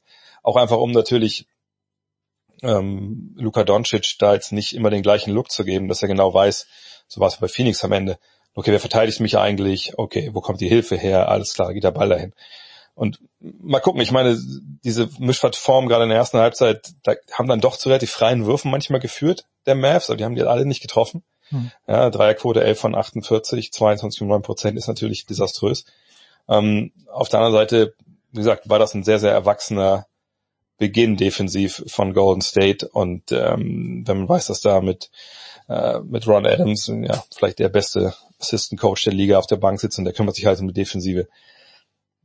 Da, da denke ich schon, dass sie da wirklich eine, eine tolle Idee haben und auf jeden Fall auch äh, Vorteile haben. Naja, und dann war es gestern natürlich eine klare Angelegenheit, aber die Warriors haben trotzdem eigentlich nicht gut ihre Dreier getroffen, sondern immer wieder bis zum Korb durchgekommen. Das ist ein sehr alarmierendes Zeichen für, für Jason Kidd und seinen Trainerstab. Also ich, ich bin gespannt. Es kann genauso sein, dass es sieben Spiele geht. Ähm, kann aber auch eine kurze Serie werden. Ich würde immer noch eher auf eine lange Serie tippen, aber wie gesagt, bei den Warriors, wenn sie locked in sind, das waren sie auch gegen Memphis nicht immer, dann kann das kurz werden. Aber wir werden es abwarten müssen, das ist ja schön. Ja, ich meine, 48 Versuche, Dreierversuche sind natürlich der andere Wahnsinn. Im Osten hat äh, ganz kurz äh, haben die Miami Heat das erste Spiel gegen die Boston Celtics gewonnen ich, ich neige immer noch dazu, Jimmy Butler vielleicht nicht hoch genug einzuschätzen, aber sind, wie, wie ist die Favoritenlage da? Ist es 55, 45? Für die Heat ist es vielleicht sogar ein bisschen mehr oder ist es äh, ausgeglichener? Man muss wissen, natürlich im ersten Spiel jetzt das mit, äh, mit Marcus Smart und Al Horford zwei super wichtige Leute gefehlt haben. Hm. Smart ist jetzt Horford probable. War, glaube ich, gegen, gegen Milwaukee musste ein unfassbares Spiel hingelegt haben im letzten, oder? Al Horford, da war doch irgendwas. Ja, Al Horford war zwischendurch wahnsinnig gut. Ja, natürlich ist natürlich im Covid-Protokoll, da muss man mal abwarten, wie lange der hm. äh, positiv ist. Aber, aber Marcus Smart ist für mich so ein bisschen die wichtige Personalie gewesen, weil was Smart äh, seiner Mannschaft erlaubt, ist, dass sie halt defensiv, wenn immer es eine Aktion gibt, Blockaktionen oder so, dass sie halt switchen, also dass man die, dass man die Gegenspieler tauscht. Und das war die große Stärke des Celtics in der, in der Defensive zuletzt, dass einfach du bist gegen die nicht, nicht zum Korb gekommen. Und wenn du nicht ne, zum Korb penetrieren kannst, keine Hilfe ziehst, dann kriegst du auch nicht die freien Würfe, dann wirfst du halt am Mann. Und das war ohne ihn jetzt nicht, nicht wirklich machbar, denn da hattest du einen Derek White vielleicht drin, ähm, Peyton Pritchard 30 Minuten gespielt, das sollte der sicherlich nicht, ähm, weil das immer dann ein Spieler ist, wo du weißt, okay, da kann Jimmy Butler sagen, so pass auf, du kommst mal her, verteidigst mich jetzt und dann schauen wir mal, wie das läuft. Und wie wir gesehen haben, läuft es dann ziemlich gut für Jimmy Butler mit 41 Punkten und er war halt 18 Mal in der Freiwurflinie. So, und diese Fouls waren auch in der Regel einfach Fouls, so, so Bailout-Fouls, wo man sagt, okay, ich weiß, ich weiß mir nicht mehr zu helfen. Ich glaube, ich schlage mir einfach auf die Hände. So, und, ähm, und da müssen wir natürlich ansetzen. Da wird Marcus Smart, wenn er spielt, schon sehr helfen. Ähm, aber dieses dritte Viertel, ja, wo sie minus 25 waren, die Celtics, das war schon alarmierend. Auch Jason Tatum, der eigentlich so der Counterpart ist, zu äh, Butler hat ja wirklich ein Ei gelegt, ähm, obwohl die Zahlen das mit 29 Punkten, 8 Rebounds, 6 Assists, 4 Steals gar nicht so ähm, so darstellen, aber er hat sechs seiner sieben Ballverluste waren alle im dritten Viertel. So und äh, der muss auf jeden Fall Miami die Fragen stellen, die, die Butler so offensiv äh, den den Celtics gestellt hat in Spiel 2, aber ich denke, das wird eine knappe Angelegenheit da heute Nacht. Jetzt muss ein harter Cut kommen, aber wir sind schon wieder bei einem Coach. Florian Kofeld ist nicht mehr. Also ich, ich finde ihn, habe ich öfter schon mal gesagt, ich finde ihn toll so als Mensch und ist sehr unterhaltsam und scheint total empathisch zu sein, aber ich glaube nicht, dass er, ein, dass er ein überragender Fußballtrainer ist. Wie, wie schwierig ist diese Entscheidung, denkst du, dem VfL Wolfsburg gefallen, zu sagen, Florian, schön, dass du Zeit gehabt hast, aber die Zeit ist jetzt vorbei? Es soll ja ein Einvernehmen ja, geschehen sein, aber das weiß man natürlich nicht, was da hinter solchen PR-Floskeln steht. Ähm, ich denke mal, es ist gar nicht so wirklich schwer gefallen. Man hat ja auch einen sehr, sehr guten Übungsleiter einfach so äh, gehen lassen oder, oder in Kauf genommen, dass er geht. Ähm, weil es zwischenmenschlich nicht so gepasst hat und der ist gestern, wenn ich richtig, ich habe es verschlafen, aber ähm, wenn ich richtig gelesen habe, ist der gestern Europapokalsieger geworden. ähm, von daher, ich, ich weiß ehrlich gesagt nicht, ähm, wie gesagt, was in den Kulissen da los ist. Äh, was man gesehen hat, dass natürlich die Mannschaft sich nicht wirklich großartig entwickelt hat unter Kofeld, seit er kam, hat auch nicht viel Zeit gehabt, man hat davon auch Champions League gespielt. Das war eine kurze Winterpause, ist alles richtig, ist alles da. Das, das, das, da muss man jetzt auch nicht ein großer Investigativjournalist sein, um das, das zu sehen. Ähm, aber wie so oft bei so Trainerentlassungen denke ich, wir gucken nur auf die Ergebnisse im Endeffekt und gucken vielleicht, wie die Mannschaften noch spielen. Und das finden wir halt gut oder schlecht oder das war erfolgreich oder das war nicht erfolgreich. Aber ich denke, viel wichtiger ist ja bei so einer Arbeit von so einem Trainer, gerade wenn er während der Saison in so eine Situation halt kommt, ne, wie wird sein Audio angenommen, ne, wie, wie nimmt man das wahr, wie er mit dem Team arbeitet, wie nimmt man auch die, die Ideen wahr, wo er eigentlich hin will. Ne, wir sehen ja nur das Endresultat. Ähm, wie, wie ist der, der Prozess im Training? Und da kann man einfach nur hoffen, dass äh, Jörg Schmatke ähm, und Marcel Schäfer, die das ja da durchdenken beim VfL, dass die da einen guten Überblick haben und dass sie auch einen guten Plan B haben. Ich meine jetzt so Pläne wie ähm, den einen unserer ehemaligen Wölfe-Trainer aus Bochum zu holen. Ich, ich bin gespannt. Also mhm. es liest ja alles okay. Ne, das sind alles Geschichten, wo ich denke, dass das macht schon Sinn. Und der Track Record von Schmatke in Wolfsburg jetzt bis zu dieser Saison war ja auch sehr gut, muss man sagen. Aber hört er auf jetzt, oder? Also der ist ja nur noch ein halbes Jahr, habe ich, meine ich nicht gelesen zu haben, dass der gesagt hat, für ihn ist das Ganze jetzt sehr, sehr endlich. Ja, aber ich weiß ja nicht, ob der Vertrag nochmal verlängert wird oder so. Also momentan ist er ja noch äh, im weiß Geschäft und, und der ist ja derjenige, der jetzt plant für die nächste Saison. Von daher, wenn er im halben Jahr geht, okay, aber dann ist ja das Kind ja im Zweifel schon im Brunnen gefallen wieder. Also ähm, ja. er wird sich erstmal jetzt nochmal stemmen müssen. Es sei denn, es gibt da jetzt noch eine Personalentscheidung, von der ich jetzt auch nichts weiß, aber ähm, ich, ich, ich bin sehr gespannt. Eigentlich lief es sehr gut bis, auf, bis zu diesem Hänger jetzt.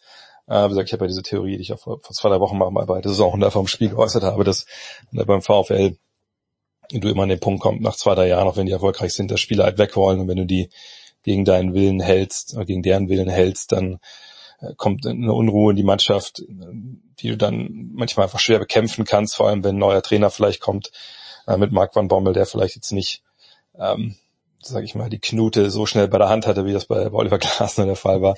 ähm, und dann holst du so Sachen nicht mehr nicht mehr auf und ich denke, dass wir jetzt dann auch hoffentlich ähm, nächstes, nächstes Jahr so als Übergangsjahr sehen, ne, wo junge Leute eingebaut werden, wo hoffentlich ein Coach kommt, der vor allem ja ne, übers wieder so Gegenpressing hat spielen lässt, über einen Kampf kommt, ne, über, über Laufintensivität. Äh, das das Intensität heißt das Wort. Ähm, das fände ich gut, aber mich fragt ja keiner, das ist ja auch das Gute. Muss ich mich auch nicht in die Verantwortung stellen. Ne? Ah, naja, vielleicht sollte man dich fragen. André Vogt war das äh, vom God Next Magazin. Das vielleicht noch die, die abschließende Frage von der Zone, selbstverständlich. Aber äh, ich habe das Titelbild, meine ich, schon gesehen von Ausgabe 2. Ist das schon auf dem Postweg oder wann dürfen wir uns darauf freuen? Es ist auf dem Weg in die Druckerei. Das ist ah, okay, nicht, okay. nicht, nicht mit Post, sondern per PDF. Nee, das zweite Heft jetzt ist, äh, geht genau quasi jetzt in Druck. Also gestern haben wir schon den Umschlag bedruckt, weil wir uns da eine kleine äh, Besonderheit ausgedacht haben, äh, wo es halt vorher veredelt wird, aber das wird ja dann eine Überraschung sein für alle, die es haben. Ich kann nur sagen, gestern sind die letzten 80 waren es, glaube ich, 82 Exemplare von der ersten Aufgabe jetzt nochmal in, on sale gegangen. Die waren innerhalb von, ich glaube, fünf Minuten waren die ausverkauft. So. Ähm, äh, bei der Menge Leute waren sie im Warenkorb, die konnten dann den Kauf nicht abschließen. Das tut uns sehr leid, aber so ist das halt manchmal, wenn das dann alles äh, gleichzeitig kaufen.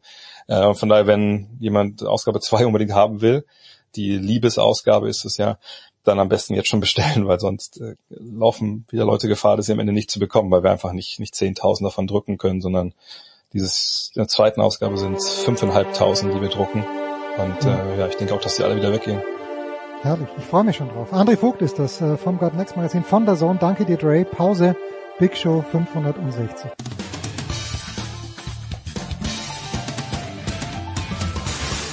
Ja, hallo, hier ist Josef Haber. Auch wenn Sie mich nicht kennen, Sie kennen sicher Sportradio 360.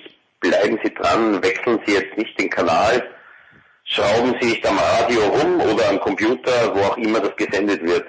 Sie hören genau das Richtige, verstellen Sie nur mehr die Lautstärke.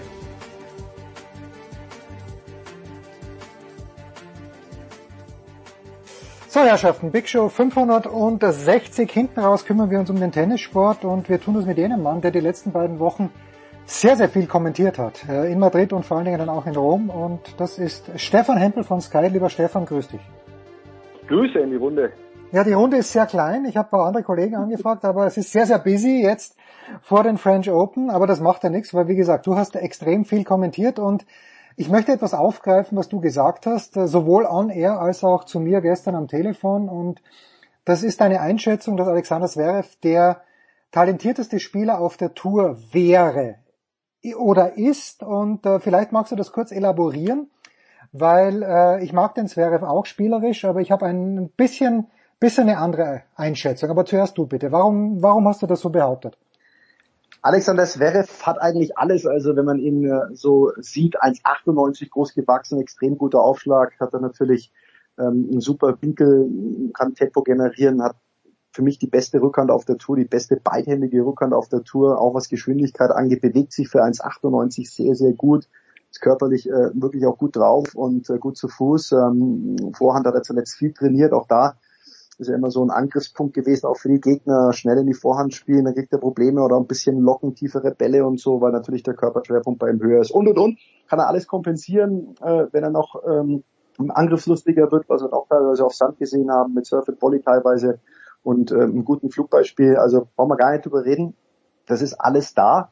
Und ähm, ich glaube, an einem guten Tag, wenn ihm, all, wenn ihm alles zufliegt oder so, ist sehr schwer zu schlagen. Und zwar egal auf welchem Belag.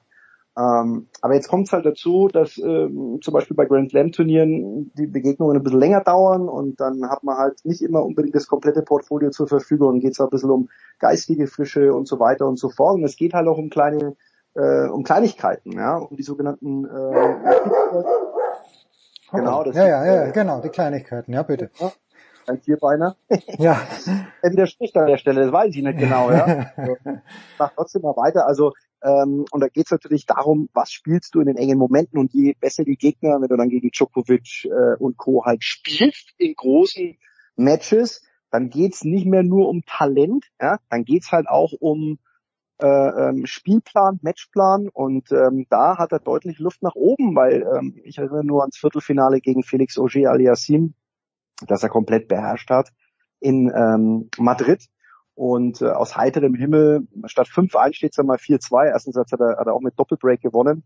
Ähm, und dann kommen halt mal acht Doppelfehler. So. Und dann frage ich mich halt, äh, spätestens nach dem vierten Doppelfehler, serviere ich halt mal den ersten auch auf Sand mit Kick, um vielleicht nicht alles herzuschenken. Und das passiert bei ihm halt nicht. Also da ist er mir zu eindimensional und es gilt halt dann teilweise auch für, ich bin kein großer Fan, den zweiten Aufschlag bei äh, 5-3, 0-15 mit 215 in die Plane zu servieren. Ja, das wird auch so bleiben, weil ähm, das passiert halt anderen auch nicht. Und wenn er dann an guten Tagen wird es vielleicht funktionieren, okay. Aber an schlechten Tagen kann man halt dann sagen, sorry, das hättest du halt anders lösen müssen. Gerade ein Spieler mit seinen Fähigkeiten. Und solange das auf dem Niveau nicht besser wird, er hat es gegen Garin übrigens gut gemacht. Es ist nicht so, dass es bei ihm gar nicht da ist. Also er hat teilweise auch mal äh, Tage, sagen wir, wo die Strategie auch dem Gegner angepasst ist. Aber mir ist es zu oft, ich gehe auf den Platz und schaue, was passiert. Ich, ich bin eh so, so ein großes Talent und habe so viele Möglichkeiten. In einer Vielzahl von Matches wird er als Sieger die Bühne verlassen. Bloß, ganz oben wird die Luft halt dünn und kommt halt darauf an, was er will. Will er die Eins werden? Will er Grand Slams gewinnen? Ja, Majors gehen über zwei Wochen, kostet Kraft. Geht es auch um Ökonomie. Mal mehr, mal weniger. Und ähm, das ist doch schön, dass es dann immer noch Bereiche gibt, wo man sich verbessern kann. Ja, also ich bin komplett bei dir, wenn es darum geht. Ich glaube, dass Zverev, wenn er in seiner besten Form spielt, glaube ich, dass er mittlerweile der am schwersten zu besiegende Spieler auf der Tour ist. Weil er in der Defensive, egal wo er steht, brillant spielen kann. Er kann so viel Tempo generieren, selbst wenn er drei Meter hinter der Grundlinie steht, mit dieser Rückhand, die wirklich abnorm gut ist. Klar, er ist dann anfällig für den Stopp. Ähm, hat man auch in München gesehen unter ganz besondere Bedingungen, die es in Paris nicht geben wird. Aber ich finde, es kommt bei Zverev immer wieder, und das hast du ja auch angesprochen, es kommt immer wieder dieses Loch, diese zehn Minuten, wo er dann einen Satz verliert, den er nicht verlieren muss, so wie gegen Tommy Paul, meinetwegen in Indian Wells, wo er das ganze Match dann auch noch verliert. Aber jetzt auch Best of Five und das, und ich glaube, ich habe, ich sag gar nichts anderes als du, das kann man sich halt im Halbfinale der French Open, gegen wen auch immer er dann drankommt, vielleicht ist es ja Djokovic, da kannst du es dir dann wahrscheinlich nicht leisten. Und letztes Jahr war es ja auch so, wo er das Momentum gehabt hat gegen Tsitsipas nach 0-2 Sätzen, 2 zu 2 Sätze dann, am Beginn des dritten Satzes, ganz kurze Schwächephase. Und das darf ihm halt nicht passieren. Und das habe ich halt äh, bei Grand Slam Turnieren, Stefan, haben wir das von ihm leider noch nicht gesehen, dass er das wirklich in den entscheidenden Phasen durchspielt. Einfach länger gehen und äh, Best of Five sind. Da ist die Wahrscheinlichkeit noch höher, dass er in ein Loch fällt, weil eben Best of Three geht ein Match mal schnell ein, eine Stunde zwanzig über die Bühne und äh, da ist kein Platz vielleicht für ein Loch. Bei Grand Slam Turnieren ganz viel Platz für Auszeiten. Da muss man auch mal ein bisschen schauen, dass man dosiert. Ja? Und wenn dann der Kopf, äh, sage ich mal, auch noch gut geschult ist, clever zu agieren, ökonomisch zu spielen, dann bist du ein Champion. Ja, gut. Ja, er ist ja, er ist auch ein Champion. Machen wir uns da mal nichts vor. Nicht bei Grand Slam Turnieren, noch nicht bei Grand Slam Turnieren, aber bei den Tausendern hat er sehr, sehr gut abgeschnitten. Aber derjenige, der sich peu à peu wieder herangearbeitet hat, ich weiß gar nicht, wer bei Sky das Spiel von, vielleicht war es der Edu, Stefan, in Monte Carlo gegen äh, ähm, Alejandro Davidovic Fokina kommentiert hat von Novak Djokovic. Und das war, war schon puh, schwer anzuschauen, aber ich habe mir da schon gedacht, naja, er hat dort schon mal gegen Wesley verloren, er hat letztes Jahr gegen Daniel Evans verloren. Ich gebe nicht mehr viel auf die Ergebnisse von Monte Carlo. Ähm, es scheint wieder so zu sein, dass er auf den Punkt fit, auch spielerisch fit geworden ist, Novak Djokovic. Wie, wie ist deine Einschätzung? Ja, viel Fragezeichen, weil äh, gibt halt manche Aussagen, ähm, an denen er sich dann natürlich auch messen lassen muss. Ja? Wenn er sagt, er hat irgendwie eine Krankheit, die ihn im Finale von Belgrad äh, äh, behindert und er macht sich Sorgen und das hat mit Stoffwechsel zu tun und mehr will er dazu nicht sagen. Ähm, und danach spielt er das beste Match in Madrid gegen Alcaraz und gewinnt das Turnier in Rom, da muss ich mich schon fragen, äh, und jetzt hat es keine Rolle gespielt. Also er gibt manche Sachen preis, die, die dann irgendwie äh, nicht mehr zu bewerten sind irgendwann. Ich weiß nicht, wie es dir geht, aber das ist ja schwer einzuschätzen. Ja, man muss eh bei Matches, wenn du, wenn du Tennis kommentierst, immer ein bisschen aufpassen, wenn du, wenn du Spieler kritisierst, wenn sie nicht gut spielen. Es ist nur ein Spieler, eine Spielerin, die für sich selbst verantwortlich ist, der für sich selbst verantwortlich ist und dem kann es halt auch nicht gut gehen.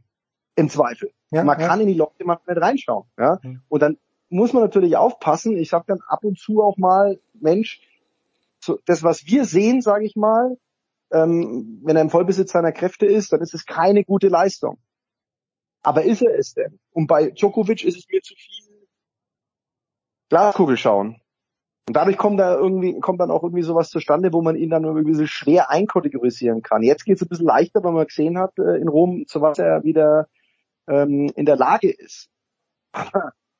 dass es ein Spieler ist, der der unheimlich viel Rhythmus braucht und, und, und, und, und um seine Balance zu finden, das ist ja auch keine Frage. Und wenn er dann so, so wenig spielt wie in diesem Tennisjahr 2022, dann gönne ich ihm auch noch eine Niederlage, die sich insofern in Monte Carlo relativiert hat, da Alejandro Davidovic Fokina danach Finale gespielt hat. Ja. Also er hat jetzt ja. gegen keinen Nobody verloren, ja, sondern er hat gegen einen äh, sehr, sehr guten Davidovic Fokina verloren und ist natürlich im Auftaktmatch dann echt auch äh, eiskalt erwischt worden. Ja? Also da, könnte ich mir äh, eine leichtere Auftaktbegegnung vorstellen als gegen den gegen den Alejandro äh, Davidovic den ich übrigens äh, schon echt auch bewundern muss. Also das ist schon das ist schon eine, eine, eine Rakete. Der hat jetzt ein paar Matches auch mal knapp verloren, irgendwie gegen Hukac einmal irgendwo.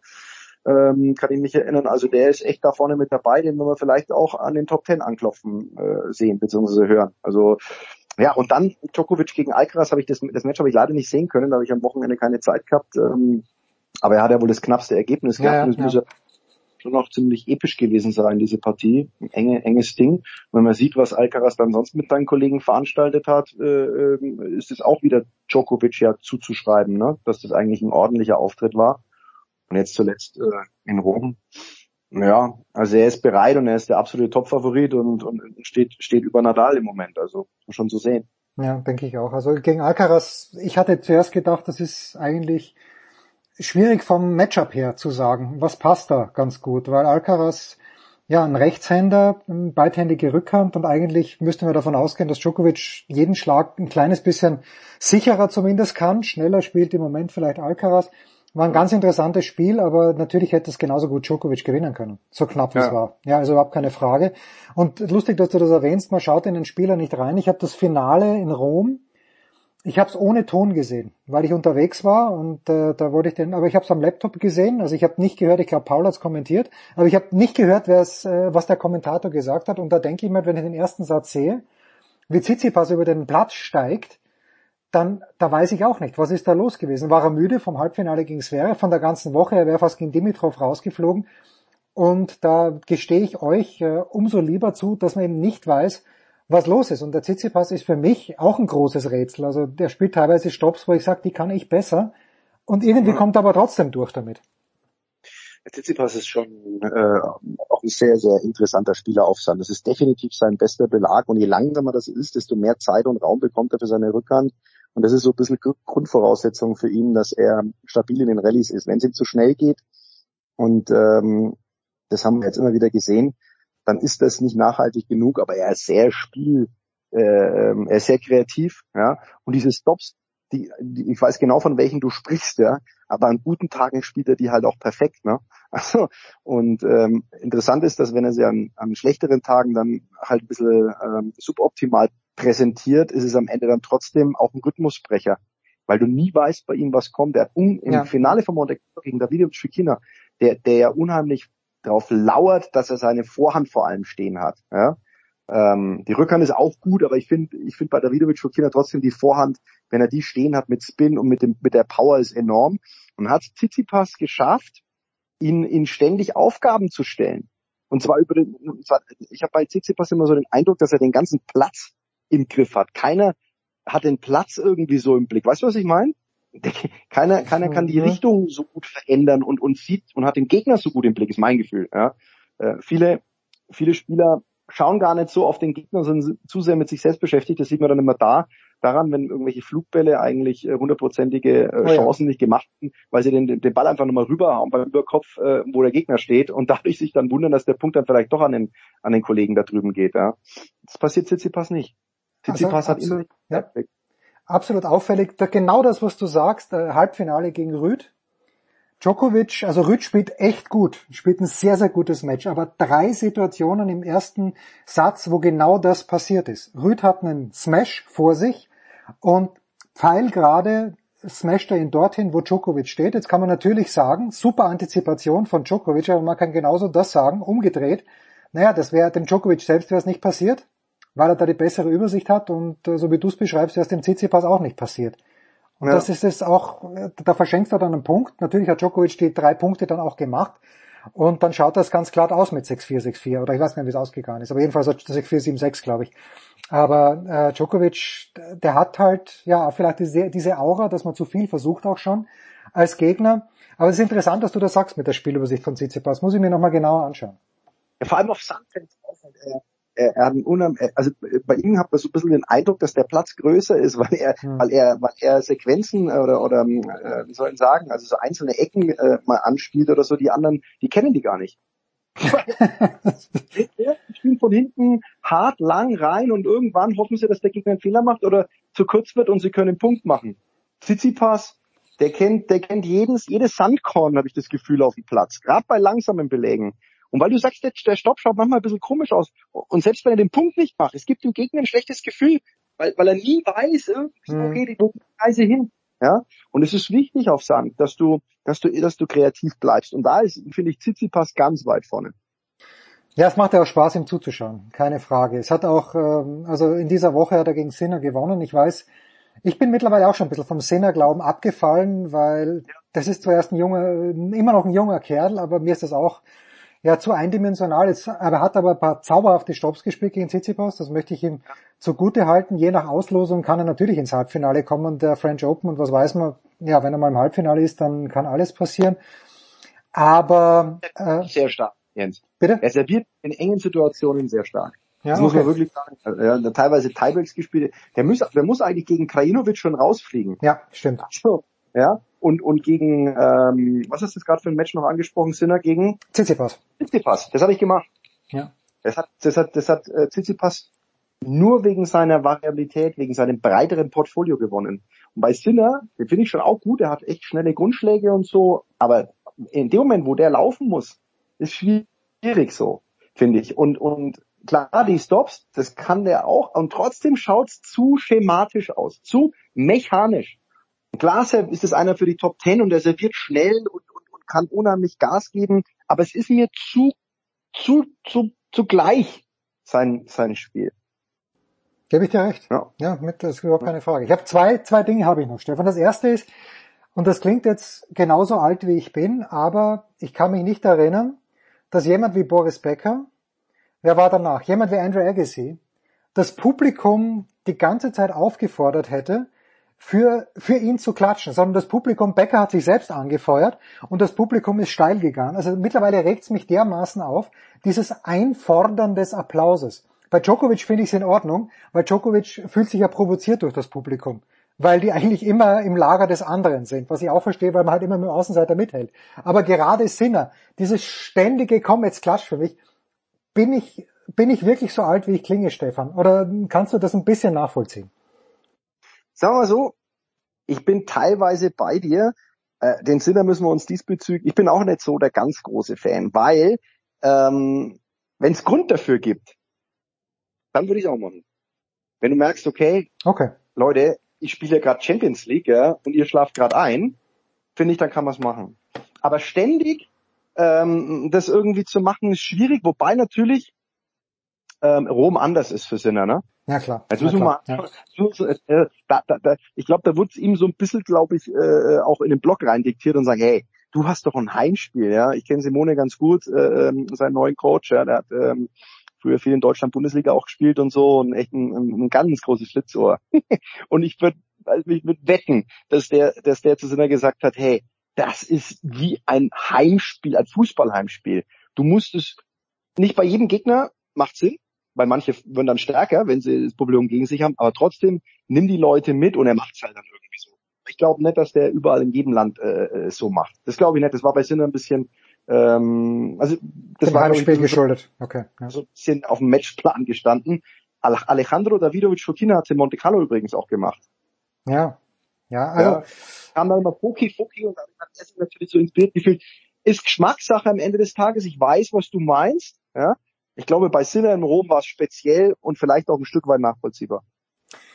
Jetzt hast du den Fußball schon angesprochen, mein lieber Stefan. Die Zweitligasaison ist Geschichte. Das Resümee für den ersten FC Nürnberg aus Sicht von Stefan Hempel fällt wie aus? Ja, ich habe am äh, Sonntag das Spiel gegen Schalke kommentiert. Es war so ein Abziehbild von, du bist eigentlich dran und, und, und kannst eigentlich mitspielen und am Ende langt es dann knapp doch nicht. Weil wenn du natürlich einen verdienten Ausgleich machst gegen eine müde Schalker Mannschaft, logischerweise nach dieser Feierwoche, und ähm, gefühlt 30 Sekunden später hinten äh, blank stehst in der Defensive und Perode nochmal einlädst, dann ist es halt auch wieder nicht clever. Ja? Ähm, und äh, die Mannschaft hat mir schon teilweise auch Spaß gemacht und so. Was halt ganz bitter ist, das Unentschieden hätte ja zwei Plätze mehr gebracht in der Tabelle. Jetzt bist du halt Achter Mhm. und Achter ist halt nicht Sechster. Ja? Auch auf dem Konto ist Achter nicht Sechster. Ja, ja, okay. Und es gibt ein paar spannende Spieler, die sie gut weiterentwickelt haben. Ähm, Dumann, Schleimer, Fischer, Tempelmann ist für mich mit einer der besten in der zweiten Liga. Überragend, was Klaus ein bisschen verpasst hat, der Coach, der sich auch entwickelt hat, der gut coacht, finde ich, auch mal umgestellt hat. In Bremen überragender Auftritt, erste Halbzeit keine Mannschaft so gut gespielt wie in Bremen, äh, wie der Club äh, damals. Am Ende gibt's dann bloß ein 1-1. Normal muss Halbzeit schon führen. Aber so ist ja Fußball. Was er verpasst hat, ist ein bisschen Scheffler zu integrieren, finde ich. Jetzt am Wochenende gegen Schalke haben wir ohne echte Spitze gespielt. Also wirklich ohne nom- nominelle Spitze. Okay. Ähm, da war ja Kraus teilweise vorne mit dabei. Müller-Deli war in vorderster Front und Schleimer über die andere Seite. Aber so einen richtigen äh, Zentrumsspieler haben wir nicht gehabt. Das wäre Scheffler gewesen. Ich weiß nicht, in was für einem Körper, da sind wir beim Thema, ne? man kann nicht reinschauen, wie es jemandem geht. Der war natürlich auch viel verletzt, aber ich hätte mir gewünscht, weil der hat ja ein Näschen und das ist wirklich ein guter Brecher und ein guter Kopfballspieler und so. Und der hat ja bewiesen in den Jahren zuvor, dass er, dass er äh, Torjägerqualitäten hat. Hätte ich mir gewünscht, ihn zu integrieren, zumal er ja auch nicht ganz günstig ist. Das ist nicht passiert. Klaus steht nicht auf ihn, wie auch immer. Also es ist eine spannende Konstellation, was die Mannschaft angeht. Die wird mit Sicherheit, äh, je nachdem, also Winsheimer haben sie jetzt vom HSV geholt, das ist ein Top-Transfer, auf den Tim Walter nicht stand, aber der ist super. Ist auch ein Franke, das ist immer ganz cool, wenn du, wenn du ein bisschen mit Lokalkolorit auch beim Transfer arbeiten kannst. Ähm, ich bin gespannt, wie sich die entwickeln. Klar war das Sandhausen-Spiel natürlich brutal, ja. Also Das ist, Da hat man, glaube ich, sogar vorher gesprochen drüber, meine ich. Ja, ja und, und, und, und also das habe ich mir 90 Minuten daheim angeschaut, weil ich echt heiß war und da waren 40.000 gegen Sandhausen, ein Heimspiel gegen Sandhausen und 40.000 Menschen und du verlierst 2-4, weil du viermal nach einer, nach einer Ecke ein Gegentor kassierst, dann muss man natürlich schon auch wieder fragen, geht's eigentlich noch? Ähm, aber bei 2-2 auch einen Elfmeter Valentini schießen zu lassen, der die Wochen zuvor gar keine Rolle gespielt hat, Corona und, und, und von Fischer überholt auf der Position, da hätte ich mir dann gewünscht, ja, lass doch einen spielen, der die Wochen zuvor gegen Darmstadt, gegen den HSV dabei war, der für diese Energie steht. Da hätte ich einen Tempelmann sehen wollen oder so. Und da geht ein Valentini hin, weil er Kapitän ist und, und äh, im Oktober irgendwann den letzten Elfmeter verwandelt hat. Ja. Und so hat er dann auch geschossen. Aber gut, ähm, dann geht's weg und wenn du gegen Ingolstadt daheim 0 verlierst, dann bist du halt am Ende nur Achter. So, aber es waren einige lichte Momente dabei und die Mannschaft hat durchaus Spaß gemacht, keine Frage. Hm, bitte. Und du, jetzt ist wirklich die abschließende Frage, aber du bist ja also in der Zweitliga beschlagen wie kaum jemand anderer. Wird Simon Terodde mit Schalke aufsteigen oder wird er einfach äh, nächstes Jahr nach Nürnberg oder sonst wo hingehen, damit er seinen Zweitligarekord noch weiter ausbaut? Nee, der bleibt schon dort. Ich glaube, er hat das Burgstaller nach Nürnberg wechselt. Oh. Äh, ja, mh, also das ist mein Gefühl. Okay. Und ja, Ja, weil der schön.